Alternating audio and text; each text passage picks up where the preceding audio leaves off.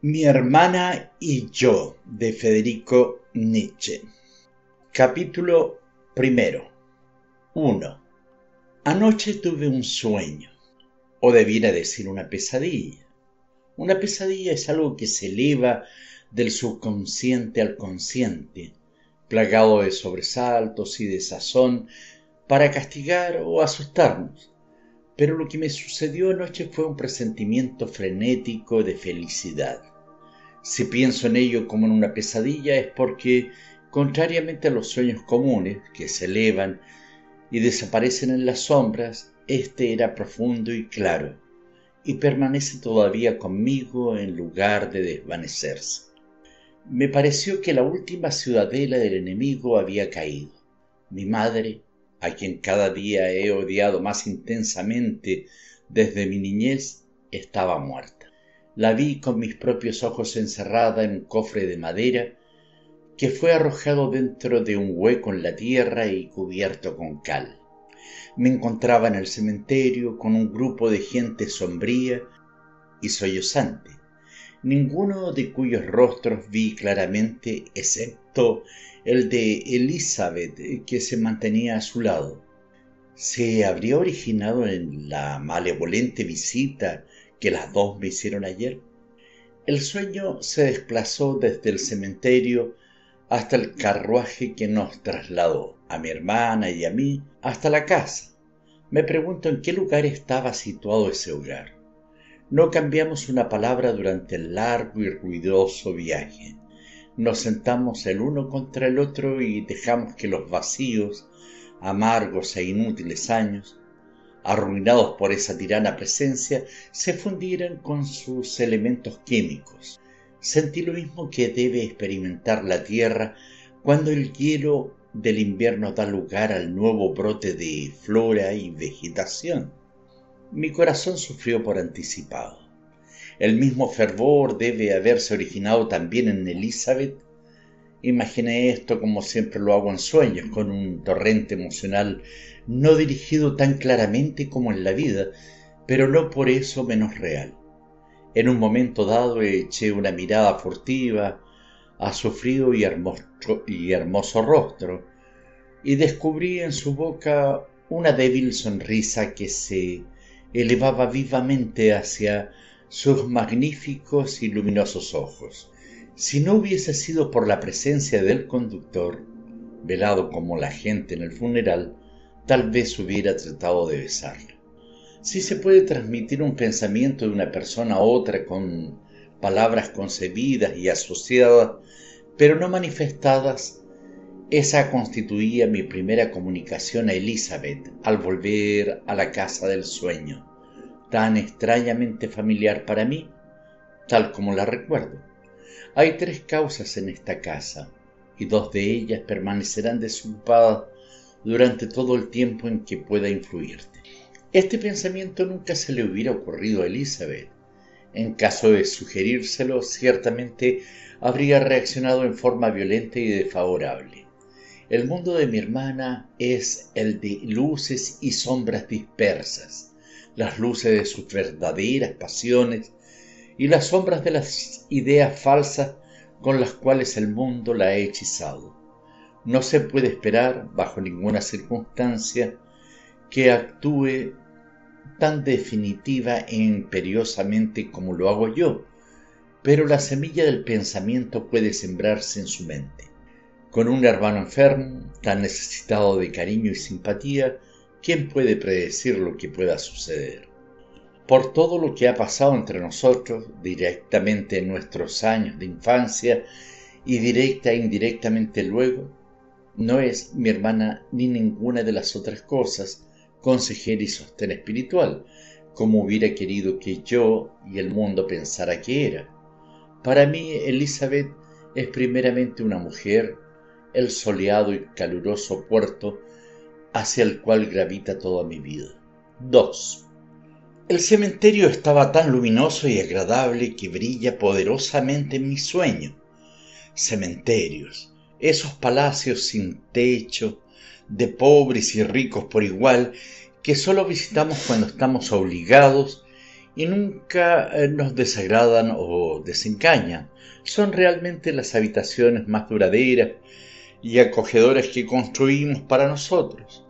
Invierno o verano nos, nos saludan con sinceros brazos abiertos. Bienvenido, viejo amigo. Así que has venido a ver el lugar de tu última morada. ¿Has notado alguna vez las pequeñas piedras redondas detrás de las tumbas cuadradas y grandes? No se lo digas a nadie, pero son en realidad las bolitas con las que juegan los ocupantes de las tumbas durante las tediosas horas de ronda que deben pasar entre los vivientes, cuando cae la noche y los horrendos y cansados celadores se retiran a comer sus potajes o a dormir en sus húmedos lechos. Sigo pensando en esa gente fatua que desafió al ángel Gabriel, dando instrucciones a sus herederos de que quemaran sus restos y esparcieran las cenizas de su carne y huesos a los cuatro vientos.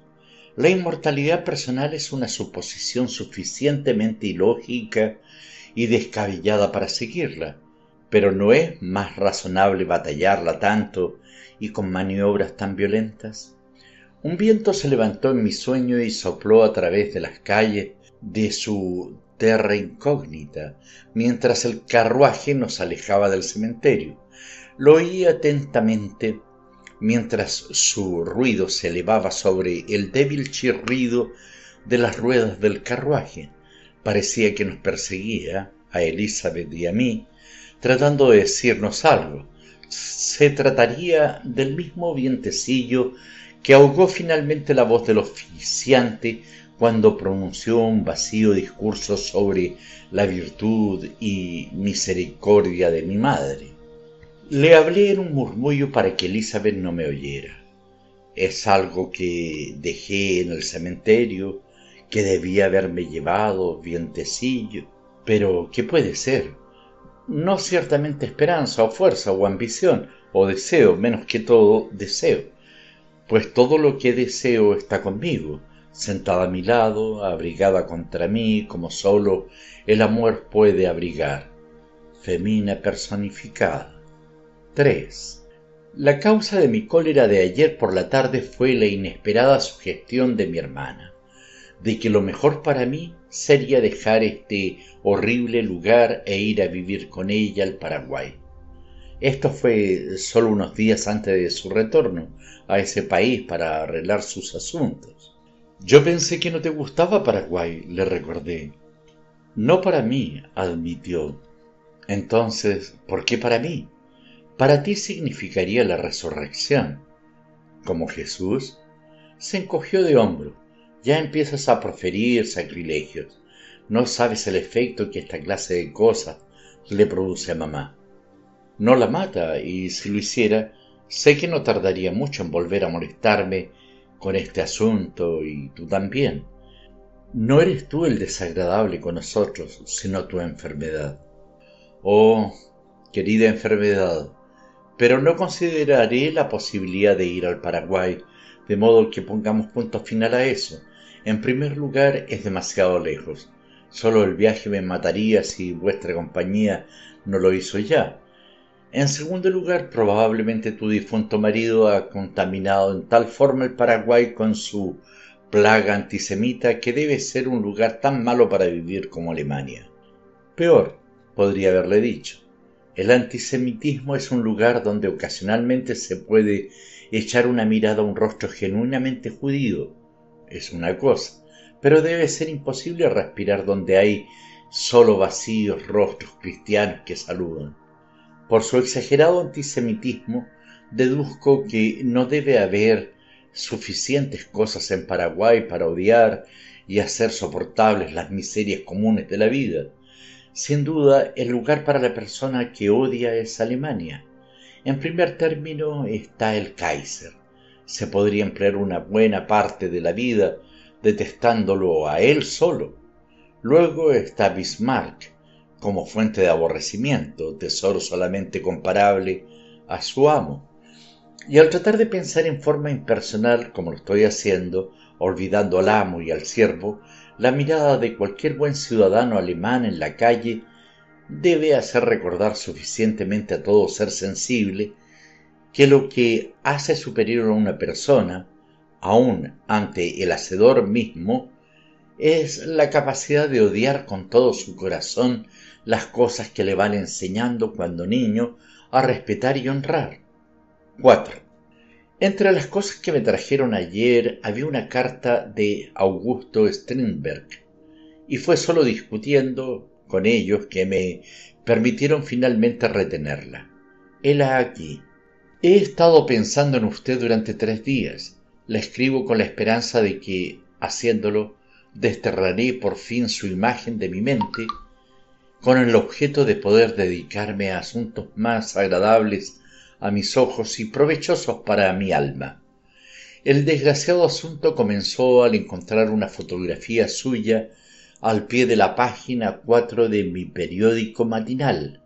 Algo significa salir en letras de molde, supongo, pero ¿no debiéramos ser más cuidadosos de los medios que se utilizan para lograrlo? ¿Qué fotografía? ¿Realmente parece eso? ¿El Mefisto de un espectáculo de Fausto de tercera clase? Cuando haya olvidado esa horrible imagen suya, le escribiré nuevamente. A Strindberg le gusta atormentar. Creo que está celoso de mí porque Brandes me presta mucha más atención que a él. Por otra parte, es un atormentador nato. Me atormenta a mí y al mundo, pero sobre todo se atormenta a sí mismo. 5. Tengo solo una huidiza imagen de mi padre. Recuerdo que era alto, con unos ojos pardos y cálidos que parecían deleitarse con todo lo que veían. Con respecto a mis viejas tías que rebosaban nuestra casa, su conducta era dolorosamente respetuosa. Su forma de conducirse con mi madre solo puede describirse como idolatría. Era esta solicitud exagerada de mi padre hacia la personificación de la cavidad profunda de mi origen la responsable del abismal odio que sentía tempranamente por ella? 6. Los ojos de mi hermana Elizabeth seguían a mi padre tan devotamente como los de mi padre lo hacían con la lenta y aprensiva figura de mi madre.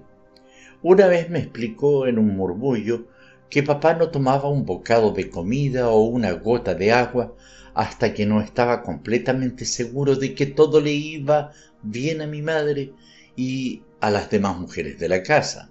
Siempre pensé en esto, especialmente en cuanto puede haber influido en mi propia vida. 7. Sucedió por primera vez entre Elizabeth y yo la noche en que nuestro hermano menor, Joseph, murió, aunque no teníamos idea de que estuviera moribundo, cuando se deslizó en mi lecho quejándose de que hacía frío porque sabía que yo estaba siempre templado. En realidad eso no era verdad. Aún en esos lejanos días sufría de escalofríos que me atacaban en los momentos más diversos e inesperados, y esa noche me sentía especialmente destemplado. Toda la tarde el pequeño Joseph había alborotado la casa con sus gritos y suspiros de agonía. De improviso sentí las cálidas manecillas de Elizabeth en las mías, su susurrante vocecita en mi oído y comencé a sentirme acalorado por doquier. 8. Nunca traté de presenciar uno de los conciertos dirigidos por papá. Cuando tocaba en la casa siempre asistíamos con la respiración contenida, como solo sucede en las grandes ceremonias religiosas. Aprendí a leer y escribir directamente con él. Creo que también debido a él adquirí mi desesperada devoción por la música. Dios me asista. 9. Después de mi padre, mi abuela materna fue el elemento que rigió mi ahogada niñez. Ella organizó nuestra mudanza a Naumburg an der Saale, que fue su hogar al casarse. Algunas de las más importantes personalidades del pueblo hacían cuestión de honor el visitarla, mientras mi madre se relegaba más y más a un plano secundario. La única vez que a mi abuela la superaron en jerarquía fue cuando el abuelo Wechsler me transfirió de una escuela pública a una privada, a un escolar nato como este muchacho. Se le deben proporcionar los mejores medios para instruirse. Refunfuñó cautelosa y benévolamente. 10. El libro de mi infancia fue la Biblia. Leía y pensaba seriamente en él antes de que pudiera apreciar cualquier otro. Debía leerlo, por supuesto, pero no recuerdo haberlo hecho nunca con resentimiento. Mi adhesión estricta a él y a todas las ceremonias religiosas que se sucedían me valieron el título de pequeño pastor entre los niños del vecindario. Como nuestro pastor era tenido en muy alta consideración por todos los miembros de la familia, tardé en darme cuenta que dicho título no me lo otorgaban con espíritu de alabanza. 11. Amaba y vituperaba al mismo tiempo ese cálido bienestar que Elizabeth me traía en esas inesperadas horas de la noche. Generalmente me encontraba en medio de un profundo sueño cuando entraba en mi cama y, pese a las agudas sensaciones que experimentaba por los menesteres de sus deditos regordetes, ello suponía el quedar despierto durante horas y horas. Además, aunque mi naturaleza consciente ignoraba completamente lo que estaba sucediendo, he debido sentir que mi hermana traía a mi vida, como hechos consumados, sensaciones cuyo verdadero valor para un niño estriba en ir descubriéndolas en las experiencias del crecimiento me estaba regalando triunfos que yo debía alcanzar por derecho, solo mediante mis propios esfuerzos en un mundo mucho más restringido. 12. Solo en las ocasiones que visitábamos a nuestros abuelos Weller en Pobles, en época de vacaciones, me liberaba completamente de las acechanzas de Elizabeth, pues estábamos obligados a pasar las noches en cuartos separados y en partes diferentes de la casa. Esas vacaciones nunca fueron suficientemente largas para mí. 13. Hay gente, la mayor parte ateos profesionales, que atribuyen el origen de su escepticismo religioso al hecho de haber sido criados en hogares sobrecargados de dogma religioso. Para mí fue completamente diferente. Cualquiera fuese el celo religioso que ocupara mi hogar, y nunca estuvo ausente de él, lo aceptaba con la misma naturalidad con que se acepta el aire que ha de respirarse para poder vivir. Dios podría haber sido un miembro de nuestra familia, tan distante como el abuelo Weller, aunque no tan festivo. 14. Comencé a escribir versos cuando tenía 10 años. Tendría escrito un centenar, como mínimo, cuando llegué a los 12. Elizabeth me mostró algunos una semana antes de partir con Forster al Paraguay. Con solo echarles una mirada me pareció increíble haber sido en un tiempo tan vago y trivial. Si hubieran estado a mi alcance, los habría destruido pero Elizabeth volvió a colocarlos disimuladamente en su baúl. Son míos, dijo. ¿No recuerdas? Los escribiste para mí. Es todo lo que me resta de tu amor. Esa era otra forma de reprocharme la amistad con Lou Salomé, que nunca perdonó. 15. Solía combatir los impulsos emocionales de Elizabeth hacia mí, tratando de interesarla en literatura, música, filosofía y conversación en general. La conversación considerada como discurso entre dos personas es inevitablemente imposible de alcanzar por ninguna mujer. En cuanto a los otros asuntos que hoy día discute con tanta autoridad, no podía interesarla en ellos. A fe mía, no descubro quién la convirtió finalmente o por qué o cómo. 16. La primera defunción en la familia que dejó una definitiva impresión en mí fue la de mi padre. La segunda, la de mi hermano Joseph, que solo tenía dos años y casi se puede decir que no vivió. La tercera y cuarta, las muertes de mi tía Augusta y de abuela Nietzsche. Mi madre comenzó a afirmarse cuando solo quedaba de la generación anterior la pobre tía Rosalía y fue entonces cuando supe con certeza que la odiaba. También en esa época mis ojos empezaron a dolerme manifiestamente y adquirí la costumbre de acariciármelos de continuo con los dedos. Sufría violentos dolores de cabeza, de los que derivó la sensación de desafío que me imponía la vida. Comencé a llevar un diario como este, solo que no lo necesité tanto. 17. Nunca tuve sarampión. Me atacaron las paperas y por poco pierdo la vida a consecuencia de una escarlatina.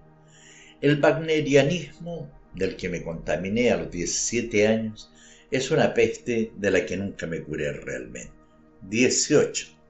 De acuerdo con mis puntos de vista actuales, los dos grandes acontecimientos de mi niñez fueron mi pérdida de fe en la religión y la primera sospecha de que el centenar de poemas que había escrito no pertenecían al grupo de los inmortales.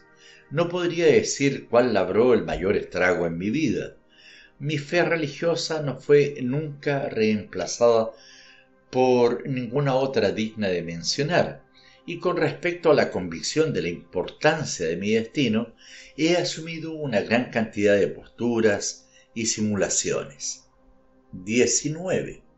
Tenía 19 años cuando me embriagué por primera vez y aún entonces lo malogré escribiéndole una carta a mi madre en la que sostenía que no dejara que se expandiera la noticia. Tan fuerte era el lazo que me unía a sus faldas. 20. Todo esto es magnífico y noble, pero lo que realmente deseo es una mujer, cualquiera de ellas. 21. Cuando pienso en mujeres lo primero que imagino es su cabellera. La idea principal de femineidad es una tempestad de pelo, pelo negro, rojo, castaño, dorado, y siempre con una apasionada boquita en algún lugar tras el espejismo de la belleza. 22. Oh, cuántas terribles y magníficas cosas perdí por tu culpa, mi oscura princesa. Has dejado mi boca tan seca como un esqueleto en el desierto. El cielo te ayude si nuestro destino ha de unirse en el mismo círculo del infierno. 23. Adelántanse los pies espontáneamente, ciérranse los dedos en los puños, levántanse las manos y caen como pistones de una máquina. Yo ni ante el más violento deseo me levanto, me veo yacer, como otro apéndice vermiforme entre mis muslos. ¿Cuánto deberá herir el amor para causar una hemorragia? 24. Tengo manos y pies pequeños como los de una mujer. ¿Habré sido concebido para ser mujer? Soy una frustración del intento de mi creador. 25. El hombre a quien confío estas notas en la esperanza de que podrá llevarlas a un editor sin la intervención de mi hermana o de mi madre, está terriblemente resfriado. No me atrevo a acercármele, no sea que después de esto vigilen más mis movimientos. Espero que se reponga entre estornudo y tos parece estar listo en cualquier momento para entregar el alma. 26. La gente pelea por muchos motivos y pasiones, pero la única vez que peleé con un arma letal y derramé sangre fue con un amigo. Después de toda la tinta que utilicé en dicho tema, no sé realmente qué quiero decir con una buena pelea. Quizás si la gente peleara con violines en lugar de espadas y esgrimiera pianos contra el prójimo en lugar de buses. 27. Esta mañana un pájaro voló cerca de la ventana frente a la cual estaba sentado escribiendo estas notas. Era un pájaro castaño con el pecho azul y las alas castaño blancuzcas deslizábanse con un movimiento tan lento que hubiera podido ser Dios personificado que daba un paseo por el mundo y me observaba. Su más fiel súbdito, según creo, Dios puede ser cualquier cosa en el mundo, el mismo mundo o nada. si él constituye sólo el poderoso origen del cual fluyen todas las cosas, como un nuevo elemento químico que surge de una combinación premeditada de otros elementos, deja de importarme y estoy seguro que ya no me interesa. 28. Me pregunto si hubiera odiado al cristianismo con tanto ardor y abandono si no me hubiera rendido tan completamente a sus halagos en los inocentes días de mi niñez. 29. Cuando mi presencia física no estaba tan alejada de Elizabeth como para que pudiera olvidarme, en la mayoría de las cosas éramos ella y yo contra el mundo, pero siempre había en Elizabeth una tendencia a la paz y la comodidad, que es concomitante a la conformidad del statu quo. Apenas me alejaba del hogar, una cantidad de reproches surgían en ella y en sus cartas. Con la aparición en escena del antisemita Förster, ni siquiera mi presencia la influía ya. 30. Una conversación de tres o más personas se convierte en una palestra de las cualidades personales, aunque rara vez determina nada más importante que cuál de los participantes tiene la voz más estridente. Una conversación entre dos personas constituye dos monólogos con series de interrupciones más o menos pacientes. 31. Mamá vino a verme hoy para decirme que Elizabeth ha arreglado sus asuntos en Paraguay y vuelve a Alemania para quedarse con nosotros definitivamente. Durante unas semanas me permití el lujo de despreocuparme de su presencia en parte alguna. Mamá me asegura nuevamente que jamás hubiera enfermado si Elizabeth hubiese estado aquí en lugar de ayudar a su loco marido en América del Sur a sembrar semillas de odio a través del Atlántico Sur. No tengo nada que decirle sobre esto podría contestarle que quizás no hubiera necesitado ayuda alguna si no fuera por la interferencia inicial de Elizabeth en mi vida. Si hiciera eso, debía hacerle saber también la verdadera situación de las relaciones entre sus hijos y entonces casi inmediatamente nos hubieran confinado a los dos en lugar de uno solo. 32. Si hubiera cedido a las llamadas de mi naturaleza primaria que en todo hombre clama por paz en el statu quo, hubiera podido ser tanto músico como teólogo. Sin duda habría llegado a ser una gran mediocridad en cualquiera de los casos. Mi elección final, la de convertirme en filósofo, fue realmente un acto de profunda cobardía. En primer lugar tenía miedo de jamás alcanzar la grandeza de un Wagner, y en segundo lugar no admitía ser el segundo violín de nadie, ni siquiera de Dios. 33. Haced la prueba, puedo recordar a casi todos mis primeros maestros de música y a ninguno de los que me enseñaron literatura por vez primera. ¿Esto significa que es más fácil enseñar música o que los oídos son más agradecidos que los ojos? 34. Me sentí como un fugitivo cuando abandoné Bonn. No lo comprendí entonces. No era un fugitivo de Bonn, sino de la vida. 35. Todavía estoy huyendo. ¿De quién? ¿De qué estoy huyendo ahora? Creí haber despejado todas las dudas cuando terminé de escribir Exe Homo. ¿Cuál es la razón extraordinaria por la cual está tan mal visto por mi familia y se impide su publicación? No hay nada en Exe Homo que no haya dicho por lo menos una vez en mis otros libros. Únicamente que en Exe Homo me encuentro muy aplomado y puedo definir todo más aguda y claramente. Capítulo segundo 1. Como en Hamlet y Ricardo II, Shakespeare centraliza generalmente sus obras en un hombre irresoluto. Sus débiles caracteres son más reales en razón de ser humano, ya que la flaqueza moral y espiritual es el precio que debemos pagar por ser mortales. En mis escritos me he dotado con las cualidades más exquisitas, incluso el estoicismo de Prometeo. He gritado con el héroe de Shakespeare, eleva tu joven sangre, sé valiente y ama. Pero el peso de la conciencia, unido al peso muerto de la edad y a mis crujientes huesos, me aplastaron finalmente y paralizaron el valor que ya no me asalta más. Soy un miserable gusano. Ningún acontecimiento me interesa excepto el de mi muerte próxima me anulará una oleada de pensamiento democrático o un nuevo cesarismo, me colocará entre los grandes apóstoles de la fuerza y la violencia como Bismarck y Treitschke. Lo que más me preocupa ahora, extraño es, son las reacciones que tendrá la gente con respecto a las revelaciones de mis relaciones con mi madre, mi hermana y Lou Salomé hay algunas cosas que no pueden revelarse sin exponerse al santo de los santos, a los ojos profanos de la plebe. De este modo muchos de mis amigos me reñirán y me acusarán de arrastrar a mi madre, hermana y amante a la fosa que he cavado para mí y donde yazgo inerte, imposibilitado de ascender nuevamente a la vida.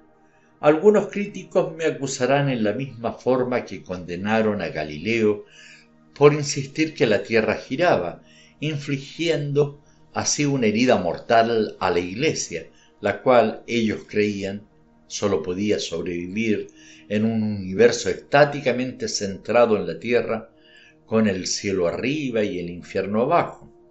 Es importante, arguirán, preservar la santidad de algunas convenciones que enmascaran nuestro temor de la bestia, pero en mi filosofía me he atrevido a rasgar todas las máscaras, toda simulación de la mente del hombre, y hacerlo trotar en el escenario de la vida en su desnudo impúdico esqueleto, lo que me he atrevido a hacer con todos los hombres.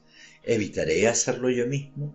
¿Deberé descender enmascarado a la tumba, cobarde mortal, e intelectual, yo que he predicado el deber hacia la verdad por sobre todos los deberes? Mi cielo se ha manchado en mis relaciones con cuatro mujeres, y mientras agonizo, las electrizadas nubes se agrupan alrededor de mí, y de estas oscuras y fraguadas notas que garrapateo con dedos doloridos y paralizados.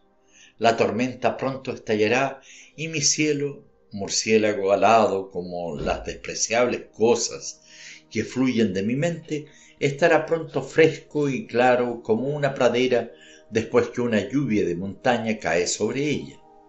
Cuando estas notas se publiquen, la tormenta habrá refrescado el panorama de los recuerdos y calmada estará la sed de mis huesos polvorientos.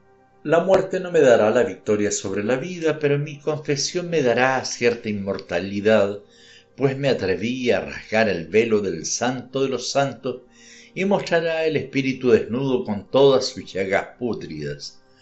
Al elevarme del sueño de la vida, no estoy en condiciones de desafiar la realidad de la condena desde el otro lado de la tumba. Il descend réveille l'autre côté du réveil. Mi principal tarea desde ahora hasta el día de mi muerte será evitar que estas notas caigan en manos de mi hermana, que ejemplifica debidamente el dicho de Mateo. Por sus frutos los conoceremos. Por temer la tentación ha sido tentada más allá de lo que es común en el género humano y me ha arrastrado irresistiblemente hacia sus incestuosas entrañas. Pero invito al lector a recordar la parábola de las cizañas. Si se recogen las malas hierbas de nuestro ser, se corre el riesgo de estirpar también el trigo. A pesar de sus inclinaciones incestuosas, Elizabeth ha sido para mí un padre y una madre. Sin su estricta disciplina, mi genio se habría anulado en mi temprana juventud, cuando me di cuenta por vez primera que Dios estaba muerto y que estamos atrapados en el vacío de un torbellino, un caos de vida sin sentido. Cuando no estoy enojado con ella, veo una gran cantidad de trigo dorado y brillante en la naturaleza del ama. Si las cizañas aparecen desagradables al lector, es necesario recordarle que no constituyen la personalidad total, sino sólo la parte que no ha sido revelada jamás a los ojos del hombre.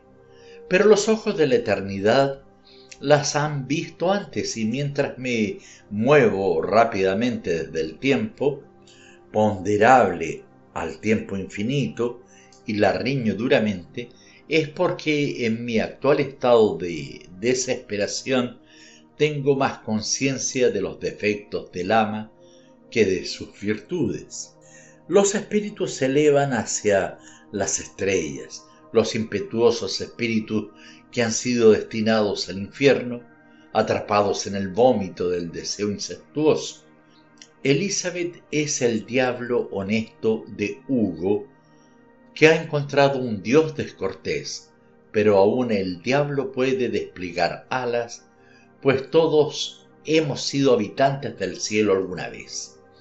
Ella sobrevivirá al fango de estas notas que he salpicado en la necesidad de lavar mi espíritu y sentirme limpio, una extraña paradoja de la psiquis. Si tan solo pudiera expresarme en una forma delicada con el fin de derribar un ídolo sin destrozar o manchar su hermosa superficie, pero yo soy el filósofo con el martillo, un enemigo jurado de todos los cultos de idolatría, aun el antiguo culto chino de venerar a la familia. No hay nada sagrado para mí, ni siquiera mi propia madre y mi hermana. La suerte está echada. He tomado la fortaleza de mi ser más íntimo. Los cadáveres están tendidos al costado del roto cañón y las hojas muertas caen de los árboles al fin. 2. He sido un rebelde contra el universo y el universo ha cumplido su venganza sobre mí. La opinión de Tolstoy de que el amor está en el corazón del cosmos siempre provocó en mí la risa más incontenible. Ahora yo provoco risa. Como Ulises, he tapado mis oídos con cera. Me he atado al mástil de mi barco y he salido a navegar para encontrar las sirenas pero no con cantos eh, de amor perturbaron las sirenas mis oídos. Mi cera y mis cadenas fueron impotentes contra sus astucias. Tenían un arma más poderosa que el canto para sacarme de mi celda monástica hacia el delirio del amor frustrado. En lugar de canto me anegaron con silencio la tormenta del escarnio sin voz. He sido como un zorro astuto en mi impostura, pero Lou Salomé y las otras sirenas me desenmascararon, se adhirieron a sus peligrosas rocas y mi cabeza se ha estrellado contra ellas. La dorada radiación que desciende de sus cabellos pesa fuertemente sobre mí como la tapa de un ataúd. No puedo ya amar y por lo tanto no puedo vivir como un bosque petrificado cuyas ramas grises se desmoronan en polvo. Todo lo que temo son los ojos malvados del ama, pues ella debe sospechar que si llega la oportunidad y la fuerza para evadirla, trataré en alguna forma de desviar mi lenta agonía en una victoria sobre la muerte. ¿Qué mejor forma de revelarle mi colapso interior que por medio de estas apresuradas notas, ayer me sorprendió mientras agonizaba en mi mundo de pesadilla y trató de levantarme el ánimo mediante un informe favorable de los médicos. Me ayudó a sentarme frente al sol mientras revolvía los cajones de mi cuarto con la esperanza de encontrar mi diario, pero anticipándome a su deseo de que mis confesiones no llegaran al público, decidí confiar estas notas a un vecino, un pequeño y rústico comerciante que todavía piensa que posee una inteligencia superior y se dirige a mí llamándome Herr Profesor, como mis camaradas de hospedaje en Turín. El gran final del arte es sacudir la imaginación con la fuerza de un alma que no admite la derrota aún en medio de un mundo que se derrumba. Hasta ahora mi trabajo ha sido artístico a causa de mi oposición a vociferar contra mi propio destino, pero ahora bramo como un toro herido que está atormentado más allá de su capacidad para sufrir. He llegado a ser sinónimo de fortaleza estoica y de indiferencia, y Lama teme de mí tal revelación. Me han quebrantado las ruedas de la fatalidad. Estoy agonizando, pero mi querida hermana ya me considera muerto y solamente ansía salvarme para el futuro imperecedero y la inmortalidad física de que habló Spinoza. Goce ya mi inmortalidad, pues viene aquí hombres famosos a presentar sus respetos y traer flores de adulación a mi prematura tumba. Ella les repite mi canto de los sepulcros, salve voluntad mía, y sólo donde hay sepulcros hay resurrecciones. Le sonrío con aprobación, pero mi voluntad de afirmar la vida por encima de todos los colores se ha secado como agua en un pozo vacuo. Me ahogo en el sofocante vacío de la vejez, sin amor, sin vida, sin el canto de las sirenas que me devuelva a mi ser vital, coronado una vez con las verdes guirnaldas de la gloria oh pájaros cantores de mis esperanzas, ¿dónde estáis? Vuestras gargantas están quebradas y vuestra sangre hierve sobre las secas arenas del desierto, y las sirenas están mudas y enterradas en el gran silencio del abismo. Le he pedido a la vida que deje su estampa en mi desgarrada imagen. La vida es total y completa, solo que estoy destrozado y listo para convertirme en un montón de polvo. El divino Nietzsche no es siquiera humano o subhumano, es simplemente un angustioso grito incorpóreo en el caos de alaridos de nuestros días. Una vez en la montaña de Portofino, la divinidad descendió sobre mí y escribí el quinto evangelio de Zaratustra Ahora no puedo siquiera buscar amparo en mi condición de humano o de bruto. Mi cuerpo está paralizado, mi cerebro se transforma en roca y las personas que sostendrán mi paño mortuorio discuten mi grandeza en presencia mía como si ya estuviera envuelto en la mortaja. El sol está en su cenit.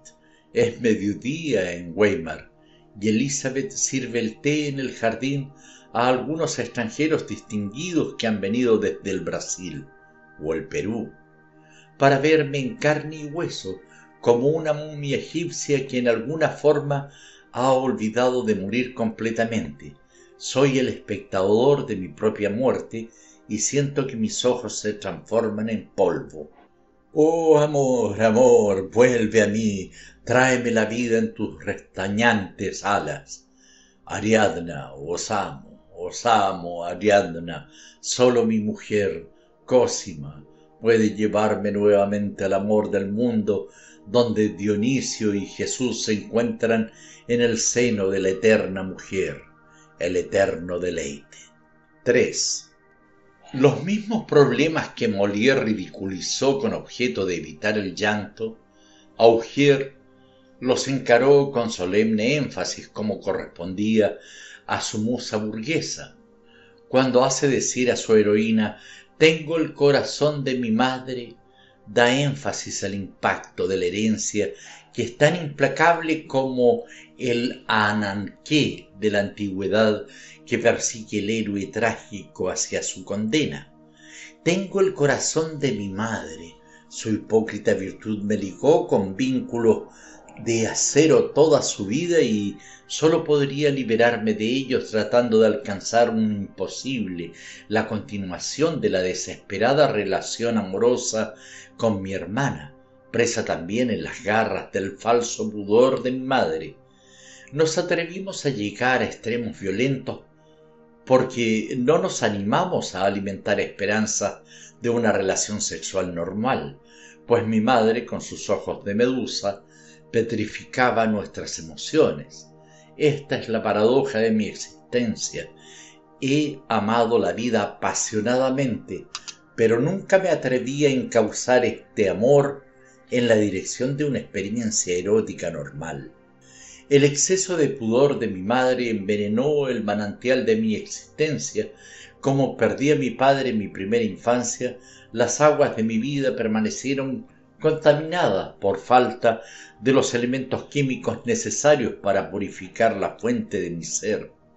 Desde entonces me ha encolerizado interiormente la debilidad y el pudor de las mujeres, y cuando Lúzaro me me asaltó con el total impacto de su naturaleza erótica, me rendí a ella con una sensación de infinito desahogo y deleite. Pero, ay, como la heroína de Ujier, tengo el corazón de mi madre. Puso en sus entrañas el ideal ascético de Cristo para escapar a la tortura de la carne y aunque traté de construir un nuevo cielo en el cuerpo de mi amada, el Dios de mi madre cubrió mi paraíso con los sueños de la propia conciencia acusadora, de modo que lo convirtió en infierno, y como Adán fui expulsado de mi primer Edén. En lugar de transfiguración sufrí la crucifixión y mi Zaratustra, el ateo, fue simplemente Nietzsche Jesús, que afirmaba la vida en la cruz, aunque con un secreto terror de la existencia. Nunca quise mi orgullosa soledad. He deseado ansiosamente el amor apasionado de una mujer que pudiera redimirme del terror de un mundo que ha sido testigo de la muerte de Dios. Como le escribía a Elizabeth, un hombre profundo debe tener amigos, si es que no tiene un Dios, pero yo ni tengo Dios ni un solo amigo. Con la tempestad llamada amor, luz, Salomé barrió todas las nubes todas las oscuras nubes que ocultan al viudo de Dios del sol, de la camaradería y la comunión. Ahora las nubes han vuelto, el mar rompe nuevamente sobre la playa y me hunde en el marasmo de la soledad, mientras las campanas de la aniquilación braman en mis oídos. Una vez le puse música a mi trágico himno a la vida para hacer eco a las resonantes armonías de Wagner, que me condujo a través de las oscuras callejuelas del ascetismo cristiano a la creencia de que el sufrimiento eterno es el precio que el hombre paga por la causa de la verdad eterna. Este es simplemente el consejo de la desesperación. A medida que las olas de la muerte se agrupan a mi alrededor, grito más que nunca contra la hipocresía del amor la cual constituye el látigo de la sociedad moderna que me destruyó mediante la torpe castidad de mi madre. Esas virtudes necesarias para legitimar los placeres de la carne pueden existir porque la austeridad de los santos pilares no es piedad sino patología. Luz Salomé era recatada en el verdadero sentido de la palabra, pues estableció límites a nuestra pasión y nunca permitió variaciones que sobrepasaran la línea de nuestro mutuo goce. Nunca nos aburrimos el uno del otro, ya que siempre guardaba una reserva de voluptuosidad, un depósito de femenino misterio que la convertía, como Dios, en una fuente de infinito deleite. Oh, Lu, mi paraíso perdido no hay retorno al Edén, a la gloria que fue y no existe más, como las gigantescas sombras que nos arrastran en la noche, los besos de nuestra amada desaparecen súbitamente en la oscuridad sin dejar ni una luz de sus dorados arrobamientos, ni un rayo de luz de luna que dulcifique los agudos aguijones de la profunda desesperación. Los vientos amainan, todo está en calma, pero una loca tormenta brama en el corazón, pues la hora de la muerte ha llegado. Oh paz de los hombres y los lugares, oh cavernas donde las almas pueden esconderse y encontrar tranquilo olvido, oh dulce refugio de las montañas, donde el silencio camina con pasos de terciopelo y los arroyos ondían sin un sonido a través del éxtasis de un verde tranquilo. ¿Por qué debe mi cabeza estallar con el rugido de mil mares? yo que he amado la calma de las montañas y he caminado solo a través de millas en completo silencio. Oh Lu, este es mi castigo. He obstruido el amor para dar paso a la muerte y su fantasma me hunde en el movimiento furioso de sus aguas. 4. Me cansé paulatinamente del mundo del cual recibí solo engaños. Apenas tuve el precioso regalo del amor como solaz, me fue arrebatado por las vandálicas manos de mi celosa hermana. Igual que el guardián cuida las torres purpúreas de una ciudad, así hizo guardia sobre las purpúreas torres de nuestra pasión incestuosa. El amor de una mujer es en verdad un bálsamo para el alma herida, pero el incesto es un jardín cerrado, una fuente sellada donde las aguas de la vida se secan y las flores recién abiertas se marchitan con solo tocarlas. El amor de una mujer es en verdad un bálsamo para el alma herida, pero el incesto es un jardín cerrado, una fuente sellada donde las aguas de la vida se secan y las flores recién abiertas se marchitan con solo tocarlas. Así me retraigo interiormente en mi desesperación y sólo recuerdo los besos culpables de aquella que cerró toda salida a la vida de amor, condenándome a un odio hacia Dios, hacia el hombre y hacia mí mismo que consume totalmente y se agrupa a mi alrededor como un sueño sin forma, atrapándome en el terror de mí mismo, el miedo de un hombre que ha sido ensombrecido por el amor que Él ha matado. Amémonos los unos a los otros en unidad de pensamiento. Las palabras suenan en mi cerebro como una campana, una campana de anhelos que oscila en una torre de Tautenburg. Amémonos los unos a los otros. Amémonos. 5. Nunca cesé de educarme a mí mismo y aún al borde de la tumba, mientras persiste el flujo de la transfiguración, mi juicio sobre la vida cambia con el tumulto de los acontecimientos circundantes. Se prepara mi mortaja y estoy a punto de reunirme con mis antepasados, pero mi cerebro todavía trabaja y agita las complejidades del pensamiento. Mientras otros escritores se han ocupado solo de describir los amores de la gente, yo he diferenciado para el final este insignificante tema. Ahora esta faz personal de la vida ha tomado total posesión de mí. Ni el arte, ni la ciencia, ni la filosofía, sino el amor, ha usurpado el panorama de mi tambaleante existencia. No hay otra cosa para hablar sino del amor que nos elude y que buscamos apasionadamente como al hundido continente de la Atlántida sumergido bajo el océano del odio del mundo.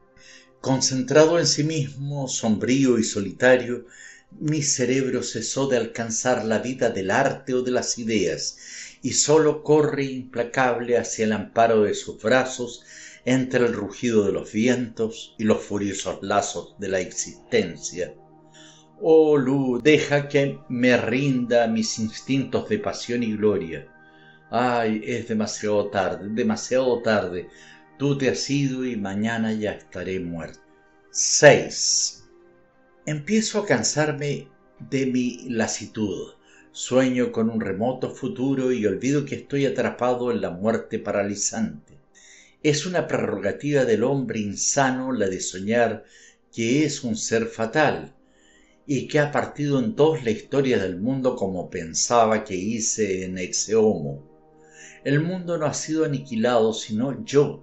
La naturaleza rechaza las ideas, aun las más nobles, a favor de la simple existencia animal, la vida. Es su propia meta y todos mis pensamientos son como una paja menuda en el viento del destino cósmico. Despojado de mi último velo de ilusión, el poder de las ideas, contemplo con terror el vacío, pero todavía me aferro a la existencia, pues el solo hecho de vivir es lo único que me resta en el destrozado panorama del intelecto. Todo razonamiento es una forma de propia decepción, pero no puedo examinar, pero no puedo examinarme en un estado de euforia e imagino que puedo encontrar felicidad en el reino de la muerte, hundido profundamente en el nirvana. O estar vivo, vegetar estúpidamente, pero estar vivo todavía y sentir el calor del sol. En ausencia de todo deseo queda todavía el deseo de vivir, aun cuando cada hálito es una agonía y la muerte contiene la promesa de aliviar el dolor. La muerte está en nuestro poder, pero la vida nunca, y como la vida nos rechaza, nos aferramos a ella con desesperada firmeza, como un niño que agarra una lámina de acero. Lucho por la vida ahora como luché por ella en las entrañas de mi madre, con el mismo pánico ciego, ya que temo el solo pensamiento de la existencia, pero ansío todavía penetrar en la luz del día. 7. Como ya he escrito, ¿qué es más terrible que el último grito de don José? Si la he matado, mi Carmen, mi Carmen a quien adoraba, si he matado a mi Carmen con el puñal de mi megalomanía, la he destruido no porque rehusara amarme, sino porque he rehusado amar a Dios o aún admitir su existencia. Y la negación de Dios ha sido terrible para mí como es terrible. Él con todos los ateos que niegan el divino amor del cual procede todo amor. Ahora que yazgo agonizante, mientras los árboles saludan a la primavera con su nuevo manto verde, sé que soy una hoja muerta que la brisa lleva y que el temporal cósmico no dejará ni una débil huella de mi demoníaco orgullo como de las generaciones desaparecidas, nada quedará de mí mientras la naturaleza, con su orden imperecedero, se trasladará de la primavera al invierno y nuevamente a la primavera. Oh, mi Dios Lu, tenías veinte años y eras hermosa, elocuente, con el eterno el lenguaje de las flores, y yo no te escuché. Dejé que el tizón de Lutero cayera sobre el jardín y marchitara cada pimpollo, cada dorado capullo. Mi padre tropezó contra su perrito mimado y murió de una enfermedad del cerebro. Pero mi locura es mi propio castigo y hubiera muerto porque sacudí un golpe al amor. El que había en ti y el que había en mí. Yo no tropecé en la noche contra ningún peldaño. Me deslicé a través de mi propia locura. Oh, la intención de la naturaleza es atraer al hombre hacia la locura. Verrà un giorno, dijo Goldoni, che dei piccoli e dei grandi si farò nuovamente tutta una pasta. Esa era la observación favorita del panadero italiano en Turín, a quien compraba el pan y roscas y me encerraba en mi cuarto temeroso de mis compañeros de hospedaje que me alimentaban con Jean-Jacques Rousseau. He luchado contra este concepto igualitario toda mi vida. He combatido desesperadamente para mantener el espacio social, la sensación de distancia entre mis inferiores y yo.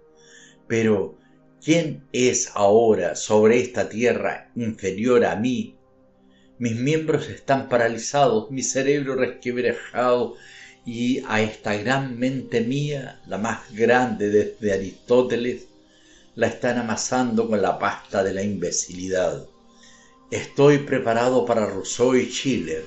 Estoy listo para reclamar con el autor de Mina von Barnhelm, Gleichheit ist allein das feste Band der Liebe.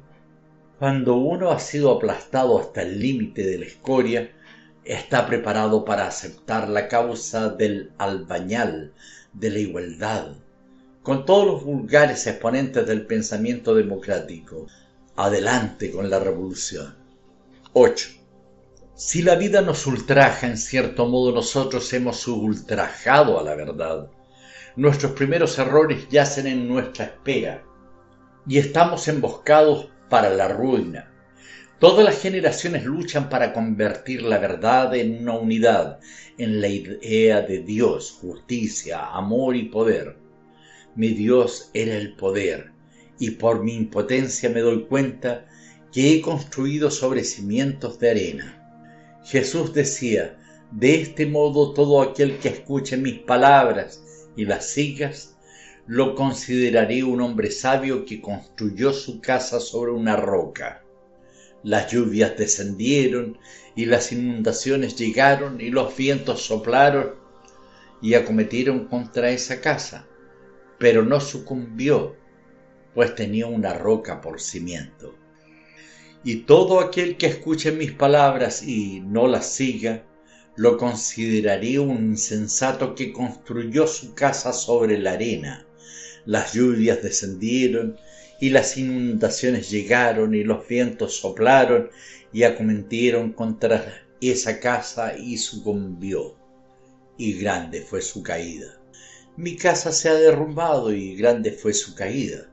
El anticristo yace en ruina frente al indestructible pie de Cristo, calzado con el amor del mundo. El amor manifestado en hechos.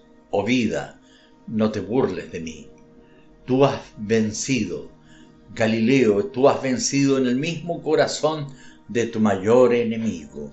¿Debo ocultar la victoria de Cristo a mi propia alma para perpetuar el mito del anticristo?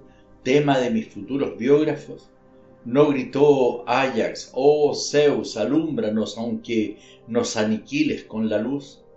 He sido asesinado y vuelto a asesinar por la verdad. Y si Cristo me ha derribado por un momento para siempre, ¿debo negarle los laureles de la victoria? Creo el absurdo en absoluto de Jesús, pero tampoco puedo ser salvado.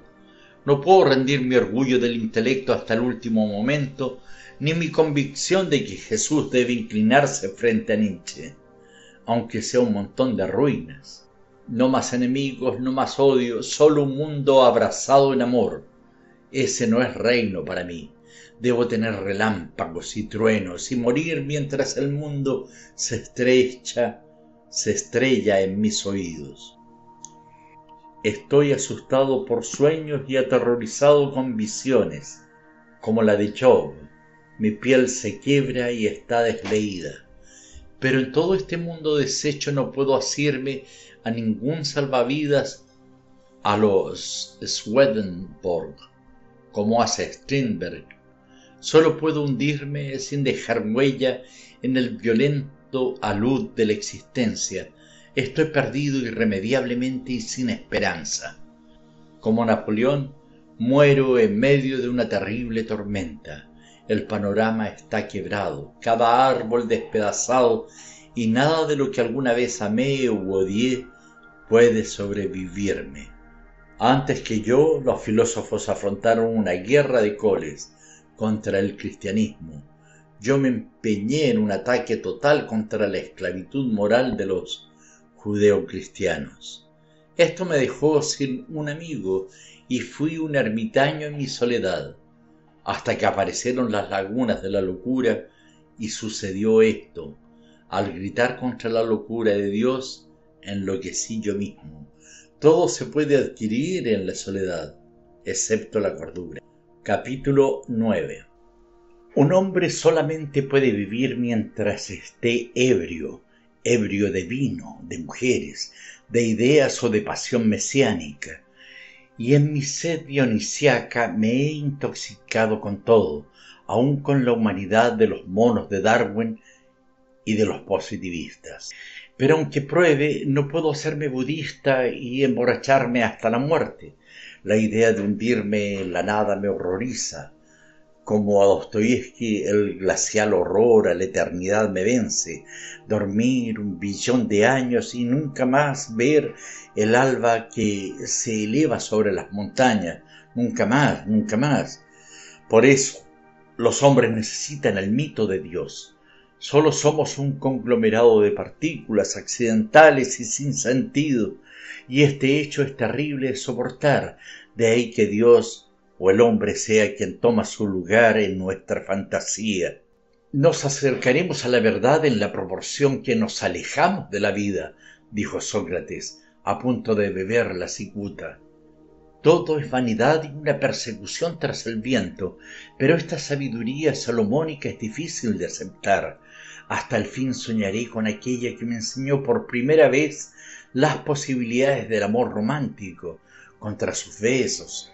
Sócrates, Schopenhauer, Salomón y Sakyamuni solo son envidiosos eunucos que han perdido el sabor de la vida. La muerte no es jamás mejor que la vida, a pesar de Buda y de los santos.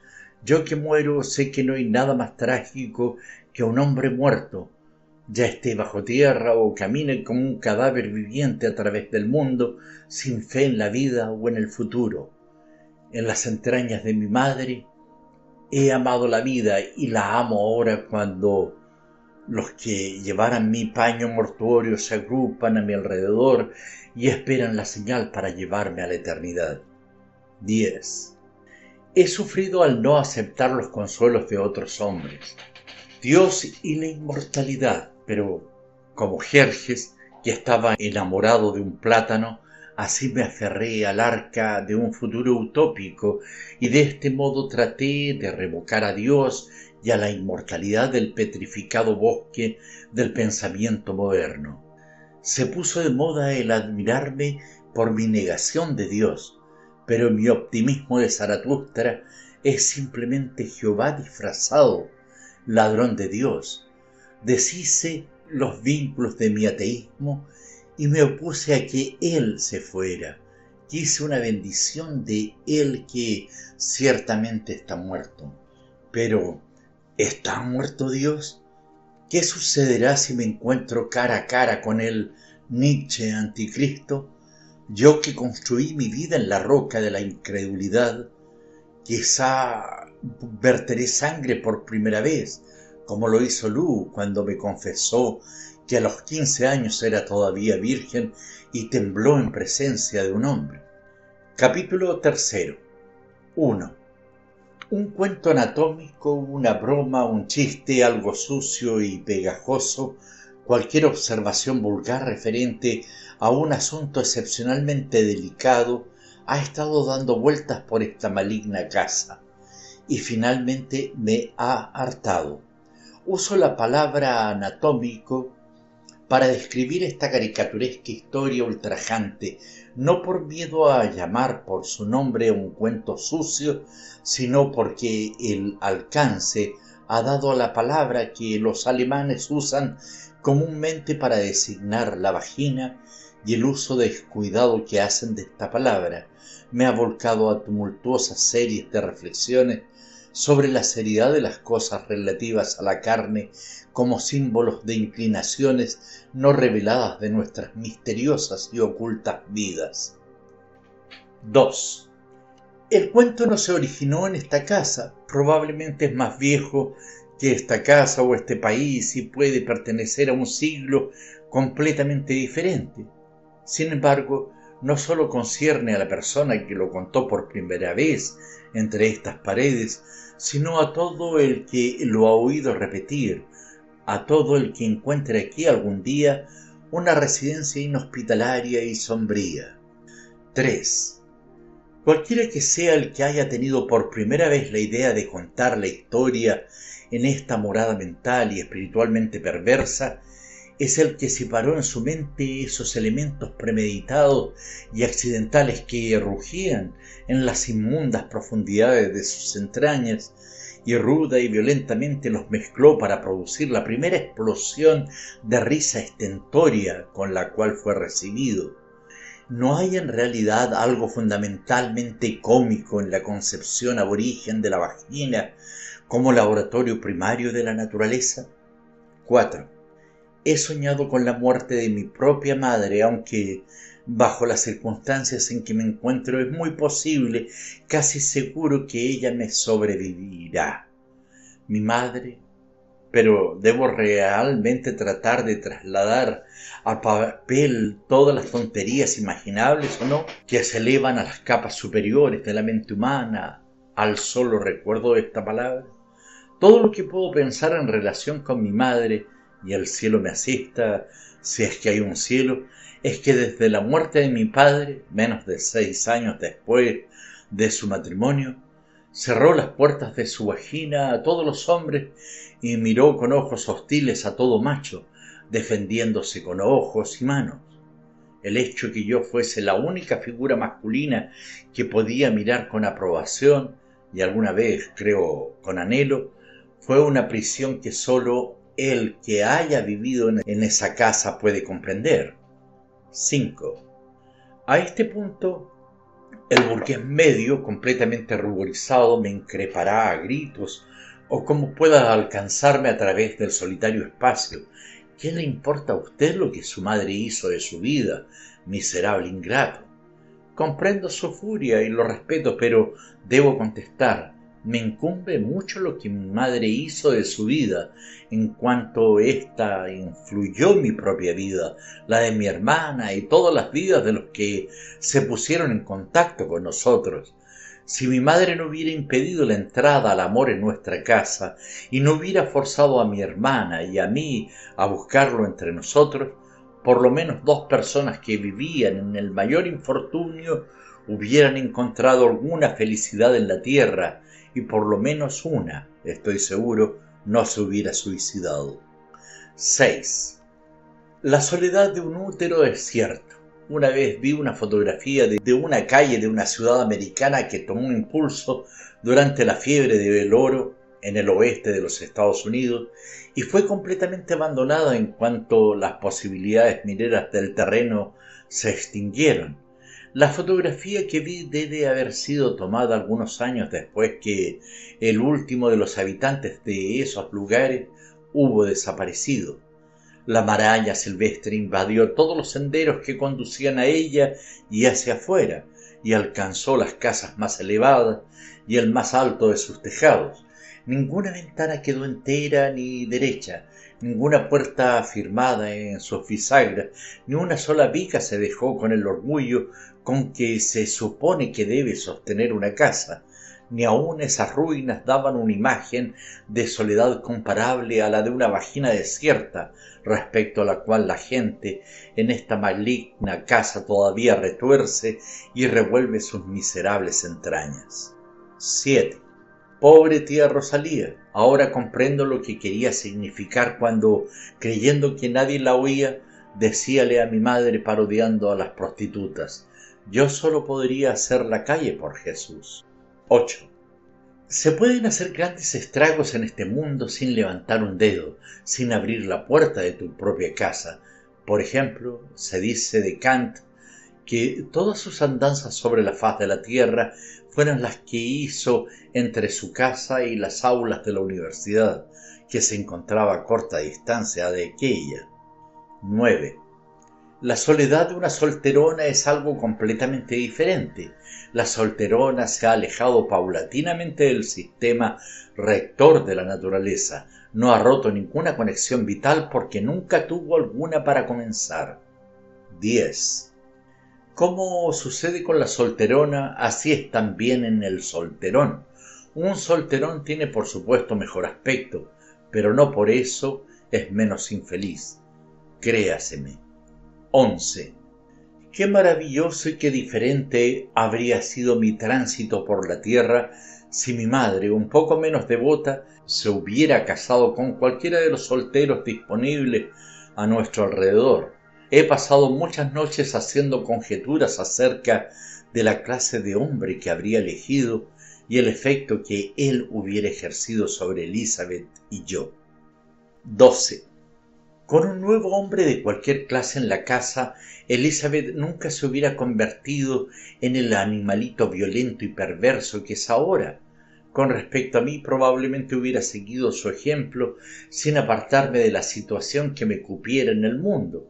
En el mejor de los casos habría llegado a ser un filólogo de primera categoría. 13. Quizás yo mismo no sea nada, pero ¿Qué sucederá en el mundo como consecuencia de haber vivido yo en él unos pocos años infelices? 14. He tenido oportunidad de leer y oír muchas definiciones interesantes sobre la cultura. Ninguna de ellas, ninguna de ellas ha puesto debidamente en evidencia la única cualidad de la cultura que existe y puede ser reconocida a la vez en el hecho y en el sentimiento, el predominio de la bondad. 15. Esto se puede explicar mejor haciendo notar que mientras el primer implemento de guerra fue probablemente fabricado en secreto en alguna cueva de Asia Menor. La primera marmita de cocina ha sido torneada seguramente al aire libre en algún lugar de la costa norte de África, con todos los vecinos y los niños que miraban asombrados. 16. En todas partes del mundo las cosas más viejas son las tumbas de los conquistadores. El reino de la benevolencia en su tiempo se inicia solo con su muerte. 17. Mirad a vuestro alrededor. Toda la creación lucha por su existencia, que consiste en un conjunto goce de las facultades de vivir y engrandecer. El hombre es el único fenómeno orgánico que se alista conscientemente en la cruzada de la mala voluntad y la malevolencia. 18. En un impulso original entre los pueblos prehistóricos era de suponer que la religión señalara un predominio mínimo de benevolencia, pero el predominio estaba tan limitado por los sacerdotes, los políticos de aquellos tiempos, que algunas veces se excluía del mágico círculo al conquistador mismo. 19. Los primeros poemas solo fueron plácidas notas sobre los acontecimientos domésticos, un acontecimiento combina su propia música cuando se está en perfecta armonía con él. 20. Las manos del hombre con encantos y artificios facilitaron la alimentación, la bebida y el sueño. De ese modo los dominios de la bondad entre la gente que hacía uso de ellos y los admiraba se desarrollaron cada vez más profundamente. 21. Nadie ha tratado nunca de hacer que una maquinaria bélica parezca bella. El más hermoso general de un país nunca tuvo mejor aspecto que el más rústico de sus herreros. 22. La tiranía de las supercherías del sacerdocio comenzó como una tiranía exclusiva del conocimiento, desde el principio la vida dependía para regirse de las observaciones a que llegaban los que ocupaban sus horas de ocio en establecer cuidadosamente los movimientos de los cuerpos celestiales. Fuera rico o aragán, el hombre estaba obligado a capitalizar esta ventaja para hacer que sus subordinados intelectuales estuvieran tan sujetos a él como lo estaba él mismo con respecto a sus superiores en el mundo material. 23. Mientras no se perturbe a los dioses en sus templos, no seremos molestados en nuestros hogares. 24. Cuando se desarrolló la guerra de Troya, a causa de ella, Helena no era más que una mujer. Las crónicas de esa guerra, que fueron escritas mucho tiempo después que finalizara, la elevaron a la categoría de Dios. 25. En sus ensayos sobre Teseo, Plutarco declara que descubre en esas historias más que poesía, la mejor guía en el camino de lo que él considera la verdad. Naturalmente, la verdad histórica es lo que Plutarco tuvo en su mente, pues de ella se ocupó durante toda su vida, y si la verdad, como el hombre, necesita cierta humedad en la atmósfera para desarrollarse, no se podría pensar en mejor ambiente para ella que el atesorar los mejores recuerdos de las experiencias de la raza. Pero, ¿abandona realmente Plutarco la guía de los instintos que constituye la esencia de la concepción puramente poética que parece desdeñar para depender exclusivamente de los hechos concretos? El secreto de su estilo y su supervivencia en virtud de ello, como el más grande historiador de la antigüedad, demuestra elocuentemente lo contrario. Dice de Teseo, por ejemplo, que había nacido fuera de matrimonio y de padres inciertos, pero la biografía consecuente señalando un feliz término medio entre estos dos extremos, no llega a ser ni el retrato de un dios ni de un bastardo, sino de un hombre. 26. En la antigua Grecia se consideraba rico a un hombre de acuerdo con la multitud de sus hijos, los cuales, en nuestro tiempo, solo sirven para empobrecer aún más al que ya lo es. 27. La Revolución Francesa no tuvo paciencia con la religión, pero tampoco la tuvo con la ciencia. Lavoisier, que trató de probar las primeras investigaciones de Priestley sobre la importancia del oxígeno, fue decapitado por la revolución, que no tenía necesidad de químicos. La ciencia no parece ocupar un lugar preeminente para los dirigentes del Estado que solo piden de ella las investigaciones que tiendan a reforzar su maquinaria bélica. 28. De las anotaciones de Montaigne el señor de Fragnet, teniente de la compañía bajo las órdenes del mariscal de Chatillon, fue colocado por éste en el gobierno de Fuenterrabía, en lugar de Messier de Ludé, y habiéndose rendido a los españoles, fue condenado a la degradación de todos los honores y títulos nobiliarios. Se le declaró innoble, así como a sus descendientes, sujetos a impuestos e incapaces para siempre de llevar armas. Esta severa sentencia fue debidamente ejecutada en Lyon. Durante el feudalismo, un acto de cobardía conducía a quedar sujeto a impuestos. En nuestra democracia, lo degradamos a este nivel solo cuando ha demostrado inclinación a ganar más dinero del que puede gastar. 29. El amor al bienestar y el amor al saber son las dos fuerzas que mueven la tierra y lo que se da a uno debe quitársele siempre al otro. 30.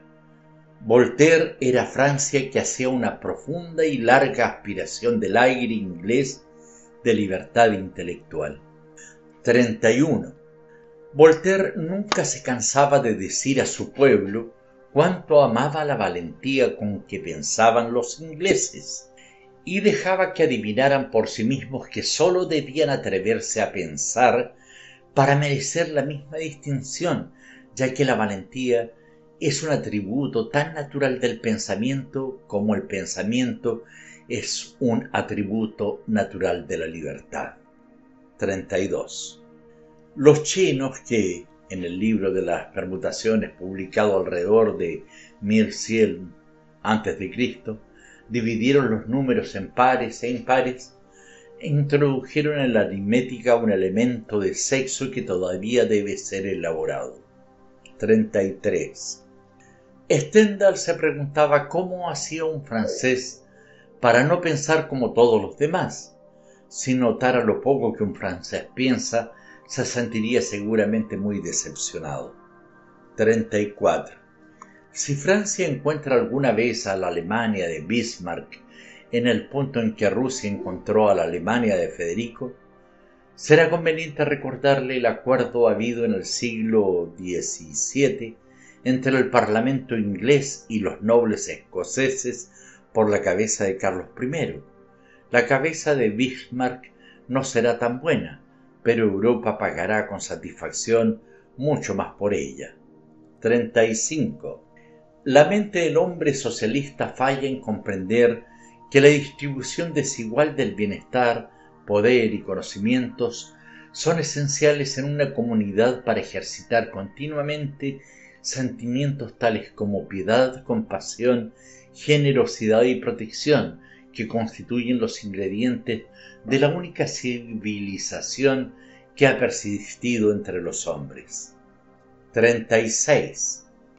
Es curioso, pero no por eso menos real, que hay más claridad solar en los cuadros de paisaje de la escuela inglesa, ejecutados en una tierra nebulosa y triste, que en todas las pinturas que se descubren en la soleada Italia. Probablemente lo mismo que ha impedido que el sol aparezca en las pinturas italianas es lo que traba toda lógica en sus raciocinios. 37. No es el bienestar lo que arroja a la gente al abismo artísticamente, sino más bien el método mediante el cual se acumula el bienestar. 38. La tragedia real del hombre en la historia aconteció quizás no cuando el hombre descubrió que él y su compañera estaban desnudos, sino cuando se dio cuenta por primera vez que era necesario evadirse de su propia persona para ofrecer veneración a una deidad. No supo que había sido echado del jardín del Edén hasta que se vio fuera de sus puertas. 39. Solo se puede observar con asombro los pies de las estatuas griegas. Es difícil creer que con tales pies un pueblo puede haberse permitido aún la interferencia de las sandalias o arriesgarse a caminar bajo un sol tan fuerte. Si nosotros tuviéramos esos pies, probablemente los hubiéramos arruinado curándolos. 40. Entre todos los sueños del mundo moderno, el de los pacifistas es el más necio y tan cercano a la sinceridad como ella lo está del vicio. Ningún pueblo excepto el de los judíos trató de abstenerse de la conquista y ninguna nación pudo mantenerse unida sin regar continuamente sus raíces con conquistas adicionales. Una nación que ha abandonado sus sueños de conquista ha renunciado al sueño de vivir una nación pacifista es una nación que agoniza si no está ya seguramente muerta. 41. Ahora que la presencia de la fuerza ha sido eliminada del sistema del universo físico, será más simple descartarla como medio de persuasión internacional. 42. La mayoría de las disputas del mundo se refieren a las posesiones reales. La creencia popular de que donde hay mucho humo debe haber algún incendio pertenece evidentemente a la edad intelectual del género humano en que el fuego era uno de los cuatro elementos a los que se suponía que todo el contenido del universo debía reducirse.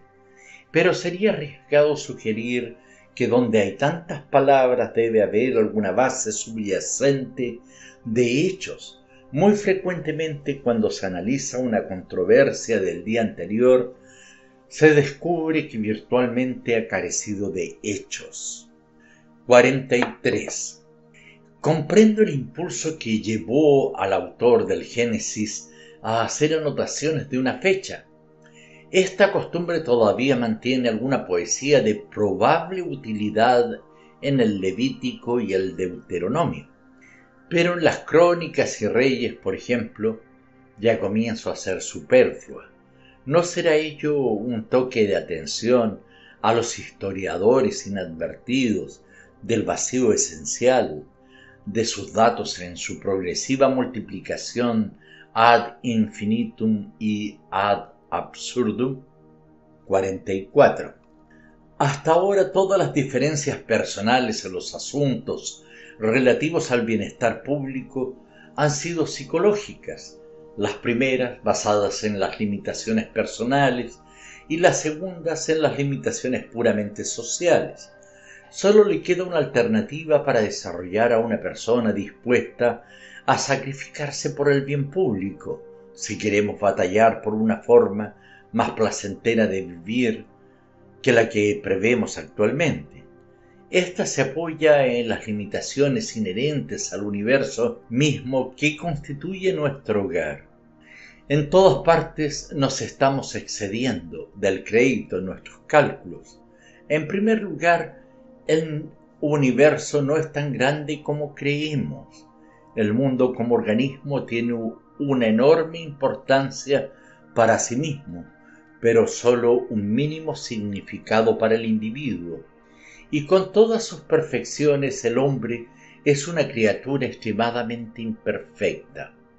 Por lo tanto, debemos cesar de ser tan prodigiosos con lo que no tenemos.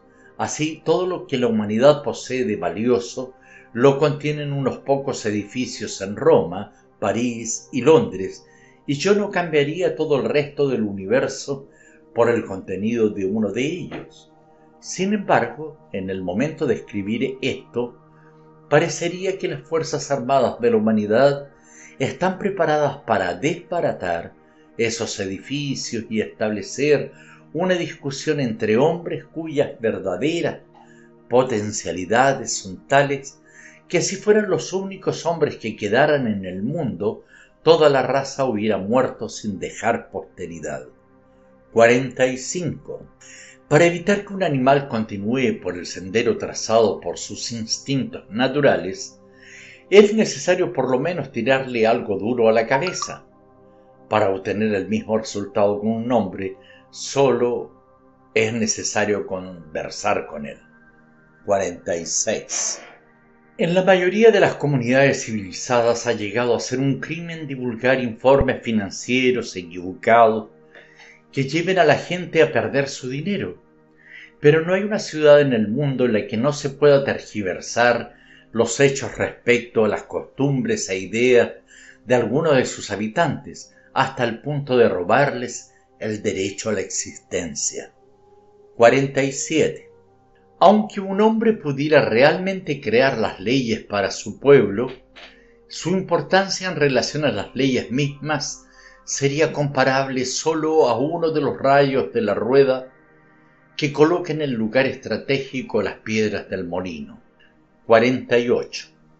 El rey Luis que decía el Estado soy yo, habría sido más sincero si hubiera dicho he suspendido en mi Estado la ejecución de todas las leyes, excepto las que contribuyen a mi placer. Pero realmente se divertía Luis con ello. Si lo hacía, dejó muy pocas pruebas para sostener esa idea. Piensen, por ejemplo, que tuvo el privilegio de reinar sobre un rey nato como Descartes y no fue capaz de retenerlo en su país más de dos años consecutivos. 49. Descartes, el filósofo más grande de su tiempo y que siempre será considerado el más grande de todos los tiempos, hizo de lo castrense un hábito religioso. Fue soldado de Holanda de Italia, de Rusia, hasta de Prusia. ¿Por qué entonces jamás se puso el uniforme francés? Probablemente porque pensaba que no sería tan divertido pelear por un hombre como lo era por una ley creadora. 50. Tal como entendemos su funcionamiento, la ley es en primer término del Estado, y sólo mediante un proceso de reflexión lo será del individuo.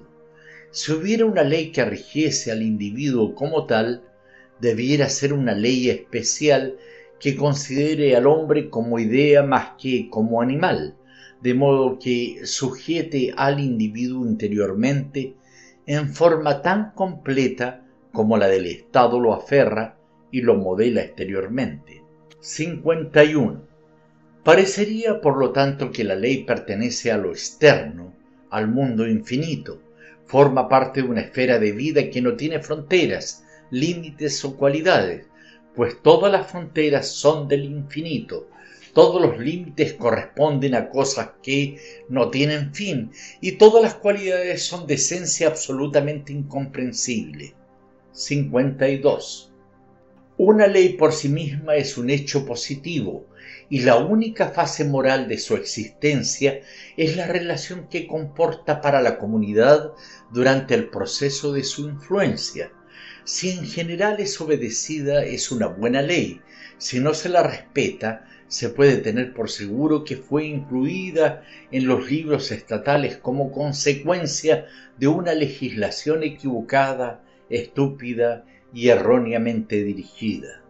53 una filosofía de la ley es a lo sumo una derivación de un número de códigos conocidos de la ley, todos sujetos a ser obedecidos o desobedecidos. Su uso es de una naturaleza misteriosa. Como filosofía es completamente inútil porque mi mano solo es de utilidad a mi otra mano y ninguna de ellas crea el hábito de mantener el equilibrio sobre un solo pie. 54. El elemento del consenso universal en la ley está en su mismo encanto y colorido, constituye los pulmones y el corazón de la ley, el ritmo en que fue concebida y la atmósfera en que continúa su florecimiento. 55. Cada sociedad crea su propio ciclo de leyes. Este ciclo es el imperio total de estas leyes a las cuales debe dársele un límite de vigencia, 10, 15 o 50 años, a cuyo término cada ley debiera ser reconsiderada y readaptada. Esto no sólo aseguraría que las leyes sobrevivieran a su utilidad, sino que serviría como una restricción natural para impedir que los legisladores inunden el mundo con tantas leyes inútiles. 56. Una ley que tiene éxito y es necesaria en un ciclo de leyes puede estar fuera de lugar y ser probablemente destructora en otro. 57. Si hubiera una escuela para legisladores, ¿y por qué no la habría?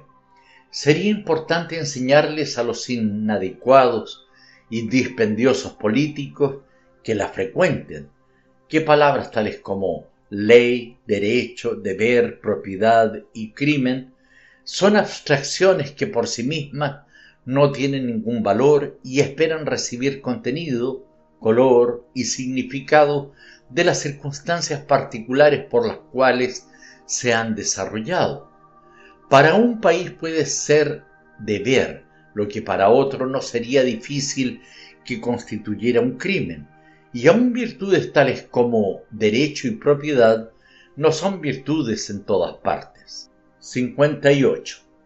La ley es una luz que en diferentes países atrae hacia sí especies diferentes de insectos ciegos. 59. Toda la ciencia de la jurisprudencia analítica no es más que un fraude y debe ser descartada y olvidada, pues trata de resolver mediante fórmulas matemáticas lo que en la ley solo puede ser realmente determinado por el examen sensorial y de hechos. 60. El asunto de la legislación práctica es el edificio de los caminos morales e intelectuales del comercio, tratados y alianzas, diques y represas, mediante los cuales las corrientes de la emoción popular y la actividad comercial se dirigen con la mayor economía para el Estado y el mayor engrandecimiento financiero de los ciudadanos que lo constituyen. Las relaciones entre las naciones están plagadas de grietas que podían haber sido rellenadas con inteligentes alianzas. 61.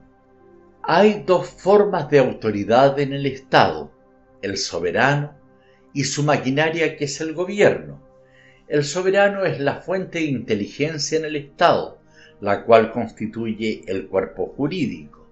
Un buen soberano puede hacer más por el cuerpo del Estado con una maquinaria pobre que lo que puede hacer un mal soberano con una maquinaria perfecta. 62. El soberano de un Estado puede ser un hombre, un parlamento o un congreso. Se deduce como una posibilidad natural que un parlamento de hombres es capaz de dar énfasis a la grandeza de uno de sus miembros, pero esto es algo que sucede raramente. La lucha por el poder entre los legisladores no es el lenguaje del elogio. Este multiplica la fuerza de la brutalidad, y donde predomina la brutalidad no hay nada atractivo o inspirador. 63. Como Jobes hace notar muy sagazmente en el Leviatán, el soberano actúa mejor como fuente de ejemplo para la ciudadanía del Estado si es un buen hombre, el Estado es doblemente mejor de lo que hubiera sido. 64. Una de las curiosas razones de Jobes para preferir la soberanía del Estado personificada en un rey, entre otras sonoras y mejores razones, es que la misma presencia entre los hombres de uno elevado a un alto rango sugiere con persuasión la presencia de una elevación mucho mayor de la cual puede esperarse que fluyan las virtudes más permanentes más allá del tiempo y del espacio. Joves vivió para llegar a ser un convencido ateo. 65. La paz en un estado presupone la existencia de una relación de buena voluntad y entendimiento entre los administradores de las leyes fijas y el continuo crecimiento, expansión y dulcificación de los miembros del Estado. 66. La ley, aun la que llamamos divina, cesa de ser de utilidad al Estado cuando los términos mortales con los que ha sido concebida se han puesto fuera de uso en el curso de luchas de facciones, por las cuales el Estado se equilibra por fuera de uso, quiero decir, en la palabra o en la autoridad del incidente o en ambos. Las palabras son sólo las telas del ropaje de las ideas y como las leyes son el ropaje de las emociones gubernamentales más que las emociones mismas, tienen su propia limitación en ello. Hay que dejar que el maravilloso palabrerío de una ley se desgaste, así como las más grandes ideas se transforman en anacrónicas en el proceso de nuestra aventura humana. Una ley común cuya aplicabilidad a la naturaleza humana permanece fresca y flexible es una ley divina de primer orden. 67. Para satisfacer sus más profundas necesidades, el labriego, hombre feliz, solo tiene que obedecer a su inmediato superior en la comunidad y continuar su labranza continuamente, persuadido de que el funcionario al que obedece pierde a menudo su situación de intimidad con el rey de su país. Recordar periódicamente que a uno de sus propios superiores, digamos aquel que en términos de privilegio está colocado tres veces sobre él, se le ha revelado y está tan lejos de la esfera del rey como lo está el mismo rey de la esfera de Dios. Debe mantener al labrador en un claro equilibrio entre lo correcto y lo erróneo, entre el deseo del bien y su alejamiento del mal. 68. Las llamadas leyes de la naturaleza no son órdenes, son uniformidades observadas en todas las leyes que parecen órdenes sólo en cuanto provengan de un ser inteligente. Nuestra moral y las leyes divinas llegan a nosotros por el mismo camino. Contribuimos tanto a la comprensión y embriagamiento de las leyes divinas como a la comprensión y embriagamiento de las leyes de la naturaleza. 69. La identificación indiscriminada de las cosas a las cuales el lenguaje común le da el nombre de ley era y sigue siendo una fuente de confusión. Cada vez que un jurista se desvía hacia la ciencia, abusa de la ley. Cada vez que un científico se convierte en legislador, cierra tras él la puerta de su laboratorio. 70. Como consecuencia de la intervención de los economistas en la ley puramente científica, algunos principios de economía parecen haber adquirido un doble carácter, el de las generalizaciones científicas y el de las reglas que pueden ser desobedecidas impunemente. 71. El mayor mal que puede sobrevenir ahora a un Estado es encontrarse en espíritu de lucha con respecto a alguna ley, cuando una facción del Estado está en perfecto acuerdo con ella, mientras que otra, quizá una minoría, piensa que constituye una violación de su derecho natural. 72. El mayor mal de la ley civil es que su valor se estima por el valor de la palabra y que la palabra ha llegado a ser la clave de su análisis y de su aplicabilidad, se puede llamar a esto el espíritu narcisista de la ley, solo que en cualquiera de los casos se ha perdido muy poco amor. 73.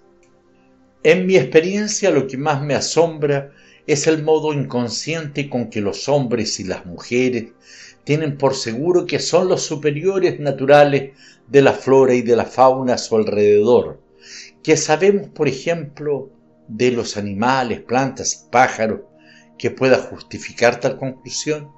En efecto, no tenemos mejor aspecto y algunas veces parecemos mucho peor. Una vez vi en el zoológico un animal con un rostro tan bello que tuve que pensar en San Francisco de Asís para compararlo en nobleza de fisonomía. Qué muestra extraordinaria de arrogancia, pensé cuando miraba la cara de la bestia, es suponer que lo que acontece detrás de esa frente peluda es de menor importancia que lo que sucede detrás de la de mi delgada piel. 74. ¿Han visto ustedes alguna vez una niña tan bonita como el más abandonado de los gatos de Albañal? 75. Entre todos los habitantes de este planeta, los árboles me parecen los más nobles. Despliegan sin duda el más perfecto sentido de la simetría. Continuamente tratan de elevarse sin abandonar sus raíces, que se hunden más y más profundamente en la tierra que los engendró. 76. Si alguna vez vuelvo a casa, creo que observaré más atentamente al egipcio libro de la muerte, cuyas páginas he hojeado, pero nunca leí con la atención que tal libro requiere de un lector que habita un mundo tan diferente de aquel en que fue escrito. Como pueblo y clase dominante, los egipcios solo tuvieron un interés mínimo en los problemas morales por eso estaban mejor equipados que todas las naciones para iniciar y llevar a cabo un programa de cultura científica. Se les podría envidiar, aunque, de acuerdo con lo que sabemos, no aportaron mucho en ese sentido. Si lo consideramos como amo de sus oportunidades, el egipcio evolucionado es menos admirable que su sucesor lineal, el europeo evolucionado. 77. Siempre quise ampliar mis primeras observaciones sobre el europeo evolucionado, cuya función más importante debe ser llenar el hueco entre el hombre tal como es hoy día y el superhombre que con tiempo, infinita paciencia y coraje esperamos realizar. La tarea del europeo evolucionado es conservar la pasión de Cristo por la verdad en la ciencia y la sinceridad en la vida, mientras arrastra su conciencia a sonreír cuando saca la lengua cada vez que pasa ante una iglesia, una sinagoga o una mezquita. 78. ¿Cómo deberá ser el superhombre? No es suficiente esperar de él que sólo sea capaz de sacar la lengua a los absurdos remanentes de un mundo muerto. Y es demasiado esperar de él que aprenda a gozar completamente de la vida en este planeta, ya que jamás podremos sustraer de la vida del hombre la necesidad orgánica de decaer y morir. 79. El esqueleto del europeo evolucionado deberá formarse de una mezcla del anglosajón, escandinavo, galo, celta y del teutón que hoy lucha por el dominio espiritual del continente. Se advertirá que no he dicho nada del judío, que ciertamente es carne y hueso en esta lucha. En cierta manera, el judío es parte de esta contienda y sin embargo no está en ella Quizás es una especie de director, un maestro de ceremonias no oficial, no lo sé. 80. Hubiera deseado que los escandinavos no renunciaran tan fácilmente a la puja por la dirección física de Europa.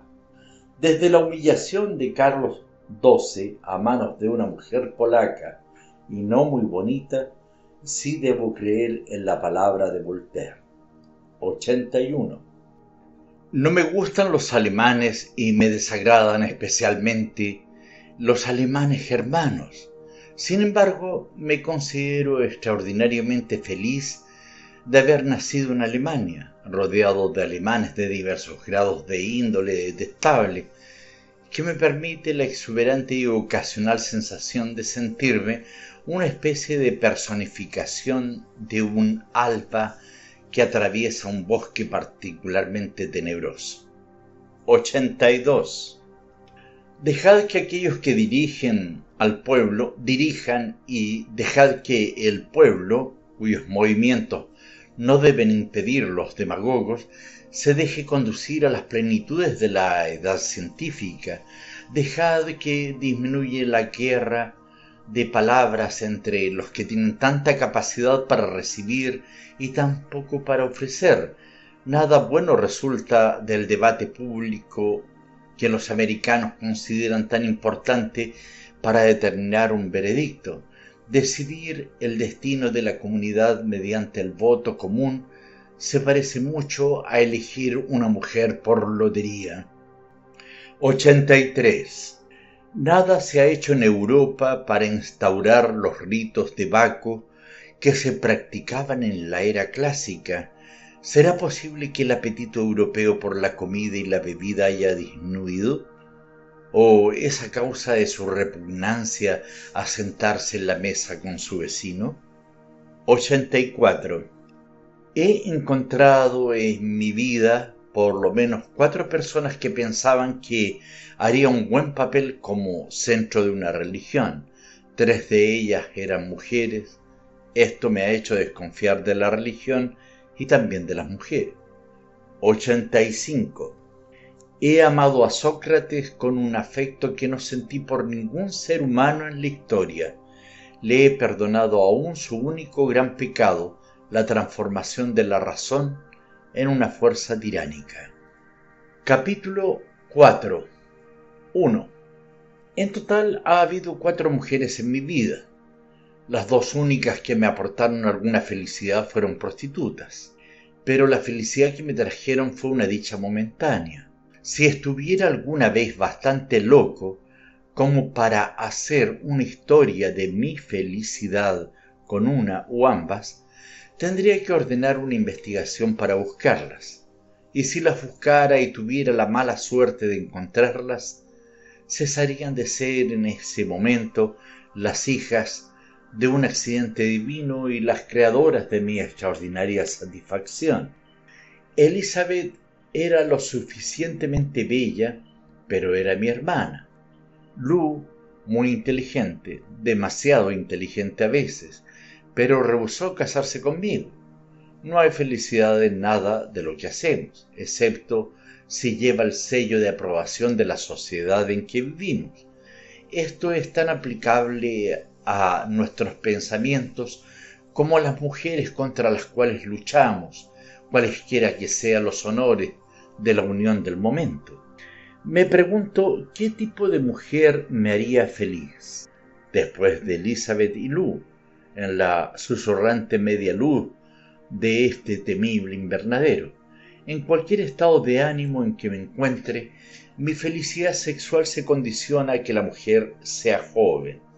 Sin la aureola de la juventud, considero que ni siquiera es una mujer, podría ser la portera del paraíso, pero ya no puede ser para mí un elemento del interior del mismo.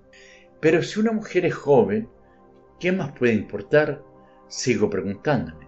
Ah, sí, ¿qué otra cosa puede importar? Puede ser oscura como la noche, rubia como el sol o pelirroja como el crepúsculo de una pesada tarde de verano. Sus brazos se transforman en fuego líquido que me aprisionan tan solo al pensar en ella.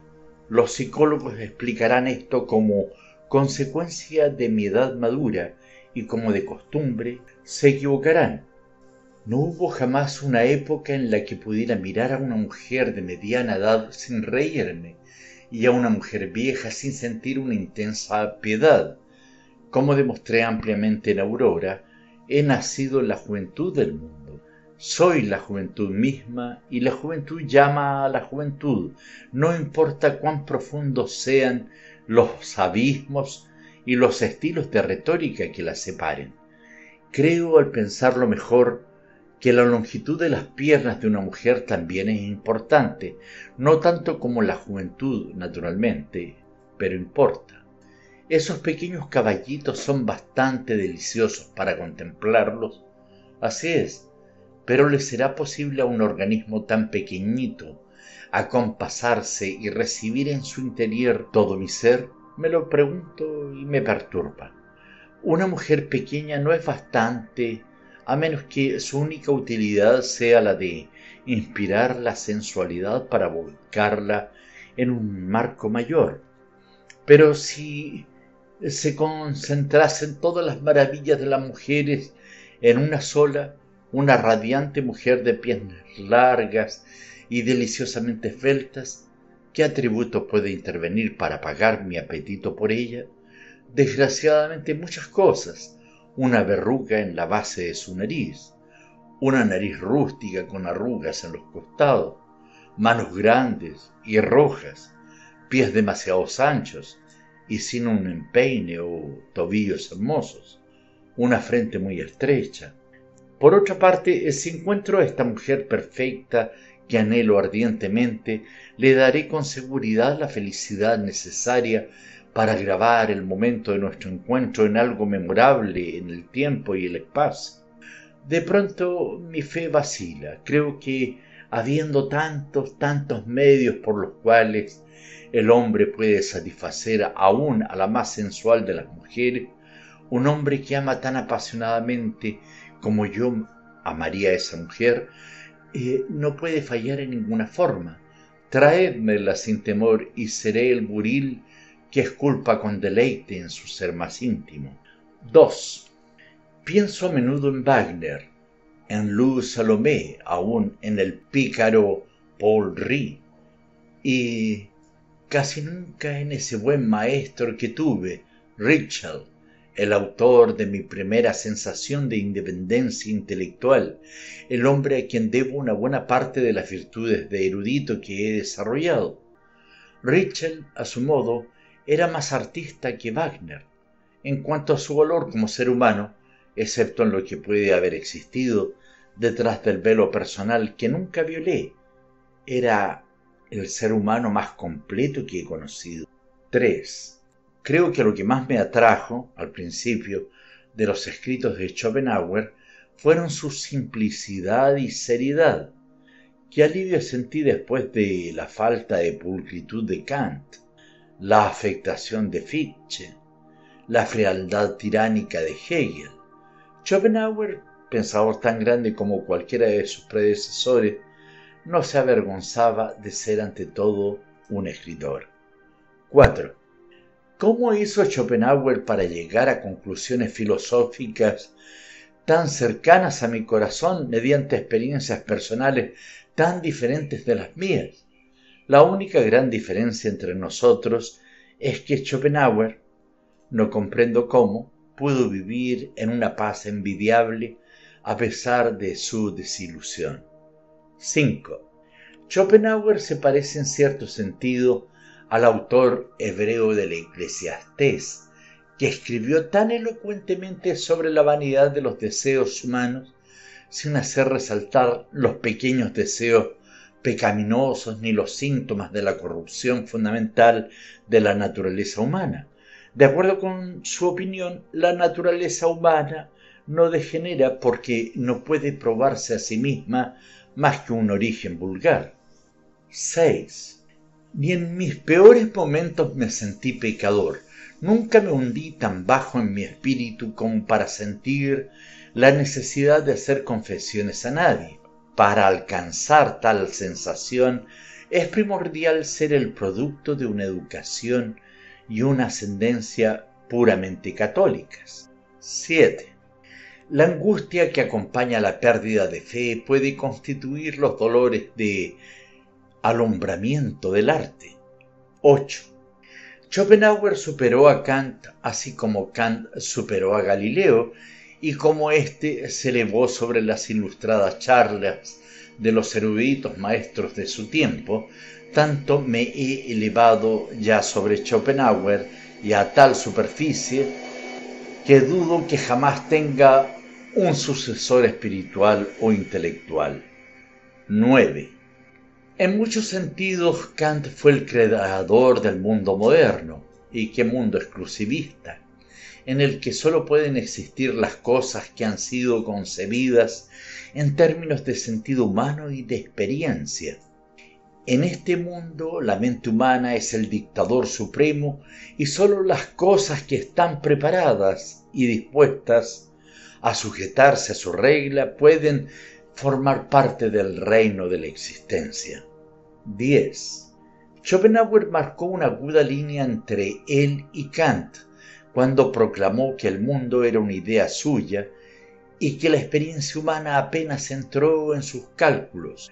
Schopenhauer reabrió todas las puertas de la existencia cerradas por Kant, pero solo extrajo observaciones amargas y sin esperanza de todo lo que vio. Me pregunto, ¿cómo puedo amar tanto en un mundo que él amó tan poco? 11.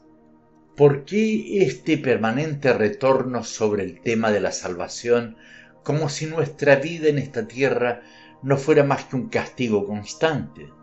12. Las cosas por sí mismas no nos conciernen porque si analizáramos su significado y si sus extrañas cualidades formaran parte de nuestro sistema instintivo de cálculo, ¿qué llegarían a ser nuestras simples necesidades orgánicas y deseos? 13.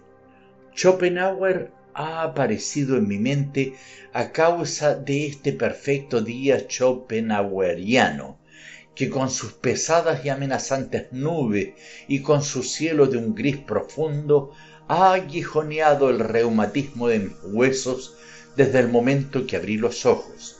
Estos días, tipo Schopenhauer, visitan a, a Alemania por lo menos un centenar de veces al año. Afortunadamente para nosotros, los Schopenhauer en persona aparecen con mucha menos frecuencia. En este país obstinado y entumecido, cuya policía es nuestra única y verdadera comadre, y las piedras nuestros únicos profetas, es Schopenhauer y no Goethe el poeta natural. Estamos condenados a la derrota en nuestras guerras, así como en nuestras filosofías. Si por error la victoria militar queda con nosotros, no se adapta de ningún modo a nuestras ceñudas disposiciones. 14. Solo podía inducir a mi hermana a poner una cara solemne cuando lograba influirla a adentrarse como yo en el espíritu de Schopenhauer. Durante un tiempo mis dos únicos conversos eran mis dos buenos amigos de intelecto, Mochake y von Hersdorf y en la época que estaban completamente convertidos, ya no estaba muy seguro de ser yo mismo un discípulo. 15. Le he pedido al hombre que tienda un puente hacia el superhombre, solicitándole sacrificios en los altares de los dioses desconocidos. Al hacerlo, no he sido tanto un filósofo como un moralista. Es una cosa peligrosa ser un pequeño Schopenhauer si no se es el mismo Schopenhauer. 16. ¿Por qué será que puedo fijar pensamiento tras pensamiento sobre el papel tal como se presentan en mi mente y si alguien me interpela preguntándome simplemente la hora, me confunde? El hecho de que se espera que pronuncie una serie de sonidos familiares como vía de contestación a la pregunta del hombre paraliza todo mi sistema y me reduce a la impotencia intelectual. ¿Pueden suceder las cosas en el mecanismo de nuestros pensamientos sin herir a los pensamientos mismos? El elemento espiritual es en nosotros enteramente independiente de los canales materiales a través de los cuales fluye. 17. El hombre que ocupa el asiento frente a la puerta ante la cual debo pasar para cumplir mis diarias necesidades constitucionales es Visco o lo soy yo. Uno de los dos haría bien en aprender a mantenerse alejado del camino del otro. ¿Y por qué me mira como si estuviera a punto de volar de un salto por la ventana hacia la libertad? 18. Schumann y Schopenhauer son los dos polos de mi existencia. Ellos me han conducido a la admiración. Entre ellos me siento aplastado como entre las piedras del molino. 19. Hay aquí un hombrecito que frecuentemente habla conmigo. Me ha contado todo sobre él y su historia es la menos interesante que he oído en mi vida. Si alguna vez le presté atención fue porque, mientras me hablaba, podía formarme juicio de la estatura total del ciudadano común de cualquier parte del mundo, hasta que un colapso nervioso lo trajo aquí. Era un corredor de bolsa que utilizaba el clásico bagaje de triquiñuelas del comerciante para comprar barato y vender caro. Sus ocupaciones lo llevaban al escritorio alrededor de las diez cada mañana y lo abandonaba cerca de las cuatro y media por la tarde. Durante esas seis horas y con la ayuda de un grupo de cuatro o cinco empleados más o menos inocentes, manipulaba en grupos de alza y baja las acciones que necesitaban los más perversos para llevar adelante sus amplios proyectos de pillaje. Cuando volvía a su confortable hogar, asumía el papel que a todo burgués alemán le agrada desempeñar, el papel del ciudadano recto y religioso. Cuando cansaba a su familia con sus historias para justificarse a sí mismo, llamaba a sus vecinos. Cuando se cansaban los vecinos, acudía a los miembros prominentes de su iglesia. Y cuando todos ellos estaban exhaustos, recordaba la lista de contribuyentes. Con toda esta gente solo hablaba de un tema único, sus propias ganancias eran obtenidas honestamente y con el debido temor de Dios. Los beneficios de sus competidores, por supuesto conseguidos a sus expensas, era dinero mal habido en la forma más baja de deshonestidad y depravación. ¿Cómo sé lo que desea toda esta gente? Porque llegó a mí después de agotar el padrón de contribuyentes. ¿Qué sucedió cuando su conciencia íntima con una vocecita le dijo, vil mentiroso, ¿conoces a alguien con una codicia más profunda que la tuya? Creo conocer también su respuesta a ello. Haría donaciones de beneficencia. Todos estos miserables son devotos de alguna institución de caridad. 20. Soy un hombre de genio, por lo tanto, puedo permitirme sonreír o escupirle a usted. 21. Los ricos dicen que el dinero no tiene verdadera importancia. No lo dan solo de miedo a dañar en aquellos a quienes pudieran darlo. El sentido de la apreciación de los valores. Personalmente nunca quise dinero. Las únicas veces que pienso en él es cuando lo necesito. 22. En Leipzig me perfeccioné mucho espiritualmente, me masturbé ampliamente y no frecuenté tanto a las prostitutas como debía hacerlo. 23. Prefiero ser un buen psicólogo antes que el dios del Génesis. 24.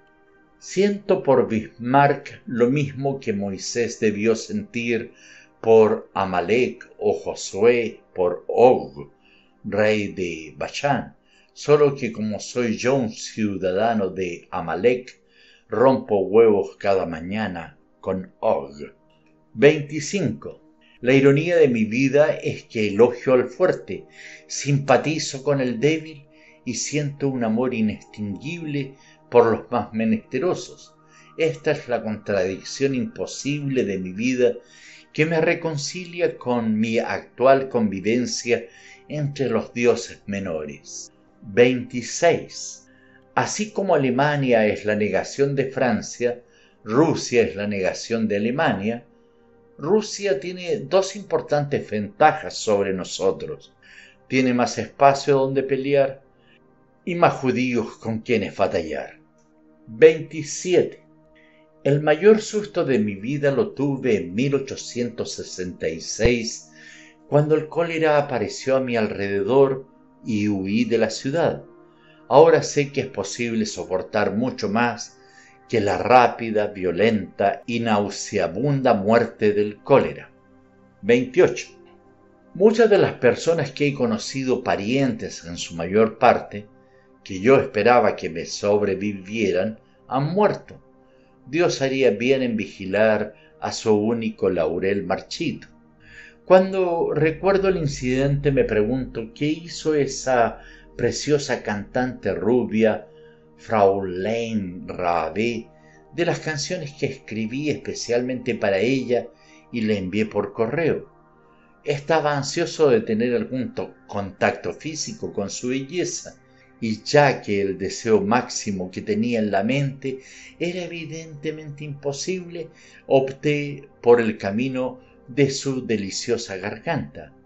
Pero es probable que desde el punto de vista del amor, no del digestivo, he elegido el más prescindible de sus orificios. 29. Siempre es un error llevarme a ver una obra teatral. Me río cuando no debo, y cuando lloro durante la representación es justamente en el momento que se supone que nadie debe soltar una lágrima. En los espectáculos musicales soy siempre la encarnación de la sobriedad. Por eso es que, sabiendo que nada se espera de mí, no me fijo en nada en particular y perdono a todo el mundo y a todo. Quizás ese es el secreto por el cual Dios se alejó súbitamente del mundo al que durante tanto tiempo no le ha dado un profeta. Si es así, ¿no se debiera informar sobre esto al Papa? 30. La causa de mi oposición a los médicos de aquí es especialmente su conversación, el vacío e inútil palabrerío que promueven sobre ellos y a su alrededor. Recuerdo un trabajo de puntadas y costuras perpetrado en mi anatomía cuando, siendo joven y mientras montaba un caballo, fui arrojado contra el pomo de la montura y me lastimé el pecho y el costado. Solo en esas oportunidades, cuando la carne está desgarrada y los huesos rotos, el médico es verdaderamente útil. 31. La soledad es lo que más me hace padecer aquí, aunque no es una sensación nueva para mí. Pero hay muchas clases de soledad. Existe la soledad de los lugares, la menos dañina de las soledades, porque cuando se vive lejos de un lugar querido, nace la esperanza y el deseo de un futuro en el cual el espíritu humano puede felizmente confiar y trae consuelo. Existe también la soledad de una alta aspiración, la más bendita de las soledades, que involucra no solo planes para sí mismo, sino para la humanidad en general, y no necesita así cuidarse de las probables contrariedades que acarrea. Y por fin está desgraciadamente la soledad que tiene una falta total de compensaciones, la soledad debida al fracaso del individuo para alcanzar un entendimiento común con el mundo.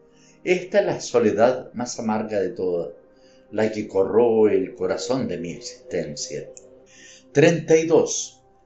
Cada artista es la alegre fortuna de los pocos que lo entienden. El artista ha nacido para su público y su público ha nacido para él. A los ojos del cielo los dos son iguales. No incluyo a los adoradores del populacho que es tan detestable e inútil como la despreciable canalla afectada por sus enamorados pseudoartistas. 33. Mala gente viene a esta casa y a la mala gente se le deja partir de ella. 34. He estado enamorado de dos mujeres, quizá solo de una, y estoy tan alejado de los ángeles como siempre. 35.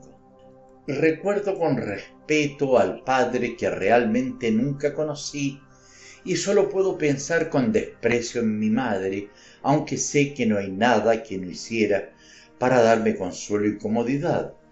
Dios hace bien en esconderse detrás de su pico en el monte Sinaí. 36. Para mantener expedito el tubo digestivo, cómanse ciruelas y estudiese filología, mientras reserve mis energías para la contemplación de las diosas frívolas de ordenados sonidos, gocé de buena salud y espíritu alegre. Solo cuando troqué la filología por la filosofía me atacó la maligna progenie de Pandora, pobre Rode, que creía que me elevaba sobre el mundo cuando se me ofreció la primera cátedra de filosofía en Basilea. 37. Nada de lo que amo es bueno para mí, ni siquiera la cerveza. Bebo solo un vaso y ya quedo tan soñoliento que prefiero dormir a conversar. 38. A mis colegas profesores de la universidad que se sentían satisfechos de su trabajo los llamaba lechuzas y topos. Para caracterizar a los rebeldes los hubiera debido llamar ratas. ¿No son acaso estos los que minan la casa de la filosofía? 39. Una pelea entre filósofos debe tomarse tan en serio como una discusión filosófica entre dos albañiles. 40. Hoy tuve otra de esas conversaciones con mi hermana que ponen a prueba. Mi madre, como de costumbre, vino con ella y también como de costumbre se quedó en la puerta del consultorio en lugar de acompañarme la visita. ¿Por qué esta amabilidad súbita? le pregunté a Elizabeth. Culpa tuya, Fritz, me respondió. La sacas demasiado de sí misma cuando la sometes a tu conversación. No te imaginas que goza más estando aquí sin verte. Puedes consolarte con el pensamiento de que tú sola me torturas por las dos. ¿Cómo te torturamos? Espiándome.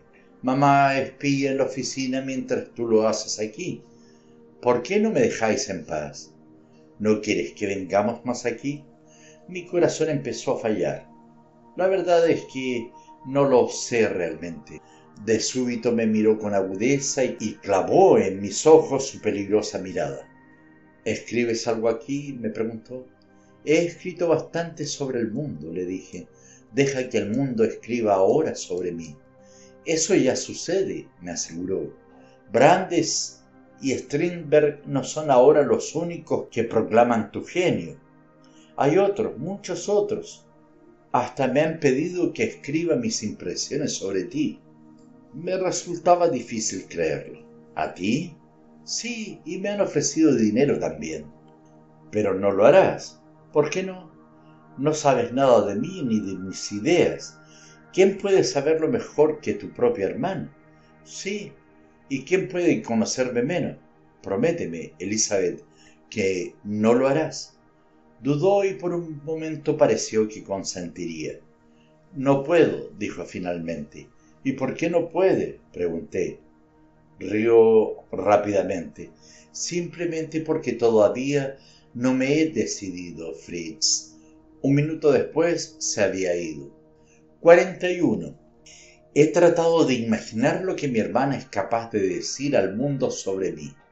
Diría que en los tempranos años de la niñez tomó la costumbre de deslizarse dentro de mi cama los sábados por la mañana para jugar con mis órganos genitales y después de un tiempo se habituó a ocuparse de ellos como si fueran sus juguetes predilectos.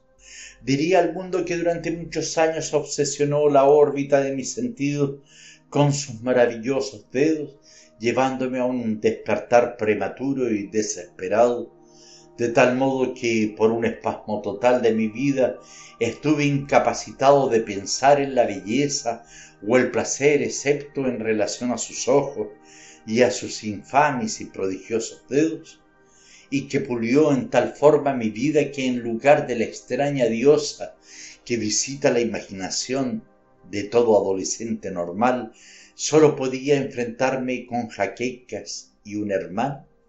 Estas no son las cosas que Elizabeth diría de mí al mundo, si existe algún loco que la haya animado a escribir sobre mí. Entonces, ¿qué diría Elizabeth en los artículos que amenazan comprarle? A fe mía no puedo adivinarlo. Diría con qué ansia se unía cada esperanza mía y cómo se alejaba cuando la pesadumbre me atacaba. Diría en qué forma cada vez que aparecía alguna persona que podía haber sido un verdadero amigo, hombre o mujer, encontraba alguna razón para que cortara esa relación, generalmente con la excusa de una razón moral. Diría cómo instigaba a mi madre para que la secundara en difamar la reputación de Luz Salomé hasta que yo mismo me uniera a la injuria que las dos acumulaban sobre ella. Diría que por rencor a mí se alejó con Förster para alimentar en Sudamérica el odio por los judíos y que fue principalmente para esconderse de mí que se dejó tomar por este tinterillo. Pero no, la verdad no es para la pobre Elizabeth. 42. Una vez más empleé dos días de la semana para leer los trabajos y los días de Hesiodo a un grupo de estudiantes y otros dos días leyendo Diporrey a otro grupo. Se puede leer Hesiodo a los jóvenes en forma tan frecuente como para matarlos, aunque si fueran niñas a quienes les leyera Edipo Rey, todas concluirían en cinta. 43. En el mundo intelectual tantas cosas han sido cercadas y graduadas por la teoría de la evolución de Darwin que me pregunto por qué ha influido tan poco a los pensadores contemporáneos. Tememos tanto a los ingleses que hasta nos asustamos de compartir la verdad filosófica con ellos. 44. No sucede nada mejor en Inglaterra, donde según tengo entendido, los discípulos de Darwin tienen tanto trabajo en sostener sus principios más elementales que las tentativas de mejorar sus premisas fundamentales son muy pocas y están lejos de ello. En general, los ingleses han estado siempre más interesados en los hechos que en las ideas. Es por eso que jamás será posible hacer que el populacho inglés sea capaz de obrar impulsivamente en una acción irrazonable o sangrienta. Nadie conseguirá de ellos quien quieran ningún caldo social, sino del que previamente hayan probado lenta y cuidadosamente soplando cada cucharadita. 45. Uno de los nuevos huéspedes de esta casa es un converso al catolicismo. Usa su cruz conspicuamente y oí que le decía al doctor que no intervendrá en ningún servicio que no sea primeramente aprobado por su sacerdote. Esto me recuerda el tiempo en que mi amigo y camarada Romund, un maestro de Schopenhauer, e incrédulo si alguna vez conocía alguno, anunció públicamente su intención de unirse a la Iglesia de Roma. A mí y a los otros asociados de la universidad nos hizo la misma impresión que si nos hubiera dicho que estaba cansado de ser un hombre y que en una fecha futura entraría en una jaula del zoológico local para convertirse en mono. ¿Qué lo fatigaba tanto de la aventura de pensar? Le preguntamos, y por supuesto no contestó. Cada vez que oigo a alguien, casi nadie que ha sido instruido en la fe, tengo el mismo curioso sentimiento. Nadie se convierte al catolicismo por inspiración se debiera instruir a la gente sobre la forma de vivir en una religión en la cual el 80% de sus adherentes son semiliteratos.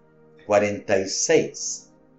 He estado acertado en casi todos los puntos con respecto a Wagner, pero estaba ciertamente equivocado cuando confundí la necesidad de entenderlo a él y a su trabajo con las necesidades de la lucha por la cultura en nuestros tiempos.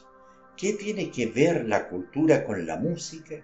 La mejor de las músicas, refinamiento del instituto que brama y nos eleva cuando estamos doloridos, sigue siendo, a pesar de nuestros esfuerzos para refinar su llamada, una expresión puramente primitiva del animal que todo ser humano esconde dentro de sí. 47. Una vez traté de reconciliar a los dioses y a los artistas mediante la sugerencia de que los dioses solo eran hombres que posaban como artistas. ¿Bajo qué concepto arrogamos entonces a los dioses el derecho a amar sin participar también de nuestras funciones orgánicas menos elegantes? Ya en el Renacimiento se nos ocurrió que al más distante de nuestros creadores le era necesario mover el vientre, y finalmente los cuadros de la Asunción tuvimos el espectáculo de una fila de ángeles que orinaba sobre la otra. 48. No hay nada científico en nuestra moral y todavía menos moral en nuestra ciencia. Para conciliar las dos, un nuevo grupo de dioses deben ser concebidos, ordenados y popularizados. Capítulo quinto. 1. Ah, Oreste, la sangre de tu madre pesa sobre tu conciencia y a tus pies la cólera vengadora te arrastra al camino de la condena. Madre, estoy colmado de remordimiento. Sé que te he asesinado con mi intenso odio, tan grande y ardiente que es capaz de destruir a todas las madres del mundo. Pero Ifigenia espiará mi vil crimen. Ella conoce la agonía de Tántalo, el agua que se mofa de sus labios, la fruta que elude la boca entreabierta, hasta que el hambre y la sed incitan al espíritu extraviado hacia la locura matricida. Ella espiará mi culpa y la tuya porque la sacerdotisa de la virtud hundióse conmigo en el pozo más profundo de Tártaro, hacia la insondable perversidad de los egipcios que desafiaron las barreras de consanguinidad. Ah, este dionisiaco frenesí, esta alegría de vivir que transforma en paraíso a este mundo inferior donde todos los odios y miserias terrenales desaparecen en el éxtasis del momento eterno y los sombríos pecados se consumen en las llamas de los cometas lanzados a través de los remolineantes abismos del espacio. La fortaleza ha caído y mi cuerpo yace junto a los muros en ruinas, pero Ifigenia desafía los truenos de Zeus, reúne los fragmentos de Orestes, todos sangrientos, e invoca a los dioses a realizar el gran milagro, transformarme nuevamente en cuerpo, mente y espíritu. Ese es el destino de mi estrella, restituirme a la totalidad del planeta donde cada brisna de hierba marchita florece hacia la vida de resurrección. Ifigenia, Ifigenia, tu hermano Orestes espera el milagro de tus restañantes manos. No temas los truenos de Zeus, nada hay en el cielo ni en la tierra que pueda impedir nuestra voluntad de plenitud y de santidad, excepto nuestra propia cobardía y nuestra violenta desesperación. Demonios, levantaos, soplad las trompetas y marchad en ronda alrededor del terror del espíritu hasta que sus muros caigan en ruinas Levanta, Satanás, levanta la tormenta en el cielo, dispersa a los ángeles de la oscuridad y esparce tu violenta luz sobre el trono vacío de Cristo. ¿Quién es él? Si es Nietzsche, el hijo de Odín pulverizando los planetas con el martillo de Thor. Soy el gran destructor, el gran constructor, construyo un nuevo cielo y una nueva tierra para dejar lugar al espíritu de Prometeo, el alma infinita de Zaratustra. ¡Ay de mí! El mismo constructor está demolido. ¿Cómo puede el polvo transformarse en Dios, el Dios de los dioses? En los truenos de la voluntad todas las tumbas tiemblan y se abren en grietas polvo, levántate y marcha hacia tu virilidad, tu divina virilidad, sobre la montaña santa donde la serpiente y el águila esperan el retorno de Zaratustra al hogar. Al estallido de una música de Mozart, las puertas de la alegría se abren y el hombre marcha hacia su heredad. Sed finalmente una solamente, unida en el sentimiento. Ifigenia, Ifigenia, ¿no estamos unidos en cuerpo, mente y espíritu? ¿No es tu destino mi sino predeterminado? ¿No vibramos juntos con los vientos del amor y del odio como un arpa eólica que palpita los dedos de la tormenta? Ifigenia, Ifigenia, no temas a los dioses que sólo conocen el pecado de la debilidad y ni siquiera la sombría lujuria faraónica de la sangre que busca su propia imagen en el burdel del insecto. Soy el rey Ptolomeo Filadelfo, construyo un panal en faro para que los marinos puedan guiarse y estoy deshecho contra las rocas. Ay, Ifigenia, Ifigenia, no temas a los dioses, pues los dioses están en nosotros. Somos nosotros los dioses que tememos. Y al perder nuestro propio temor, sobreviene la locura. Esta trágica discordancia se presenta, nosotros mismos nos separamos contra nosotros. No ruegues a los dioses, no ruegues. No ruegues a los dioses, ya que los dioses están en nosotros. El espejo refleja su imagen. Nosotros somos los dioses y toda la fuerza del cielo.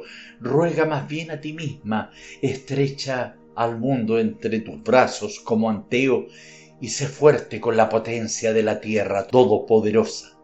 Somos los guardianes de nuestro propio sino. Yo soy tu destino y tú eres el mío. Ifigenia, Ifigenia, Orestes ha caído en la fosa, la tierra se estrella contra su cabeza, la buena tierra en la que él confió hasta el fin. Rescátame, amada mía, rescata al enamorado del mundo. Socorro, socorro, socorro, hermana, me entierran vivo. Ayúdame, ayúdame, Ifigenia, ayúdame. 2.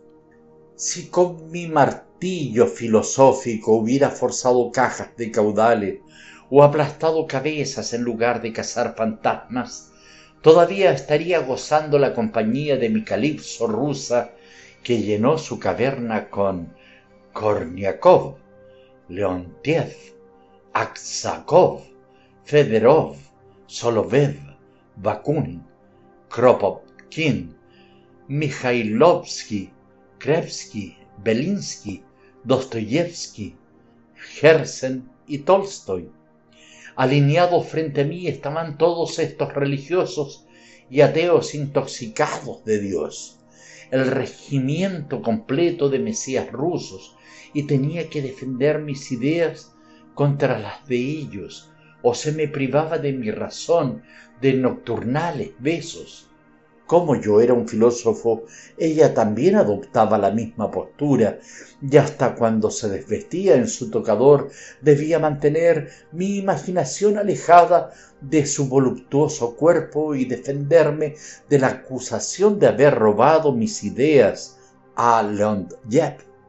Leontiev, eh, su nombre y sus pensamientos me eran tan desconocidos como los de cualquier filósofo negro del corazón del Congo.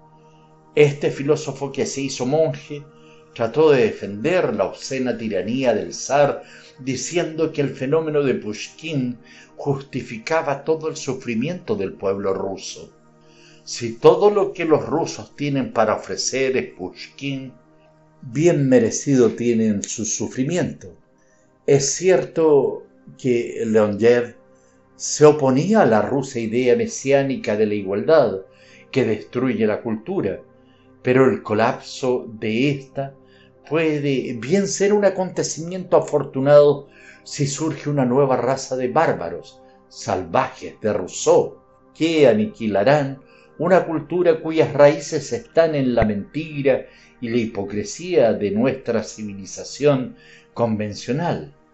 Antes que ser un apologista del zar para una cultura de pogroms, estoy preparado a unirme a los socialistas en su lucha contra la pseudocultura de los filisteos y los antisemitas.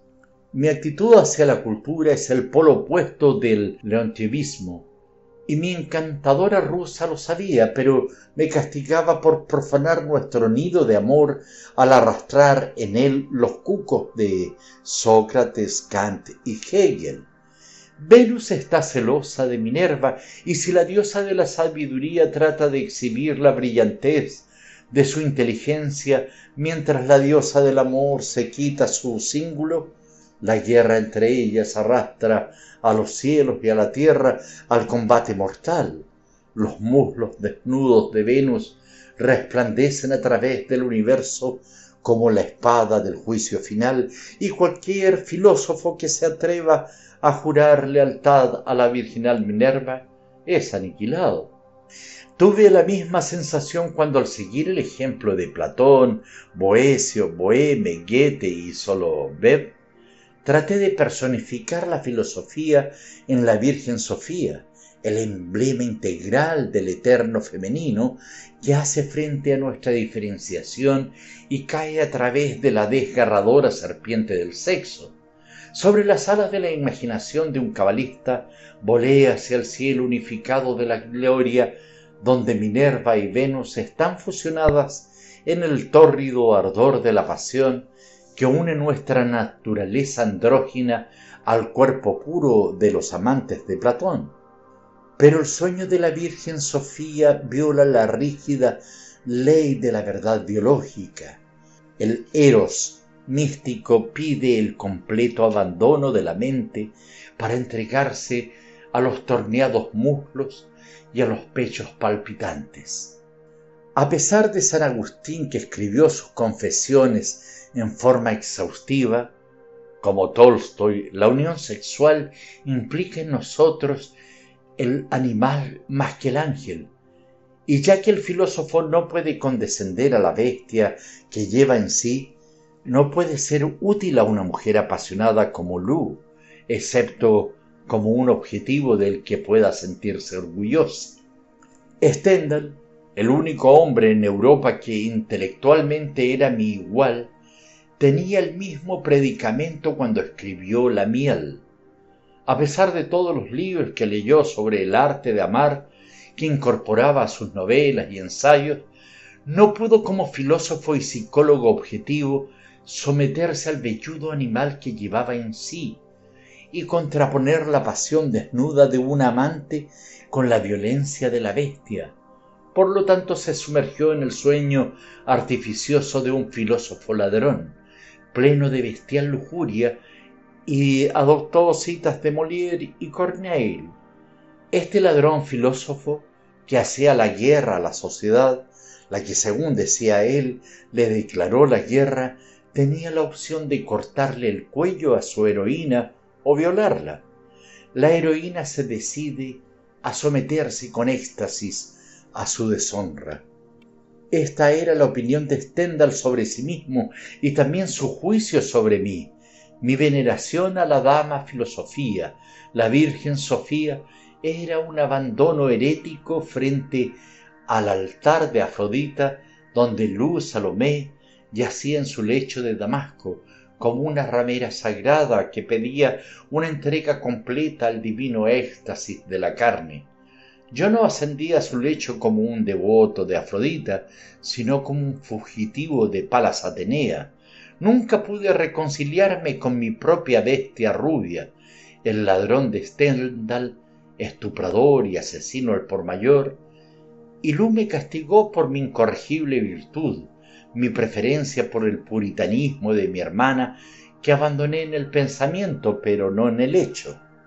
Cada mujer es una ramera de corazón, y hasta que un hombre no comprenda esto, no le será posible penetrar en la pureza virgen de su ser. Si alguna vez logro liberarme de mi parálisis, empezaré nuevamente la vida dejando el enigma de la esfinge a los eunucos y filósofos, para transformarme en un héroe de novela de segunda categoría. Cuando sorprenda entonces en su tocador a una belleza semidesnuda, le pondré un cuchillo en su cuello y dejaré que tome su gran decisión, como el, la miel de Stendhal, ella se deleitará con mi bestialidad, mi energía desenmascarada que enfrenta el furioso embate de su íntima naturaleza femenina.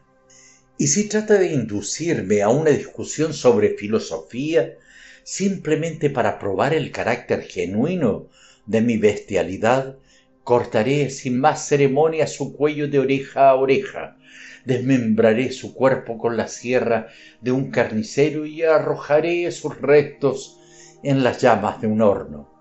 Ah, mi querida dama rusa, gozarás entonces la demostración de mi terror. Haré actuar mi filosofía, el cráneo de César rechinará en la tormenta con el estrépito de la muerte de los imperios.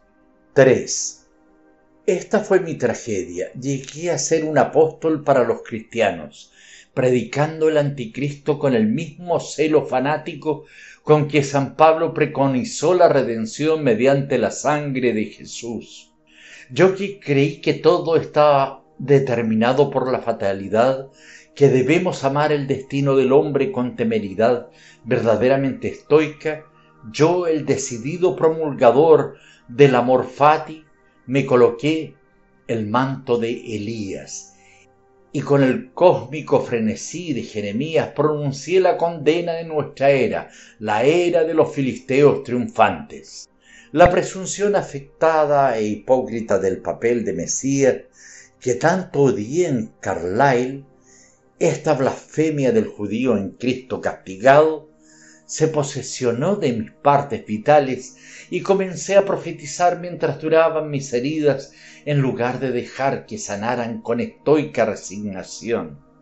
Qué sensación de distancia entre Heráclito y su discípulo Nietzsche, que a pesar de su rebelión contra la esclava moral de Jesús, una muralla de diecinueve siglos de amor y piedad lo separa del ideal de Heráclito.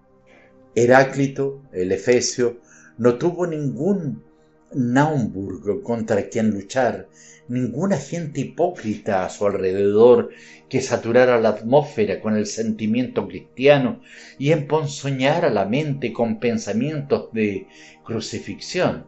Este veneno cristiano ha permanecido en mi sangre, de modo que la águila orgullosa y la sabia serpiente, posesión común de Heráclito y Zaratustra, se han fusionado en la imagen de la cruz. Conservo todavía como el Efesio un aristocrático desprecio por la moral, la comodidad y la quietud, y como él glorifico la lucha, pero contrariamente al antiguo filósofo, he permitido que la lucha entre en mi alma, de modo que mi espíritu sea transformado en un campo de batalla entre las dos visiones del mundo, la judeocristiana y la grecorromana, la moral y la amoral. Este conflicto, el augurio de la enfermedad de amor y compasión de Cristo, hendió mi mente en dos partes, y mis amigos recibieron de Turín cartas irrazonables y fantásticas, firmadas el crucificado y Dionisio. Heráclito no escribió tales sátiras y libelos engendrados por una mente turbada y dividida por los conflictos de nuestra era. Él tenía fe en la eterna razón, la única parte de su credo que no adopté porque, engañado por Schopenhauer, confundí el tiempo con la eternidad y coloqué al filisteo en el trono vacío de Dios, el filisteo cuya insensatez e irracional falta de objetivos constituyeron para mí las cualidades de la deidad. Al luchar contra los filisteos me transformé yo mismo en filisteo y abandoné el deseo de la razón por el deseo ciego del poder, el deseo que destruye a sí mismo en la impotencia si no está dirigido por una mente cósmica como Pascal comprendió tan claramente. Ahora en las garras de esta parálisis rastrera que convierte cada párrafo que escribo en un calvario del espíritu, una angustia apocalíptica, comprendo más que nunca que mi cruzada contra Sócrates era realmente una guerra contra mí mismo, es decir, la parte de mi ser racional que poseo en común con Heráclito, mi voluntad para razonar, mi pasión por la verdad absoluta, que a pesar mío me obligó a renunciar a Wagner y al wagnerianismo, los sumideros de la atriaca irracional que el ignorante todavía confunde con los tubos de órgano de la música divina. No estoy de acuerdo con Shakespeare con respecto a que los dioses nos atormentan y nos mutilan del mismo modo que los colegiales torturan y arrancan las alas de las moscas. Por el contrario, los dioses han sido amables conmigo y mediante la lección de la parálisis y enfermedad del cerebro me han enseñado a valorar mucho más la salud física y moral, aplastando mi frenesí dionisiaco para apreciar mejor la calma apolínea y la razón de Sócrates.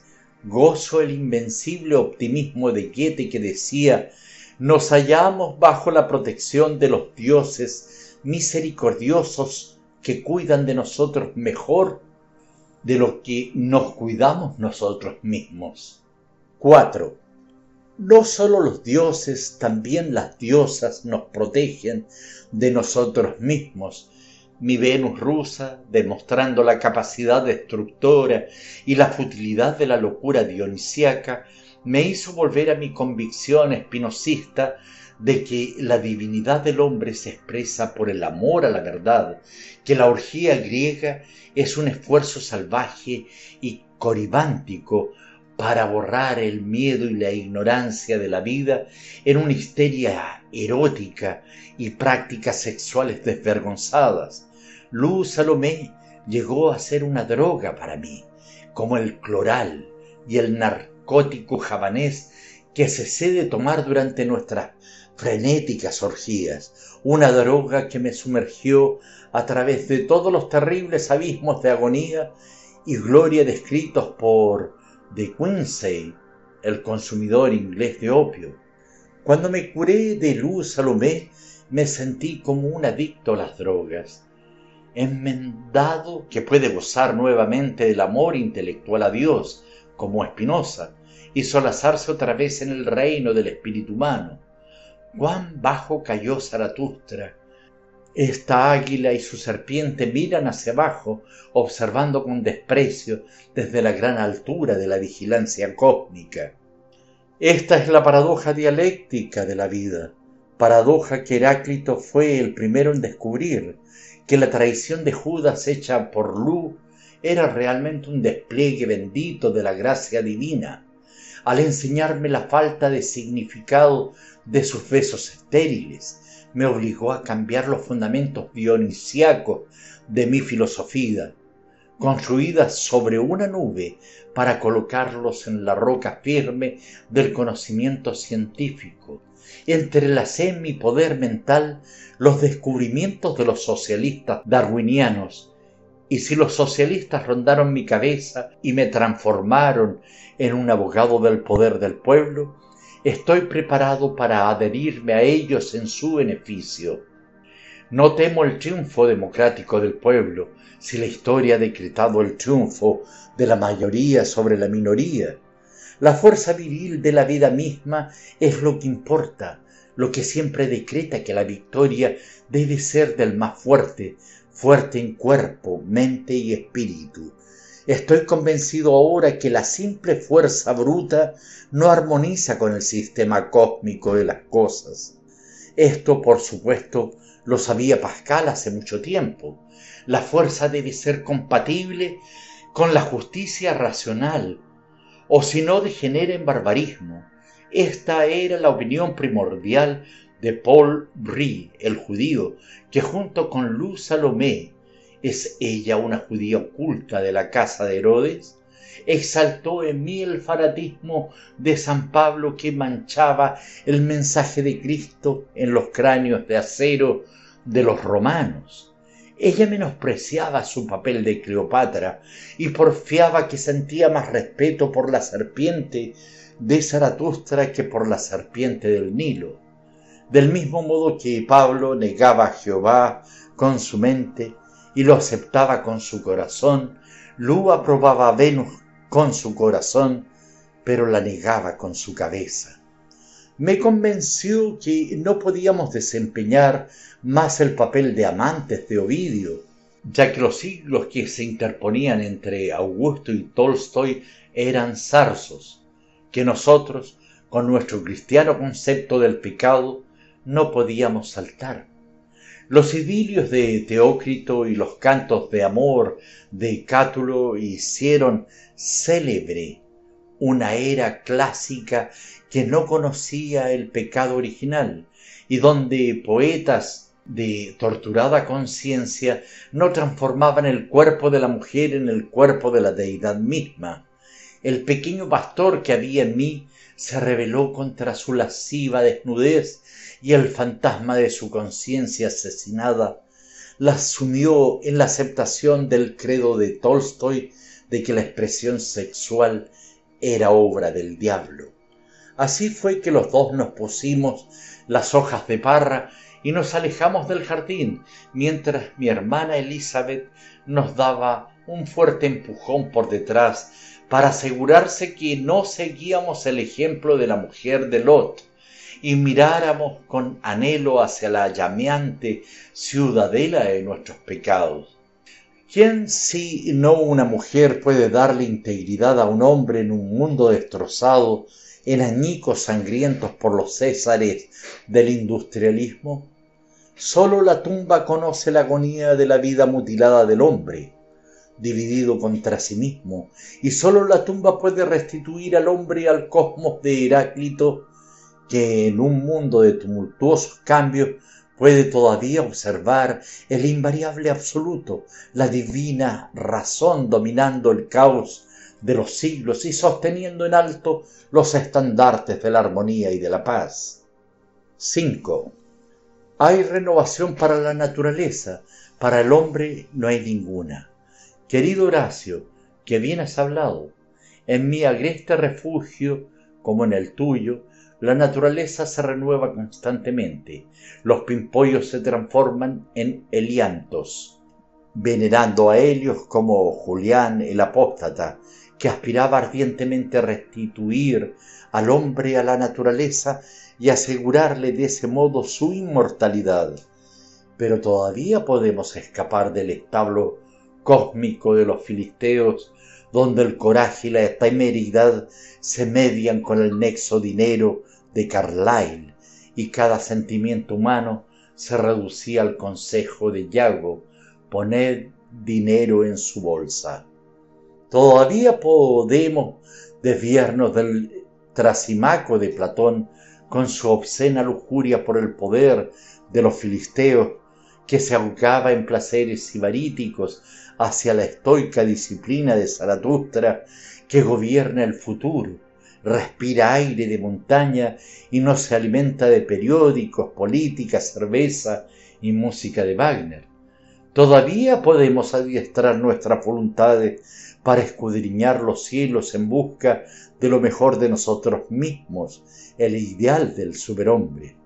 ¿Por qué hallamos instrumentos de suplicio para nuestras mentes, retorciendo nuestra miseria hasta irrumpir en la locura? La mirada paralizante y feroz de Medusa me está transformando en piedra, pero todavía puedo volver mi rostro hacia el jardín y observar cómo las rosas se elevan hacia su incienso y son destrozadas por su misma fragancia deliciosa. Es un lujo estar vivo sin meta ni propósito, succionar el sol como una flor de jardín y olvidar la angustia de la existencia simplemente en el deseo ardiente de vivir. Esa es la sabiduría del populacho que no fue maldecido por la enfermedad mortal del ideal, y hundido hasta las rodillas, se resignó a su naturaleza finita y renunció a desafiar a los cielos con satánico desprecio. Ay, ay, he tratado de elevarme por sobre mi condición de animal y derramé sangre como uno de los toros de Virgilio, tornando púrpura los verdes pastos con mi rugiente muerte. Sin embargo, mis bramidos se han silenciado y Lama no sospecha que mis destrozados cielos se inflaman con relámpagos y se sacuden con truenos mientras sonrío amablemente a medida que se presentan los huéspedes como el catálogo de naves de Homero. El crepúsculo desciende sobre el jardín, los últimos rayos del sol desaparecen para siempre y mi espíritu se inflama de sagrada resignación al repetir con el estoico emperador Oh universo, todas tus obras me complacen, todo lo que llega a tiempo para ti no puede ser para mí ni prematuro ni tardío. Oh naturaleza, lo que me trae en tus estaciones es para mí siempre sazonado fruto. Todo proviene de ti, todo reside en ti, todo vuelve a ti. Oh ciudad de Cécrope, ciudad querida, ha dicho uno, y lo que se ha dicho de Atenas, la hermosa ciudad de Cécrope, no se podría decir del universo, la hermosa ciudad de Dios. Así habló Zaratustra, que es la encarnación de todo hombre que haya afirmado la vida en medio de la muerte, superando así su mortalidad y en su divina virilidad ansiaba estar dentro de una danzarina estrella. 6. Cuando en Ginebra le propuse matrimonio a una muchacha holandesa, después de algunas horas de haberla conocido, me aterroricé al pensar que podría aceptar mi reflexiva propuesta que nació de un súbito acceso de romanticismo wagneriano. Pero las estrellas me fueron favorables ese día y la hermosa muchacha holandesa me rechazó de plano. Debí seguir el ejemplo de mi colega Burkhardt. Su ejemplar de Schopenhauer estaba plagado de signos de interrogación y yo debí marcar a todas las mujeres que me fascinaban con signos de interrogación, incluso a Luz Salomé. La fe en las mujeres es una forma de idolatría y en un siglo en que los principios ya no imponen la lealtad de los hombres, nos inclinamos delante de ídolos vestidos con uniformes prusianos o en aguas de seda.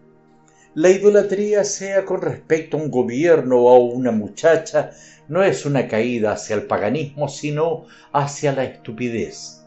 Federico el Grande decía, si tuviera más de una vida la sacrificaría por la patria. No creo en la fama, excepto en la del Estado. Por supuesto, Federico, con su maquiavélica astucia, mentía como el barón Munchausen. Pero aunque lo creyera, seguiría siendo un real idiota, a pesar de su apoteosis en las páginas de Carlyle.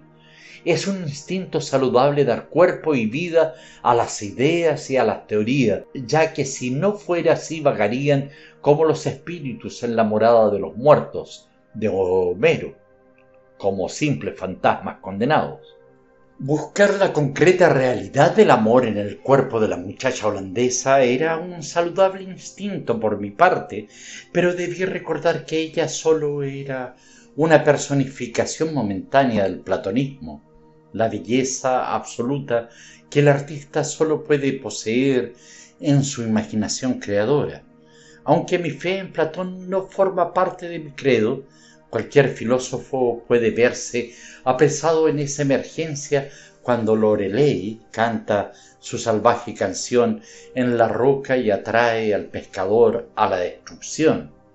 Al menos la rubia muchacha holandesa me hizo conocer a Longfellow y su poema Excelsior, que al principio creí que era un plagio de mi idea del superhombre, hasta que descubrí que la obra maestra era tan vieja como yo.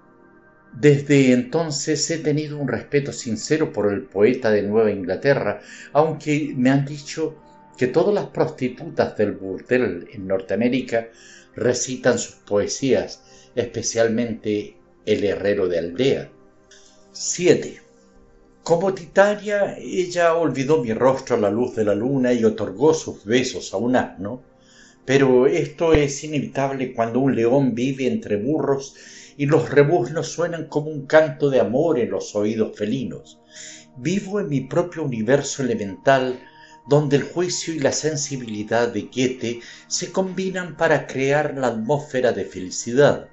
Yo, con mi visión montañesa, ¿qué tengo que hacer con el ganado del valle o con los garañones que montan a su yegua por mandato de la naturaleza? Solo Aspasia puede comprender mi amor pasional porque vivió en el siglo de Pericles cuando la mente era carne y la carne era mente, fusionadas las dos en la brillante llama del amor nupcial.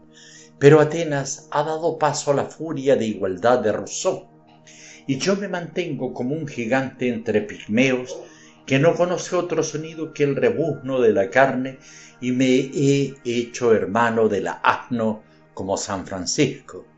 Algún día iré a la casa donde nació Rousseau y destrozaré todas las ventanas. Mientras tanto viviré para los deberes culturales y despertaré en mí y en los demás al filósofo, al artista y al santo. Me dejaré abatir como Titania y su asno y deberé exilarme de la vasta comunidad de la cultura europea. 8. Pascal, el agudo cazador, persiguió a cada fenómeno hasta su cubil, desde el más infinitamente pequeño al más enorme dinosaurio del Senegal. Pero, ¿podría él explicar el amor a primera vista de Cándido y la hermosa Cunegunda después de comer apenas abandonaron la mesa? ¿Tiene alguna relación un estómago satisfecho con el sentimiento de amor romántico?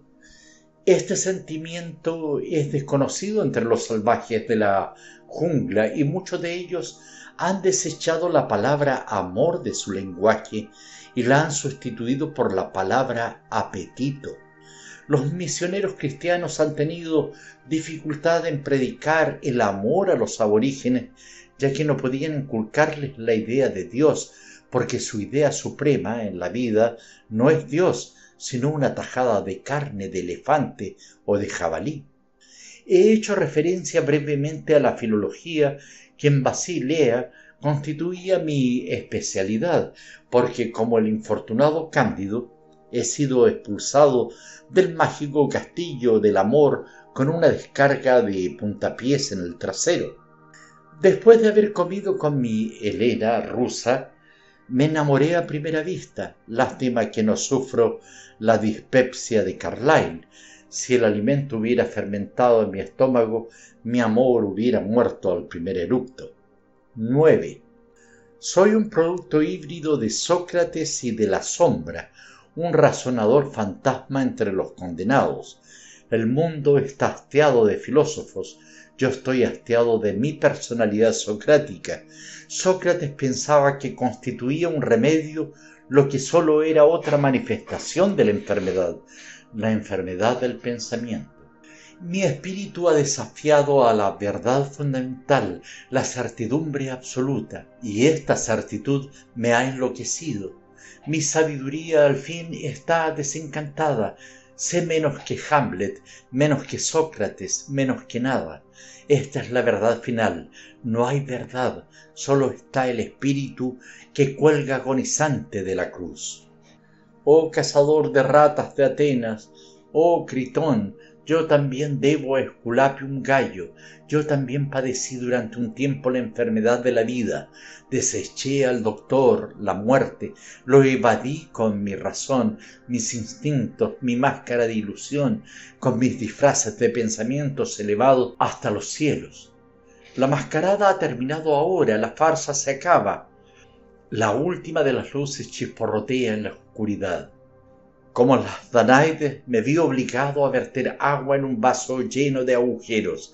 Ahora el sedazo se hunde, las galeras de Sócrates son devoradas por las olas y todos los esclavos de las galeras se sumergen con sus naves mientras los cielos braman con las llamas de la locura del mundo. Oh anticristo, oh tercer hombre de Aristóteles, un mediador impotente entre el cielo y la tierra, ¿Dónde está tu helénica sabiduría en esta hora apocalíptica, el momento de la condena final? Contéstame, Matilde, que cuidas a tu poeta en su lecho mortal. Pero ¿puede una vaca contestar cuando el mismo Sócrates no puede resolver el enigma? Hasta la roca de Yete se funde bajo el llameante sol del Nazareno. Tú has conquistado, oh Galileo, Julián el apóstata yace aplastado bajo tus pies. Tú me has conquistado, oh Heine, tu humilde nazareno ha vencido a la orgullosa Helena que lo ha desafiado y aún ahora, en su momento de agonía, lo desafía para siempre. Las coronas de vid de Dionisio se arrastran en el polvo, se ha estrellado en pedacitos y arrojado a los lobos, pero los vientos alzan sus trompetas y soplan vida a través del funeral del mundo. Ya no soy una rolliza Helena, plena de la alegría de la vida que mira con una condescendiente sonrisa al humilde nazareno. Solo soy un pobre judío, enfermo a punto de morir, una imagen extenuada de la miseria, un despreciable infeliz. Yo también soy un despreciable infeliz, querido Heine, pero me reclamará Nazareno, oh Jehová, porque la tumba se mantiene abierta. No, no, donde hay tumbas hay también resurrecciones. Aquellos que no traicionan a la vida, la vida nunca los traiciona. 10. Dios ha tornado tonta la sabiduría del mundo, dijo San Pablo. No ha sido Dios sino nuestra propia estupidez que ha transformado la cultura en anticultura, de modo que los modernos sofistas, los humanistas, los empiristas, los relativistas, los utilitarios y los individualistas se encuentran en la misma media luz de la mente cuyos vapores hierven en mi cerebro, una bruma púrpura que amenaza convertirse en una total oscuridad. No puedo estar de acuerdo con el pensamiento de Epicuro, aprende con tiempo a morir, o si prefieres, a superar a los dioses. La elección de llegar a ser un dios o un cadáver, un superhombre o un puñado de polvo amargo, no es para mí. Tal razonamiento sofista es posible para Epicuro, que tomaba sol en su exuberante jardín, pero no para mí que transpiro sangre y tormento en el jardín de Getsemaní y siento que mi mente y mi cuerpo se pudren mientras la cruz está preparada para mi crucifixión. Tranquilidad de la mente y paz del espíritu cuando el amor se ha fugado de mi corazón y un judío epiléptico colocado en el centro de mi corazón ríe estrepitosamente como un desenfrenado filisteo, mientras Sansón, enseguecido y atado a un pilar, brama su furia contra los que le atormentan. Dios ha tornado tonta la sabiduría del mundo. Basta, basta. Esta carcajada, filisteo, debe cesar. Destrozaré los pilares de la gordura y me precipitaré de cabeza en las ruinas. Dios ha tornado tonta la sabiduría del mundo. Ah, judío, tú has sabido cómo burlar al guerrero de la cultura, ya que habiendo perdido la fe en su causa, no puede más luchar. Pero la muerte pone término a toda burla. De este lado de la tumba la risa debe cesar. 11. Puesto que muero yo, Cayo César, también llamado Calígula, ordeno la muerte de Tiberio, nieto del emperador Tiberio, que se arrojó la toa virilis, y cuya muerte vicarial puede aliviar los sufrimientos de mis últimas horas sobre la tierra. Ordeno la muerte de Potitus, el plebeyo que prometió morir en caso que yo recobre la salud, y ya que puedo curarme decreto que cumpla su juramento y sufra la pena de crucifixión. Ordeno la deificación de mi hermana Drusila Elizabeth, que se erija de ella una efigie dorada en la casa del Senado y que en el templo de Venus, en el foro, se coloque una estatua de su figura de la misma medida que la de la diosa, y se la honre con los mismos ritos. Decreto también que se construya un altar en su honor, un templo con veinte sacerdotes, tanto hombres como mujeres, y se celebre el día de su cumpleaños, un festival con los mismos honores otorgados a Ludi Megaleures, firmado Cayo César, emperador. 12. Cuando Hegel estaba terminando su fenomenología miró por la ventana y vio a las tropas de Napoleón que entraban en Jena. Observó a través de la ventana de este manicomio en Jena y veo a los fantasmas de la armada de Napoleón que marchan delante mío y se ríen del filósofo con el martillo, del mismo modo que se habrán reído de Hegel con su genio del mundo histórico, el hombre que personificó y creó una era. Napoleón, el aristócrata por decreto propio, creó la desilusión del poder, la misma desilusión de la grandeza que me obsesionó cuando me elegí a mí mismo en el déspota intelectual de Europa. Es una verdad eterna que el genio, en su lucha contra los filisteos, se yergue al nivel heroico y como Goethe elige en calidad de su alter ego a un inculto y nauseabundo villano como Federico el Grande, el hombre que personifica su ansia secreta del poder. Del mismo modo yo me sentí Napoleón y al venerarlo yo, profesor Nietzsche, con mis ojos que portan lentes y encorvado como los eruditos, monté un blanco corcel y cabalgué furiosamente hacia la batalla. El hombre más grande que ha llegado al mundo desde César, como Stendhal llamaba a Bonaparte. Este manicomio me ha curado de tal insensatez, pues todos los demás hombres creen ser Napoleón, y si se me permitiera entrar a los pabellones de las mujeres, encontraría hembras Bonapartes y Césares, tan obstinadas, tiránicas e implacables como Lama o Mamá.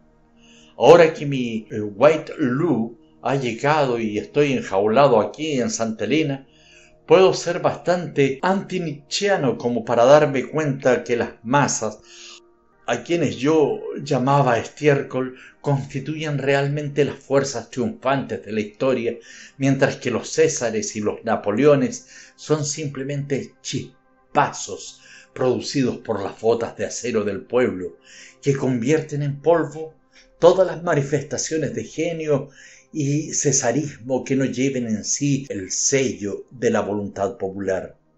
Los demócratas de Rousseau y los socialistas darán la bienvenida a esta confesión con triunfal exaltación. Es la primera vez en mi carrera de pensador que admito el papel heroico de la masa anónima que los románticos como Hugo, Scott, Delacroix, Michelet y Berliot adoptaron como piedra de toque de su credo estético. Por otro lado, los aristocráticos helenos me acusarán de haber traicionado la causa de la cultura al formar parte del bando judío de los nazarenos, donde se refugió Heine al morir. Atribuirán a mi locura mi renegado hebraísmo, lo cual es verdad. Al despojarme de toda ilusión, me volví loco. El último velo de la danzarina Salomé ha caído e introduce en la fuente que lleva la cabeza de Juan Bautista mi sistema de pensamiento aristocrático. Nietzsche contra Nietzsche. Sorprenderé al mundo con mi autotraición, pero no estoy montando nuevamente el caballo de Napoleón y cabalgo hacia el campo de batalla del pensamiento aristocrático que acabo de abandonar. El cesarismo de los genios es congénito al no tener con quien luchar excepto con su mente. Se abstrae de las masas necias y forma una barricada tras su falsa tesis de pensamiento antidemocrático pero su ansia de poder es realmente una ansia de impotencia, el deseo de exilarse a sí mismo de su humanidad.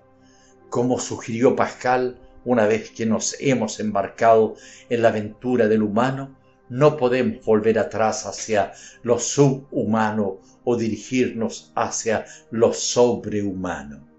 Nuestra humanidad nos pone limitaciones, rompe los muros de nuestros propios cuerpos y provoca a los dioses con el desafío de Prometeo. Esa es la senda que he seguido, senda que yo procuré abandonar cuando escribí Humano demasiado humano y la alegre sabiduría.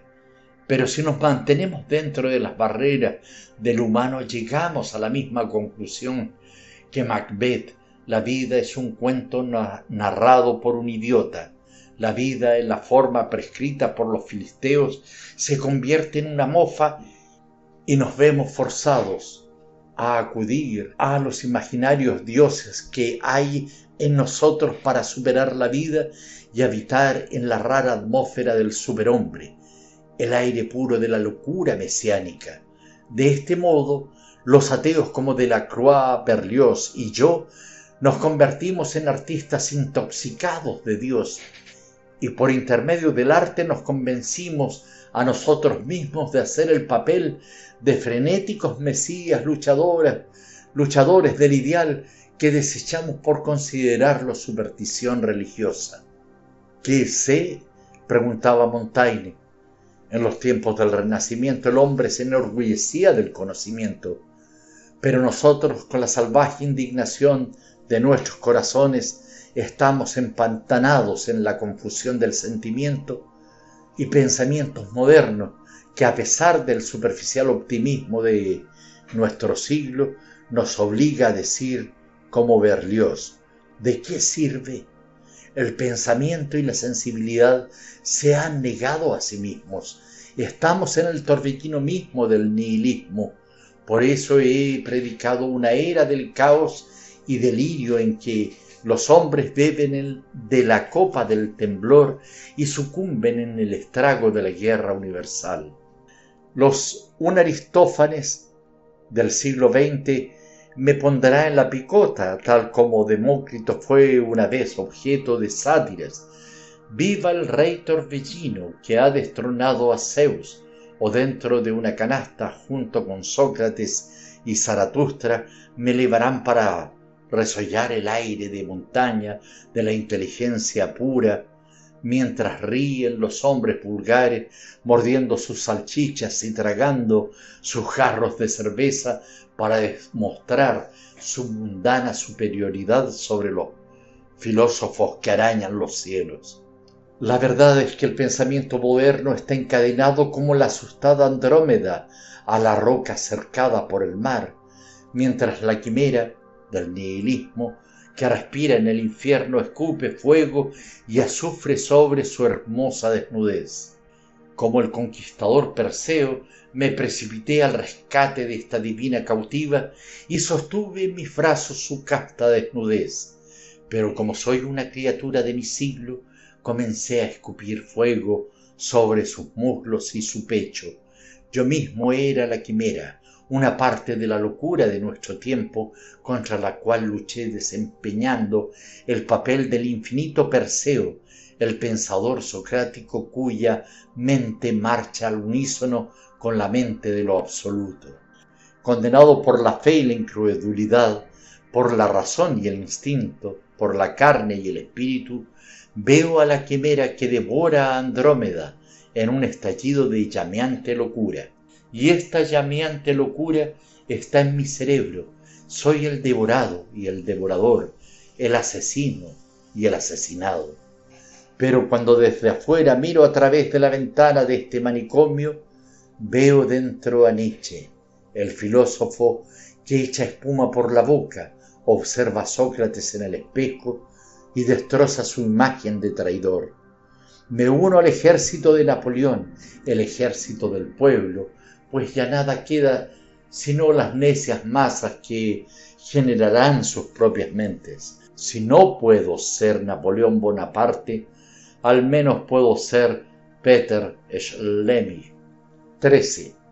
Rousseau era uno de los más grandes sacerdotes que halagan y ordenan, pero al incluir a Madame de Warens en la comunidad de los santos, no estaba acrecentando la historia, sino simplemente alimentaba su propia vanidad perversa. No puedo hacer lo mismo con Cosima, Lu o Lama, pues tengo demasiado respeto por la verdad para ajustarla a la imagen de un ideal religioso romántico.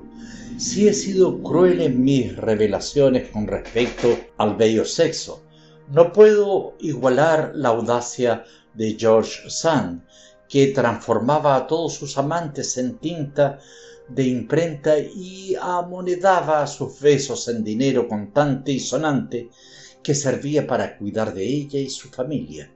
Si he usado un cuchillo metafórico para cortar la cabeza de una o dos mujeres, no he sido tan feroz como la Agripina de Claudio, que dio muerte a Lolia, Paulina, porque la temía como rival del cariño del emperador. Dio Cassius nos cuenta que como no reconoció la cabeza de la mujer cuando se la trajeron, le abrió la boca con su propia mano e inspeccionó la dentadura, que tenía ciertas particularidades. Nunca fue culpable de tales horrores, especialmente en relación con las mujeres, y aunque he aconsejado a los demás que sean duros y crueles, toda mi vida he estado uncido al yugo de la piedad, y cuando vi en Turín que un caballo era castigado por su dueño, corrí fuera de la casa, abracé al animal y vertí amargas lágrimas por su destino. Esto ha sido la causa de mi ruina, el divorcio entre lo que he predicado y lo que he hecho, y lo ha sido también de la mente occidental, que como la mía está enloqueciendo. Como Diceópolis, el obstinado labriego, quiero paz a toda costa, y como soy el único que la desea, he formalizado un convenio solemne conmigo mismo, pero los carboneros de Acharnae se apresuran a atacarme por traidor a la causa de la guerra, causa que en mis escritos he glorificado. ¿Lo he hecho? Qué hábiles han sido los nietzschenianos para hacer que Nietzsche se volviera contra sí mismo. Cuando hacía el elogio de la guerra, no quería significar la matanza de las poblaciones hacia la cual tienden las guerras modernas, Solo los soldados de Bismarck cosechan beneficios, acuñan en oro y plata la sangre de los hombres, mujeres y niños. Desde Waterloo la guerra ha llegado a ser un medio anticuado e inútil de saldar las disputas. Y tenemos necesidad de otro Aristófanes que precipite a los luchadores en olas de risa. Cuando la carnicería de la masa llegue a ser ridícula y se la despoje de toda nobleza, los filisteos cesarán de defenderla por temor de transformarse en víctimas del escarnio público. Pero al decir esto temo proceder como los antiguos griegos que incendiaron la escuela de Sócrates para liberar a Atenas de la retórica socrática que esconde la necedad en los velos dialécticos de la razón. El culto de la guerra está demasiado arraigado en la conciencia de los europeos para que las manos de las risas puedan desenraizarlo y aun cuando llegue a ser una farsa sangrienta que amenace la existencia de la humanidad misma, los hombres se abalanzarán hacia sus barriles de cerveza para beber el amargo fermento de la muerte y la destrucción. Pero la risa en sí misma es preciosa como lo comprueban los maniáticos de este manicomio, y aunque no consiga evitar las guerras, puede por lo menos mostrar lo ridículo de los demagogos cuando los persiguen los sabuesos de la ironía en sus metafóricos paños menores. En los caballeros, Aristófanes hace que el esclavo Demóstenes examine a un vendedor de salchichas para descubrir si es lo suficientemente ignorante como para ser estadista y provocador de guerras. No se les debiera permitir a nuestros Bismarcks gobernar y arruinar naciones antes de ser interrogados por un loco como yo, ya que al ser un perfecto idiota puedo reconocer a los politiqueros sin hacer muchas preguntas. Platón nos cuenta que las gracias, buscando un templo que no pereciera, eligieron el alma de Aristófanes. Al espíritu de la risa es imperecedero y tan imbuido estoy de este espíritu que me río de mi propia locura. El hombre contemporáneo que busca un refugio contra la furia de las masas guerreras puede atrincherarse en mi cerebro. Aquí reina la risa suprema y aquellos que se aferran a las vestimentas de este payaso pueden contemplar el abismo con una sonrisa. 14. Mi hermana me ha leído un artículo de un escritor que ha demostrado quizás una mayor comprensión de mi significado histórico que yo mismo decía. Me he rebelado contra filosofías tales como las de Hegel y el socialismo, y religiones tales como el cristianismo, que colocan a un mismo nivel e inevitablemente hacen desaparecer toda sensación de distancia entre los de mente vigorosa que constituyen la minoría y los débiles de espíritu, es decir, la mayoría pulverizando así la cultura humana en un molde común de estéril mediocridad. Los sofistas modernos, al forzar a la filosofía a amasar pan para las masas, han desmenuzado la mente como Protágoras, conduciéndola a la corriente de Heráclito, y no dejaron norma para el juicio excepto la fantasía e imaginación del individuo. Hemos llegado al nihilismo extremo del sofista Gorgias. Nada existe, los conocimientos no pueden ser transmitidos porque nada existe realmente. Como Parménides lo hizo hace mucho tiempo, compruebo que el problema primordial de la filosofía es descubrir nuevamente aquello que existe permanentemente, el ideal del superhombre hacia el cual debe dirigirse todo esfuerzo humano. La paradoja de la vida estriba en el hecho de que si abandonamos lo ideal por lo real, lo absoluto por lo relativo, lo eterno por lo finito, no conservamos nuestra humanidad puesto que la perdemos en el torbellino ciclónico del cambio incesante. La medida no es el hombre, sino el superhombre. Protágoras debe dar paso a Nietzsche y debemos comenzar a observar las estrellas como tales de Mileto, aunque como él, alguno de nosotros puede caer en un pozo. Creí conveniente, por supuesto, llevar una joven traciana que me acompañara en mis paseos a través del campo para contemplar las estrellas, pero en lugar de protegerme de que diera un mal paso fatal, exhibió su hermosa pierna, de modo que tropecé contra ella y caí. Por lo tanto, aconsejo a los filósofos que hagan en soledad sus paseos para contemplarlas y cuando vean una estrella danzarina se aseguren que no es producto de su imaginación una trampa para apresar al crédulo. Agradezco especialmente al escritor inglés porque en Inglaterra casi se me ignora y no se me denuncia como anticristo. Por el contrario, si el cristianismo significa la sustitución de la cruz por el embuste y el oportunismo, debo entonces con seguridad ser aceptado como discípulo de Jesús. Si como dice Justino Mártir, Sócrates fue el único cristiano antes de la llegada de Cristo, yo he sido el único cristiano después de la llegada de Cristo. Esta es la verdad positiva que el próximo siglo descubrirá cuando sobre mi hipótesis de la voluntad de pensar se construya una estructura del mundo sin fraude, un edificio a prueba de mentiras como el mismo Partenón. 15. Lou Salomé tenía, como George Sand, dos ídolos, su arte y su cuerpo, y su arte se expresaba habitualmente mediante su cuerpo de Venus. La ficción de George Sand era simplemente la confesión de su yo erótico, estudiaba cada gesto íntimo, medía cada suspiro de sus temerosos amantes y los detallaba cuidadosamente en sus libros. Pero está Napoleón de dormitorio, esta estratega de infinitas campañas en las batallas desnudas de los sexos, era puramente corporal al compararla con Lu, cuyo vestuario de estudiada simplicidad sólo acentuaba los voluptuosos contornos de su cuerpo y cuyo penetrante perfume tan provocador como el desnudo encanto de Helena inducía a la pasión, al místico ritual de Afrodita. También como George Sand, ella era una ley en sí misma y sólo una mujer puede desafiar las leyes del hombre y de la naturaleza sin sufrir la venganza de los dioses. A las mujeres como a los judíos nunca se les permitió la condición de mortales.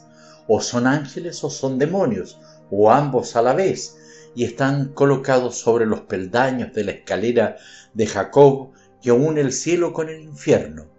No desean existir porque son la existencia misma y personifican el principio eterno del mal y del bien. Ya que la mujer es una fuerza elemental, es tan ridículo acusar a una mujer por faltar a la moral, como lo sería condenar al rayo por herir a una iglesia burlándose así de Dios. Arístides fue condenado al ostracismo porque el pueblo se cansó de llamarlo el justo, y los hombres se exilan a sí mismos de la buena conducta humana para tratar de justificarse a sí mismos a expensas del eterno femenino, el telón de los siglos. Y al contemplar a la humanidad en conjunto a la sobria luz del realismo, estoy de acuerdo con la exclamación de Lessing. Der Mensch wo ist er schlecht für einen Gott, so gut fürs Ungefähr. El deseo de ser buenas es una ilusión, una fantasía a la que pocas mujeres se entregan. Su virtud fue una vez la realización más grande del hombre, el triunfo del arte sobre la naturaleza femenina. Pero Luz Salomé, educada en la escuela del nihilismo ruso, eligió la emancipación femenina y se despojó de la camisa de fuerza de la moral filistea. Esto es lo que me atrajo a ella, como en Aspasia. Era decidido su rechazo de los valores burgueses de los que yo solo me atreví a, a jurar en mil libros. Si perdí la fe en ella es porque perdí la fe en mí mismo, en el destino de mi vida. Ahora la súplica de mi Zaratustra se ha cumplido. Vosotros, seres divinos, dadme la locura para que pueda creer en mí mismo. Al estar completamente loco, creo con firmeza en mí mismo y me aferro a Lu con la cósmica certidumbre de Job. Puedo decir con verdad, parafraseando al turbado judío, que se atrevió a utilizar a Dios para justificar su conducta ante los hombres aunque me ha matado, todavía creo en ella. 16. He tratado de convertir la filosofía en un arte, el arte de vivir. Con este objetivo a la vista seguí el ejemplo de Empédocles de Agrigento y traté de organizar todo el conocimiento en una unidad total para que armonizara con la sinfonía de los planetas, música, poesía, ciencia, filosofía, ética, política y literatura. Todo lo estudié para establecer la hegemonía del hombre sobre la naturaleza, de manera que pudiera superarse hacia su divina virilidad y alcanzar la meta del superhombre. Pero como no había amor en mi era, ni en mi vida privada, no pude concebir ningún amor cósmico arraigado en los miembros del hombre, como lo hizo Empédocles, y del conflicto cósmico entre el amor y la lucha, que por sí mismos se armonizan en el proceso dinámico del vivir, solo quedó para mí la lucha, la brutalidad pura del darwinismo social. Fue Luz Salomé la que se evadió con su tesis tolstoyana de la hegemonía del amor sobre el odio, tesis que el mismo Empédocles había ya desarrollado y en la que perdí mi fe cuando, niño aún, se me expuso al helado puritanismo de Naumburg con su escalofriante atmósfera de gasmoñería y decoro. En sus brazos pude muy bien creer con Empédocles que el amor cósmico estaba arraigado en mis propios miembros y se atestiguaba por sí mismo, y si obré como el Werder de Goethe cuando me fue arrebatada por las viles tácticas del ama, fue porque estaba histérico de miedo de perder mi asidero al amor que había llegado a ser la vida misma para mí, vida desnuda y triunfante. Los creadores de leyenda vieron a Empédocles lanzándose a las vomitantes llamas del Etna, pero ese destino no se reservó para el gran presocrático, sino sólo para mí. Cuando se me separó del amor de mi vida, el amor que me hizo humano, de mi desesperado salto a las llamas de la locura, y confié como Zaratustra en arrebatar la fe en mí mismo enviándome de la mente para entrar en una región superior de la cordura, la cordura del delirio lunático, la locura normal de los condenados. Capítulo sexto 1. Una mujer pasó ante mi ventana ayer por la mañana y cuando su última vislumbre se desvaneció en mis ojos, se llevó con ella toda mi ternura. Me gustaría describir esto en detalle, porque creo que es una de las pocas experiencias vitales posibles para un enfermo o un prisionero. ¿No podría por lo menos conjeturarse que el enfermo y el preso forman el suelo fértil donde crece todo lo bello y deseable en los fondos de esta fea fábrica? Vi el desvaído contorno de su faz, velada por la distancia, pero nada supe captar de su cara, el objeto con el cual se soñaría y viviría, una larga capa marrón que caía descuidadamente de sus hombros cubría su alta y lánguida figura. Era una tarea desesperada adivinar sus senos, su cintura, sus caderas y sus pies. Nunca tuve la oportunidad de saber siquiera aproximadamente cómo serían sus ojos. Cuando se aproximó a mi vista se transformó en la encarnación de todas mis esperanzas. Mientras mis ojos la gozaron, significó todo lo que conocía de la belleza, y cuando finalmente desapareció en el paisaje, quedé en el éxtasis de la dulzura. Alguna vez imaginé que un pajarillo que pasó frente a esta misma ventana podría ser Dios en una gira de inspección, pero ¿ha dado Dios alguna vez a una vida humana tanto como lo hizo esta mujer anónima? 2. He aprendido demasiado poco de demasiados maestros. La lectura de los clásicos y mis sueños con la garganta de Fraulein Rabe me han aportado la única felicidad pura que pueda mencionar sin humillación. 3. Hablo de mi alegre erudición en contraste con la triste sabiduría de Arturo Schopenhauer. Además tenía esto Schopenhauer para ofrecer al mundo, la tristeza que sólo decanta una tristeza más profunda, mientras que lo que estoy viviendo ahora es el precipitado de la alegría. 4.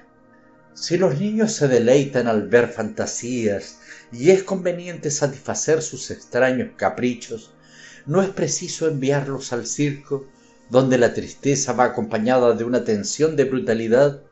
Solo tenemos que ampliar su educación en los colegios secundarios y universidades de nuestra gran nación. Allí encontrarán en sus instructores la suma de lo que puede esperarse en extravagancias humanas. 5. Todas estas trágicas interrupciones del solemne tránsito de una cueva a la otra. 6. Después de soportar la primera sangría parece que he interrumpido mi carrera de violencia experimenté un cambio de idea sobre la gloria de emprender una buena lucha.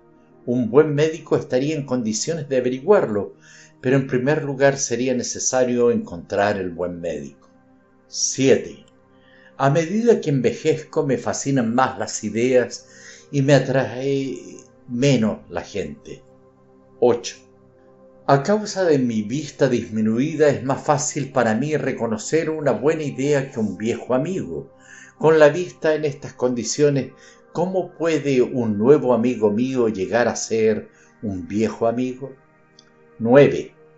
Si tuviera una segunda infancia y pudiera elegir dónde ser educado, creo que preferiría un burdel a esta religiosa casa en la que he crecido. 10. No, el mundo no está descentrado sino yo, su gran enamorado, enamorado de lo natural, que nunca hice algo natural excepto si encontraba un acto artificial que pudiera reemplazarlo. Testimonio no vivo, escribo. 11. Como dionisiaco soy un disoluto que no frecuenta orgías, un bohemio que no goza de la bebida, un exponente del torbellino universal que se encuentra tan enfermo que no puede ya rodear la cintura de una mujer con su brazo y bailar. 12.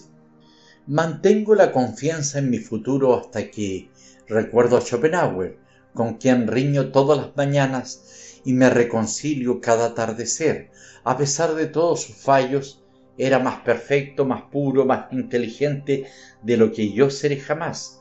Era aún más loco. Excepto esto, puedo perdonarle casi todo. 3. Un artista es un hombre que se adiestra como si fuera un dios, y en cuanto a lo demás, se comporta como si su única oportunidad de obtener placer fuera la de actuar como un ser humano. 14.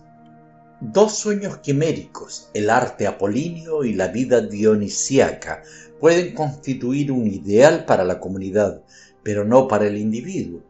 Es un error profundizar sus valores porque ninguno de ellos son comparables y cada uno tiene la misma importancia para el desarrollo de cualquier raza o nación. Este dionisiaco que sólo es capaz de una expresión apolínea de sus energías hubiera podido adaptarse a una vida mucho más tranquila si hubiese comprendido esto un poco antes. 15. La vida moderna tiene una diferencia fundamental de la de los griegos. Los artistas griegos se consideraban no sólo artistas de brillo propio, sino artesanos del Estado griego. Nosotros sólo vivimos como individuos, nuestros objetivos son individuales y nuestras realizaciones se limitan a glorias personales. No comparamos nuestros poderes en relación a la curva creciente de la grandeza de la comunidad, sino con la talla y el adelanto de los otros individuos similares a nosotros. Escribimos poemas a las mujeres, esculpimos estatuas a los políticos y concebimos planes que sólo requieren esporádicos esfuerzos de acción. 16. En rigor, los individuos no tienen más valor por sí mismos que el que tienen cuando forman parte de las masas violentas. No son nada mientras viven y son menos que nada después de muertos. 17. Podría hablar indefinidamente del ejército sin aproximarme siquiera a comprenderlo, ni en la vida prusiana ni en la mía. Cuando un acceso de patriotismo me arrastró a enrolarme, se me arrojó a la caballería, donde entre mi objetivo militar y yo siempre me dio un caballo. Es un hecho incontestable que, en tanto que jamás dañé a ningún caballo, uno de ellos, tras doblegarme, casi me destroza. 18. Los principales atributos del ciudadano del Estado griego eran la gracia personal y la bondad humana. ¿Cómo podían entonces ponerse al nivel del frío acero de Bismarck? 19. Los muros de la ciudad separaban a los griegos de la barbarie.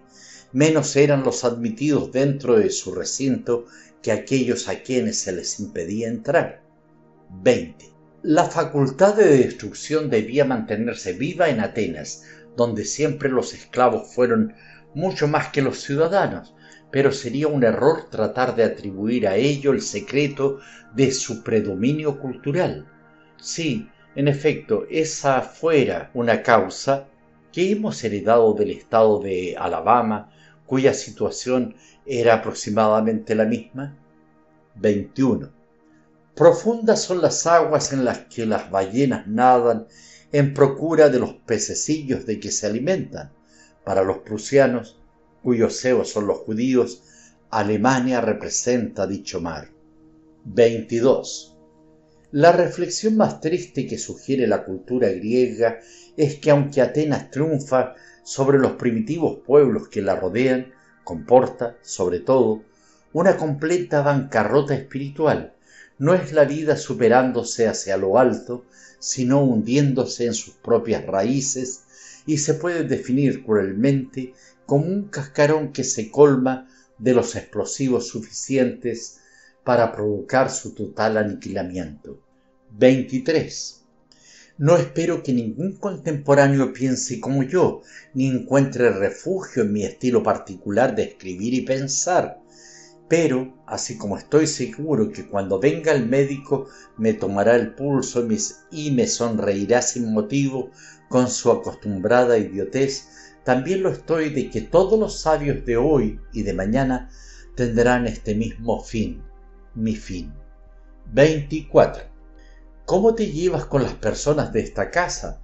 me preguntó Elizabeth el otro día. Le contesté que me llevaba muy bien con los huéspedes, pero no sucedía lo mismo con los médicos, que eran un fastidio, no solo para mí, sino para el resto de los que la habitan. Pero debes tener médicos, me dijo Elizabeth. Así es, es necesario tener médicos, escribanos y abogados, y Dios nos asista a todos. 25. Después que Elizabeth abandonó ayer el sanatorio, entró un hombre tan inteligente y encantador que me estremecí de terror al pensar que podía ser otro médico. No me interpeló con la clásica osadía de los médicos, sino que pidió que nos presentaran, y cuando estuvimos solos me preguntó si todavía creía estar en lo cierto al pensar que la benevolencia y el poder eran palabras intercambiables. Cuando le contesté que siempre tenía esa idea, me preguntó si no pensaba que mi interpretación de la palabra era una corrupción de lo que en los evangelios cristianos se entiende por benevolencia. Jesús y sus discípulos eran gente de buen corazón, le dije, pero eran malos economistas. Se debe fomentar la bondad entre los hombres, tanto los ricos como los pobres, pero el hecho es que solo los ricos tienen los medios para ser buenos. 26. En la órbita de las ideas los filósofos actúan muy noblemente. Las paradojas provocan las canas prematuras a sus menguados cabellos. No son, sin embargo, esas paradojas las que ponen a prueba la estabilidad a la que deben exponerse todas las ideas si pretenden subsistir y tener algún significado. He concebido todas las ideas y he luchado con todas las paradojas. Hubiera sido mejor que diera lecciones de música y encontrar una mujer para tener un hogar lleno de hijos. 27. Anhelar un ideal sabiendo el precio de sangre que la gente debe pagar para introducirlo en la existencia práctica, invocar la fuerza sabiendo el precio que ella pide por el más insignificante de los favores, desear el bien sabiendo que el bien proviene del mal y que por sí mismo, sin ningún aviso previo, puede volver a su naturaleza primitiva, he aquí los inconvenientes que debe sobrellevar el hombre que desee ser un filósofo en lugar de carnicero o boticario. 28. He tratado de vivir como Schumann, de pensar como Schopenhauer y de escribir como Platón. Solo muy breves momentos he gozado la bendita tranquilidad de Schumann. Schopenhauer es una fortaleza, más fácil es volar por encima de ella que conquistarla. Se puede aprender a escribir como Platón, pero al lograrlo es posible soportar la idea de ver a Platón leyéndonos si por un milagro él reviviera. 29. En algún lugar de mi espíritu hay un altar secreto, escondido tras el espinoso matorral de mi vanidad personal, con la ayuda de con la ayuda de rojizas hojas de otoño que arranqué del bosque vecino, he deletreado el nombre de Willamowitz.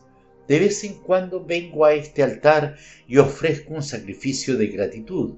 Es mi deuda no solo con un sincero, aunque en cierta forma infortunado erudito, sino principalmente con el hombre que puso un fin ignominioso a mi carrera de filólogo. 30. Si algún talento tengo es el de hacer enojar a la gente. He hecho una lluvia de orina sobre el mundo y en tales casos el mundo nunca tarda en ofrecer reciprocidad. 31. El primer gran estafador y asesino del mundo fue el primer historiador.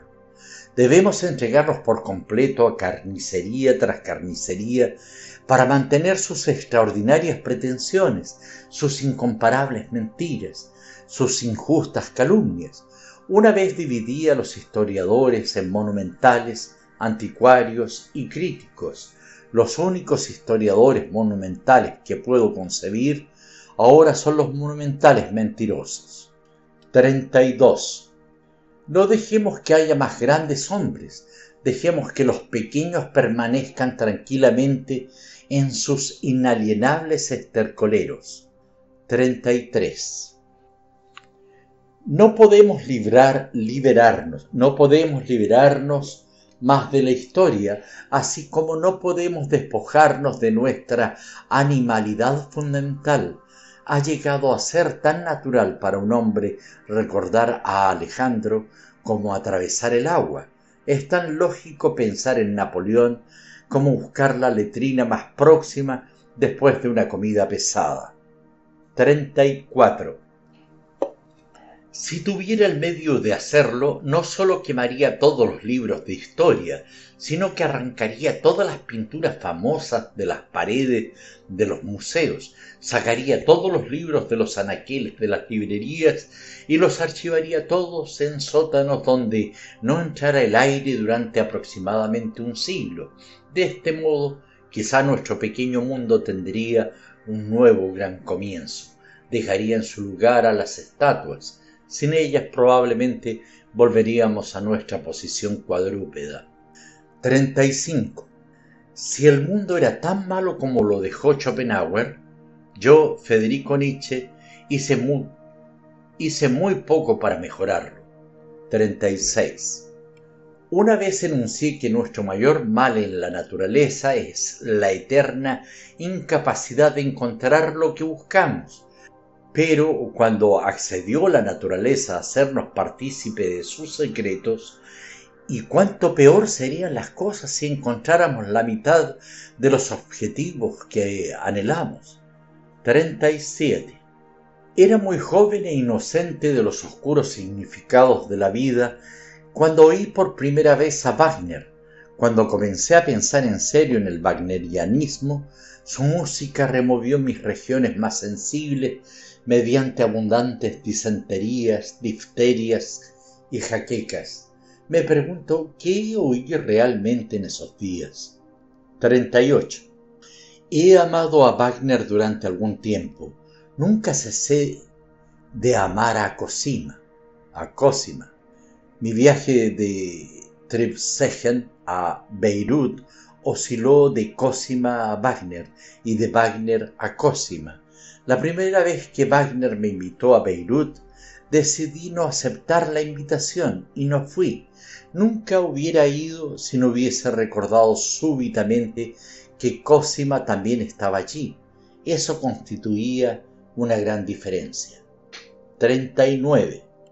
El primer cisma entre Wagner y yo resultó de la impaciencia inconsciente de Wagner conmigo durante mi primera visita a Beirut fui a hablar de la tragedia griega y me encontré con que lo único que Wagner tenía en la cabeza era su propia persona y el deseo de tener al mundo de rodillas ante él. 40. Si Wagner no hubiera sido un mal músico, se habría destacado, sin duda, como actor. En tal caso, Wagner jamás hubiera condescendido Wagner jamás hubiera condescendido a aceptar ninguno de los papeles que él mismo creó. 41. A pesar de todo, la música de Wagner hubiera podido alcanzar su objetivo. Tan, tan terrorífico era su frenesí al concebirla. Si hubiera tenido idea del esplendor extravagante y anormal y del ensueño sensual e intoxicante que componen la personalidad de los melómanos, todo el fuego de los dramatis personae de Wagner eran, sin embargo, hojarasca. Todas sus furias se desvanecían en una niebla de medias tintas. 42.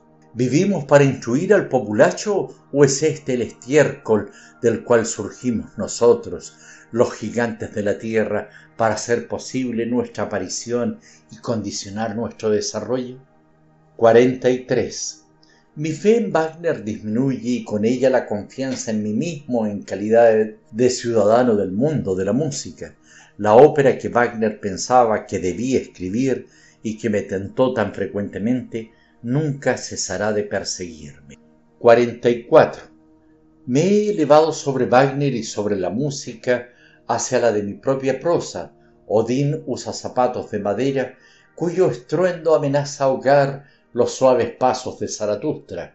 ¿Será una lucha hasta la muerte? 45.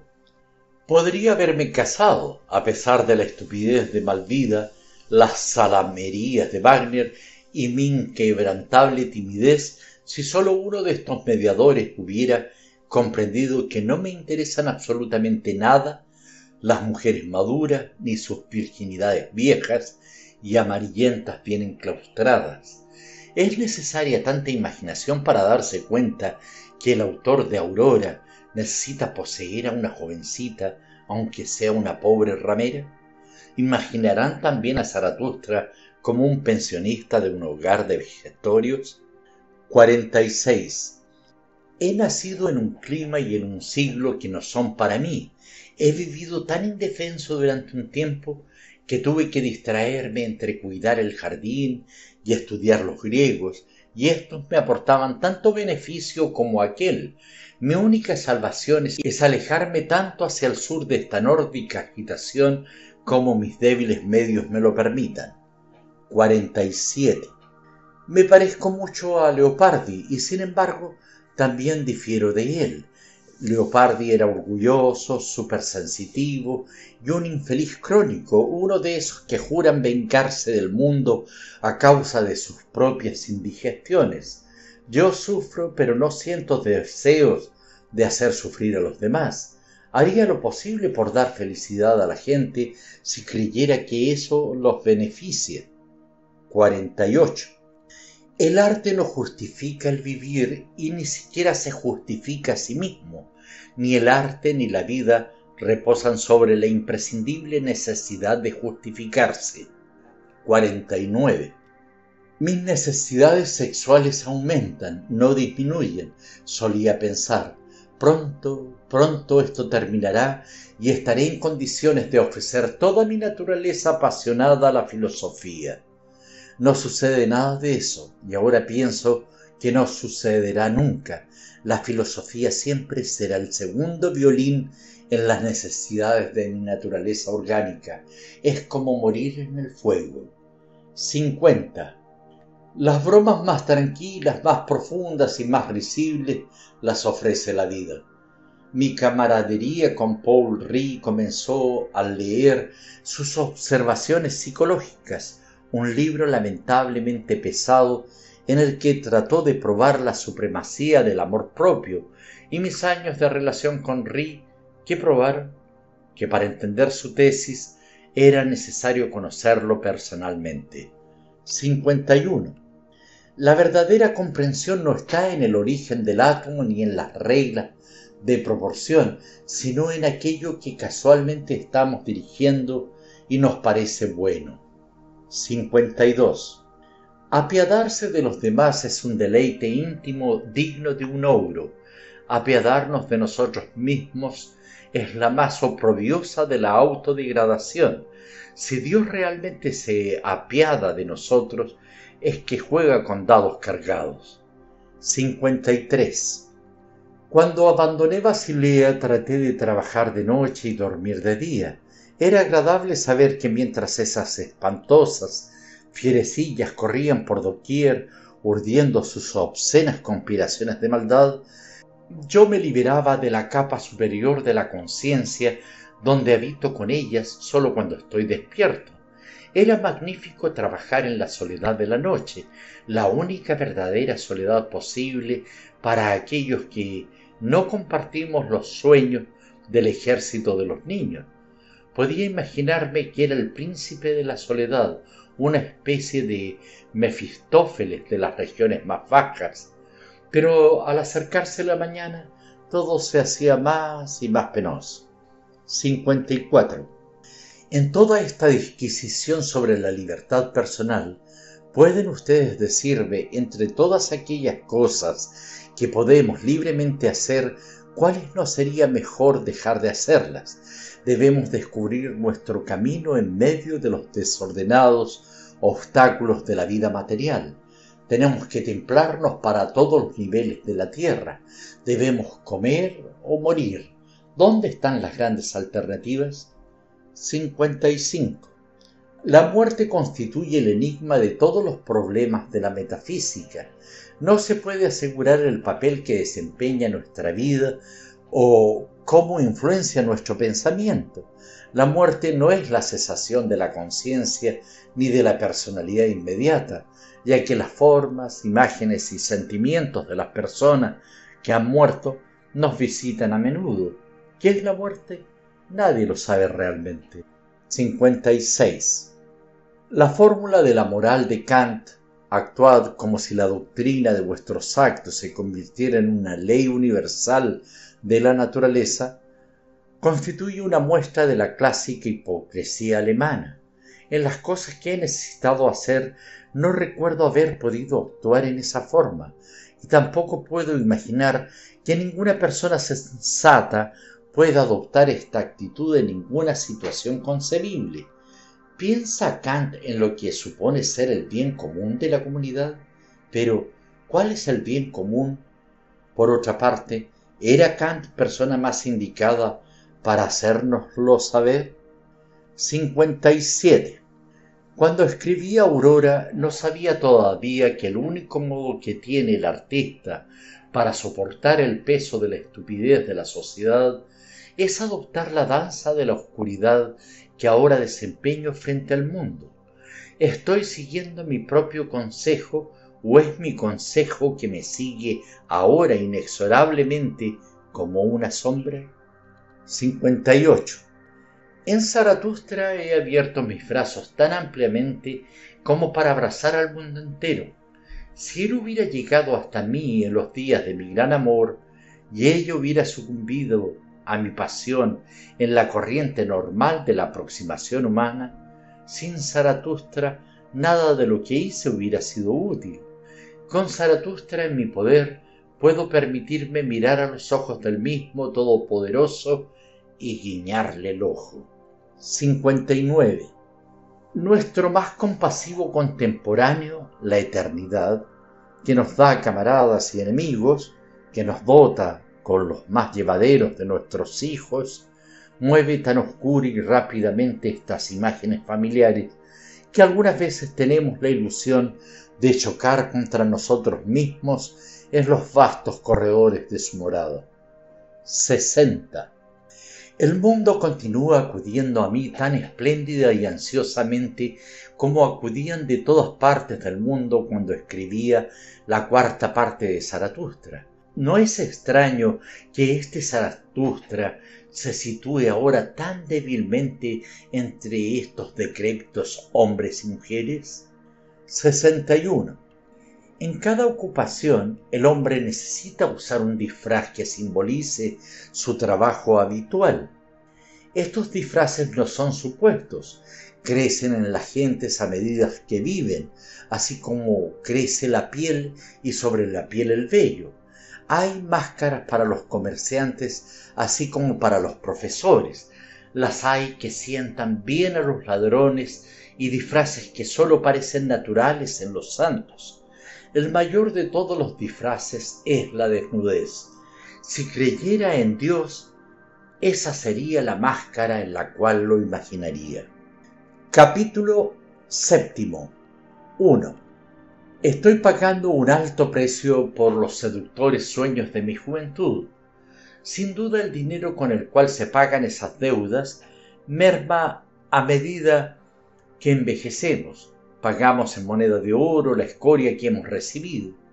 Hay intervalos en esta casa en que parece que el mundo entero se desata en gritos delirantes y salvajes cacareos, a los que hace eco el sonido de la corneta de un lunático bávaro que cree ser el ángel Gabriel convocando a los muertos al juicio final. Estoy sumergido en la noche de Santa Valburga, el alma alumbrada por los relámpagos. Los alaridos de las brujas se espantan y sus semblantes se fuman en dos rostros de mujer, uno iluminado y otro oscuro. Como la visión del malayo de de Quincy, producida por el opio, el rostro oscuro me aterroriza, mientras que el rostro iluminado me recuerda que la lujuria lleva una máscara angelical, detrás de la cual el demonio del deseo primario le sonríe a las ilusiones de la juventud que se inclinan hacia la gran aventura del romance. La injuria ha logrado enseñar más que la literatura y todas las bibliotecas que he devorado son palabras huecas en comparación con los besos, perjuro, de la condesa, decirse que transformaba a sus amantes en cerdos. Contrariamente a la oscura flor de la India que encontré una vez en un burdel de Colonia, esta belleza rubia de Pon parecía tan distante y casta como los iluminados picos del Siebengebirge, y sus claros cabellos resplandecían como las luces de los vendimiadores que vislumbraban mis ojos cuando siendo estudiante retornaba del subyugante Rin. El aspecto exterior de un ser humano o de un edificio tiene poca relación con el contenido interior del cuerpo o de la estructura arquitectónica. Aprendí por primera vez de la condesa que los pensamientos solo son máscaras que ocultan nuestras verdaderas ideas sobre nosotros mismos o sobre el mundo. No manifestamos nuestros pensamientos porque a menudo no nos atrevemos a admitirlos. En Forta encontré por primera vez a la condesa y nuestro común interés por Humboldt nos acercó. Yo creí que compartía mi pasión por Humboldt, pero a los quince años todavía no comprendía que las mujeres piensan a través de su vagina y que se aterran a cualquier cosa, hasta a Humboldt, para apagar las llamas de su pasión uterina.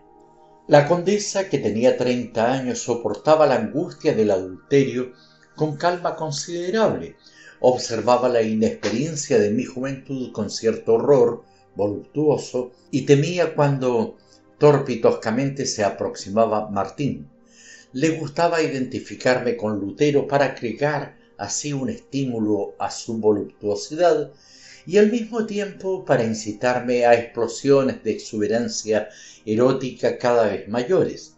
Yo era el sátiro que perseguía al fauno Graciae y aristocrático y ella gozaba el refinamiento de su, de su, pecado, purificando el vulgar libertinaje de mis abrazos con la fría presencia de su frivolidad. Tenía el hábito de permanecer fuera de mi dormitorio, escondida en las oscuras sombras de un olmo, y silbar dulcemente como un pinzón, una llamada extraña que la alejaba de lo humano y parecía una voz incorpórea, una nota única en la música gendeliana del universo, o debiera decir la música de Fausto de Schumann.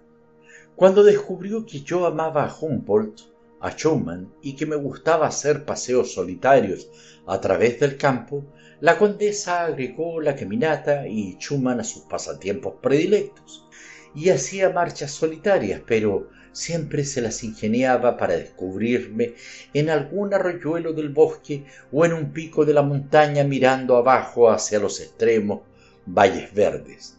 Dentro de su ser existía un sabueso que me seguía el rastro por doquier y no podía ocultarle nada mi cuerpo, mi mente y mi alma se encontraban irremediablemente en poder de esta sirena que trataba de contenerme y al mismo tiempo me arrojaba contra las rocas. No quiero detallar mis intimidades eróticas con la condesa, a la manera de Manon Lescott, que, como decía Napoleón, era una novela escrita para los sirvientes.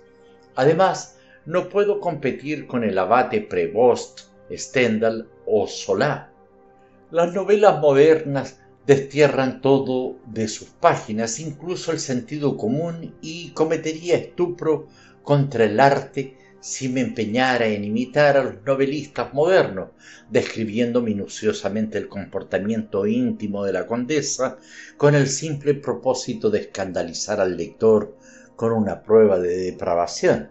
La condesa es el manantial secreto de mi vida intelectual y emotiva, es más que una antigua aventura amorosa, es mi destino viviente. Cuando me vi forzado a tomar opio para mitigar las agonías de mis sufrimientos físicos, ella apareció en mis ensueños de pesadilla, como el malayo de, de Quincy. Es la oscura Venus del cerro hundido, la Venus de Baudelaire que a través de los siglos se volvió diabólica y destructiva, ya que no la aceptaban como deidad.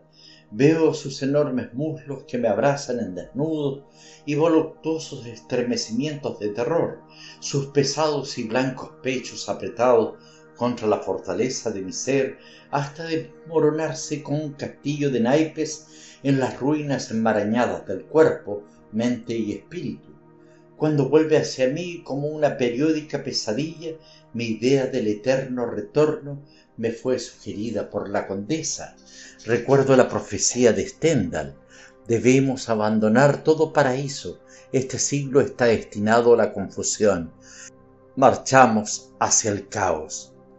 Esta condesa prusiana, Venus diabólica que ideaba medios para hallar placer en las más fantásticas extravagancias, me hacía partícipe de sus ímpetus y de su pasión experimental que me hubieran llevado a la locura en plena juventud si mi arrogancia intelectual y mi deseo de cultura no hubieran actuado como un contrapeso a su incesante necesidad de fornicar.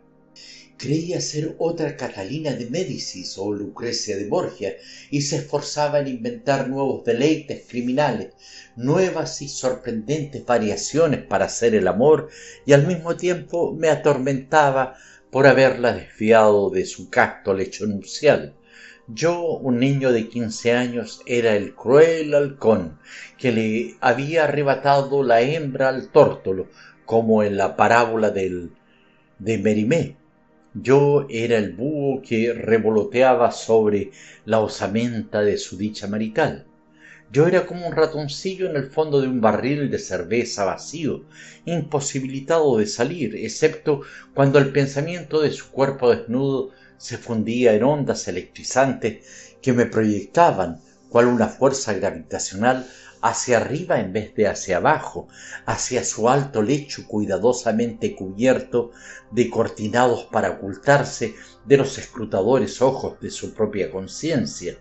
Aunque tímido como un ratón, tan esquivo y aterrorizado como se sentía Kant bajo la mirada de alguna viuda en un salón, ella me inflaba hasta el tamaño de un elefante y se estremecía en una especie de helada agonía cuando amenazaba estrangularla por haberme humillado hasta el punto de mancillar mi calidad de ser humano y a mi tormento bramaba como el hostigado, insultado sirviente de Dostoyevsky, yo también soy un hombre, y para recuperar mi dignidad humana la azotaba con el látigo que guardaba en el tocador junto con sus botas de montar. Ignorante de las extrañas perversidades de esta Venus de Baudelaire, alimentaba simplemente su deseo de autotormento y crueldad, y mientras el látigo cruzaba su torso desnudo, arqueado como el de un gato asustado, llegaba al éxtasis del deleite y recibía el delicioso terror de mi furia despertada en el ocaso de sus bestiales deseos. 2. Fue la condesa quien me enseñó la diferencia entre el amor y el deseo sexual, la vehemente pasión impersonal que dispara dardos hostiles hacia el adversario desnudo y salta sobre el enemigo en un súbito movimiento envolvente de pantorrillas y muslos. He dicho al recordar a la condesa que hay que acercarse a las mujeres armado de un látigo, pero la perversidad de la naturaleza femenina es tal que la crueldad no acalla la lujuria, sino por el contrario intensifica hasta el paroxismo su deseo. El deseo de morir es tan fuerte como el de vivir, y las mujeres que llevan la vida en su vagina transformarían la muerte misma en un despliegue de fuegos artificiales disparando y haciendo estallar el blanco, rojo, verde, amarillo y anaranjado en la noche de espantosa oscuridad, haciendo fuego de rebote sobre el cuerpo desnudo de la vida. La muerte anula la vida y la vida anula la muerte en un constante espasmo de resurrecciones. La primera vez que me hizo desnudarla, mientras apagaba el velador, sentí que las garras de acero de la vida me aferraba y sus enaguas se desprendían de su cuerpo una por una como los pétalos de un enorme eliantemo que súbitamente se hubiera subido en la oscuridad. La condesa resplandecía blanca y desnuda entre mis brazos, como los ojos iluminados de una lechuza nocturna, rodeada de una nebulosidad ambarina, un amarillo que sugiere la muerte en su pesado resplandor. Pero desnudaba su cuerpo de azucena con tanto atrevimiento y abandono que sólo sentía que corrompía su conciencia luterana cuando me forzaba a arrastrarme a sus pies ya que no osaba desnudar su alma putrefacta en la misma forma que su hermoso cuerpo. Recuerdo su último esfuerzo para alejarse de la peligrosa promiscuidad que hacía del amor una burla de la vida y la transformaba en una flor del mal de Baudelaire, cuyas raíces están profundamente hundidas en el pozo de la muerte. El colegio en Forta había sido antes un monasterio y los dormitorios conservaban un olor monjil, el mortuorio olor de las flores marchitas. Una noche, mientras mi compañero de cuarto estaba ausente visitando a sus padres en Leipzig, se amañó para llegarse hasta mi celda, disfrazada de muchacho, y mientras me hallaba semidormido comenzó a zurrarme con un instrumento contundente cuya naturaleza ignoro hasta hoy. A punto de desmayarme, cambió de pronto sus tácticas y su pasión por destruirme convirtióse en un terrible deseo de absorber en sí misma mi cuerpo joven. El gran tirano de una mujer es la mujer, como dijera Meredith, el novelista inglés. Su vagina es una telaraña que envuelve su inteligencia y voluntad haciéndola esclava de su irresistible urgencia sexual que la arrastra con cósmica compulsión hacia la claudicación de todos sus propósitos de alta moral. Lavando mis heridas con sus lágrimas, ostentó por vez primera el amor de San Agustín descubriera cuando abandonó a las mujeres por Dios y halló en la revirginizada María la más alta consumación de la carne. Me dejó como un monje ruboroso que hubiera luchado con el demonio en un desierto, ganando las guirnaldas de la victoria. Su amor parecía fundido en el poder, el poder de Venus que, habiendo arrojado la serpiente, siente el fluido del espíritu divino en sus pechos y sus muslos. En mis últimos meses en Forta veíala como a la inmaculada Venus griega cuando emergía desnuda y con sus pechos blancos del mar ansioso del hombre para deleite del mundo, pero al final las negras alas de murciélago de la lujuria ensombrecieron nuestro amor paradisiaco y trajeron nuevamente los malos espíritus que convertían nuestro cielo de gloria en un tormento de infierno. Insistía en ser el hombre y me golpeaba donde más duele, en mi virilidad, tal como fue castigado Abelardo por los rufianes que lo castraron, alejándolo para siempre del cuerpo de Luisa y del cuerpo de todas las mujeres, fuente de todas las delicias y todas las desesperaciones del mundo. Fue la condesa quien me enseñó que la hembra debe someterse al macho o se trastoca el orden natural, ya que presiona así no sólo en el acto sexual, sino también en la rutina diaria de la vida individual y social. 3. Mi educación amorosa se continuó en Leipzig, donde mi pasión por la sabiduría se combinó con las prodigiosas fantasías sobre la mujer que yo clasificaba en sagradas y profanas y preservaba así el dualismo de San Pablo de mis antepasados luteranos, que reflejaba también la división social. En el invernáculo de la condesa Forta había observado las plantas tropicales que extendían sus tentáculos como las piernas y los brazos de los amantes y se retorcían y abrazaban en una gran copulación de la naturaleza, un cósmico desposorio del cielo y la tierra sorprendidos en el espasmo de la gran lujuria que mueve las ruedas de la creación. Fue en el invernáculo y a espaldas del marido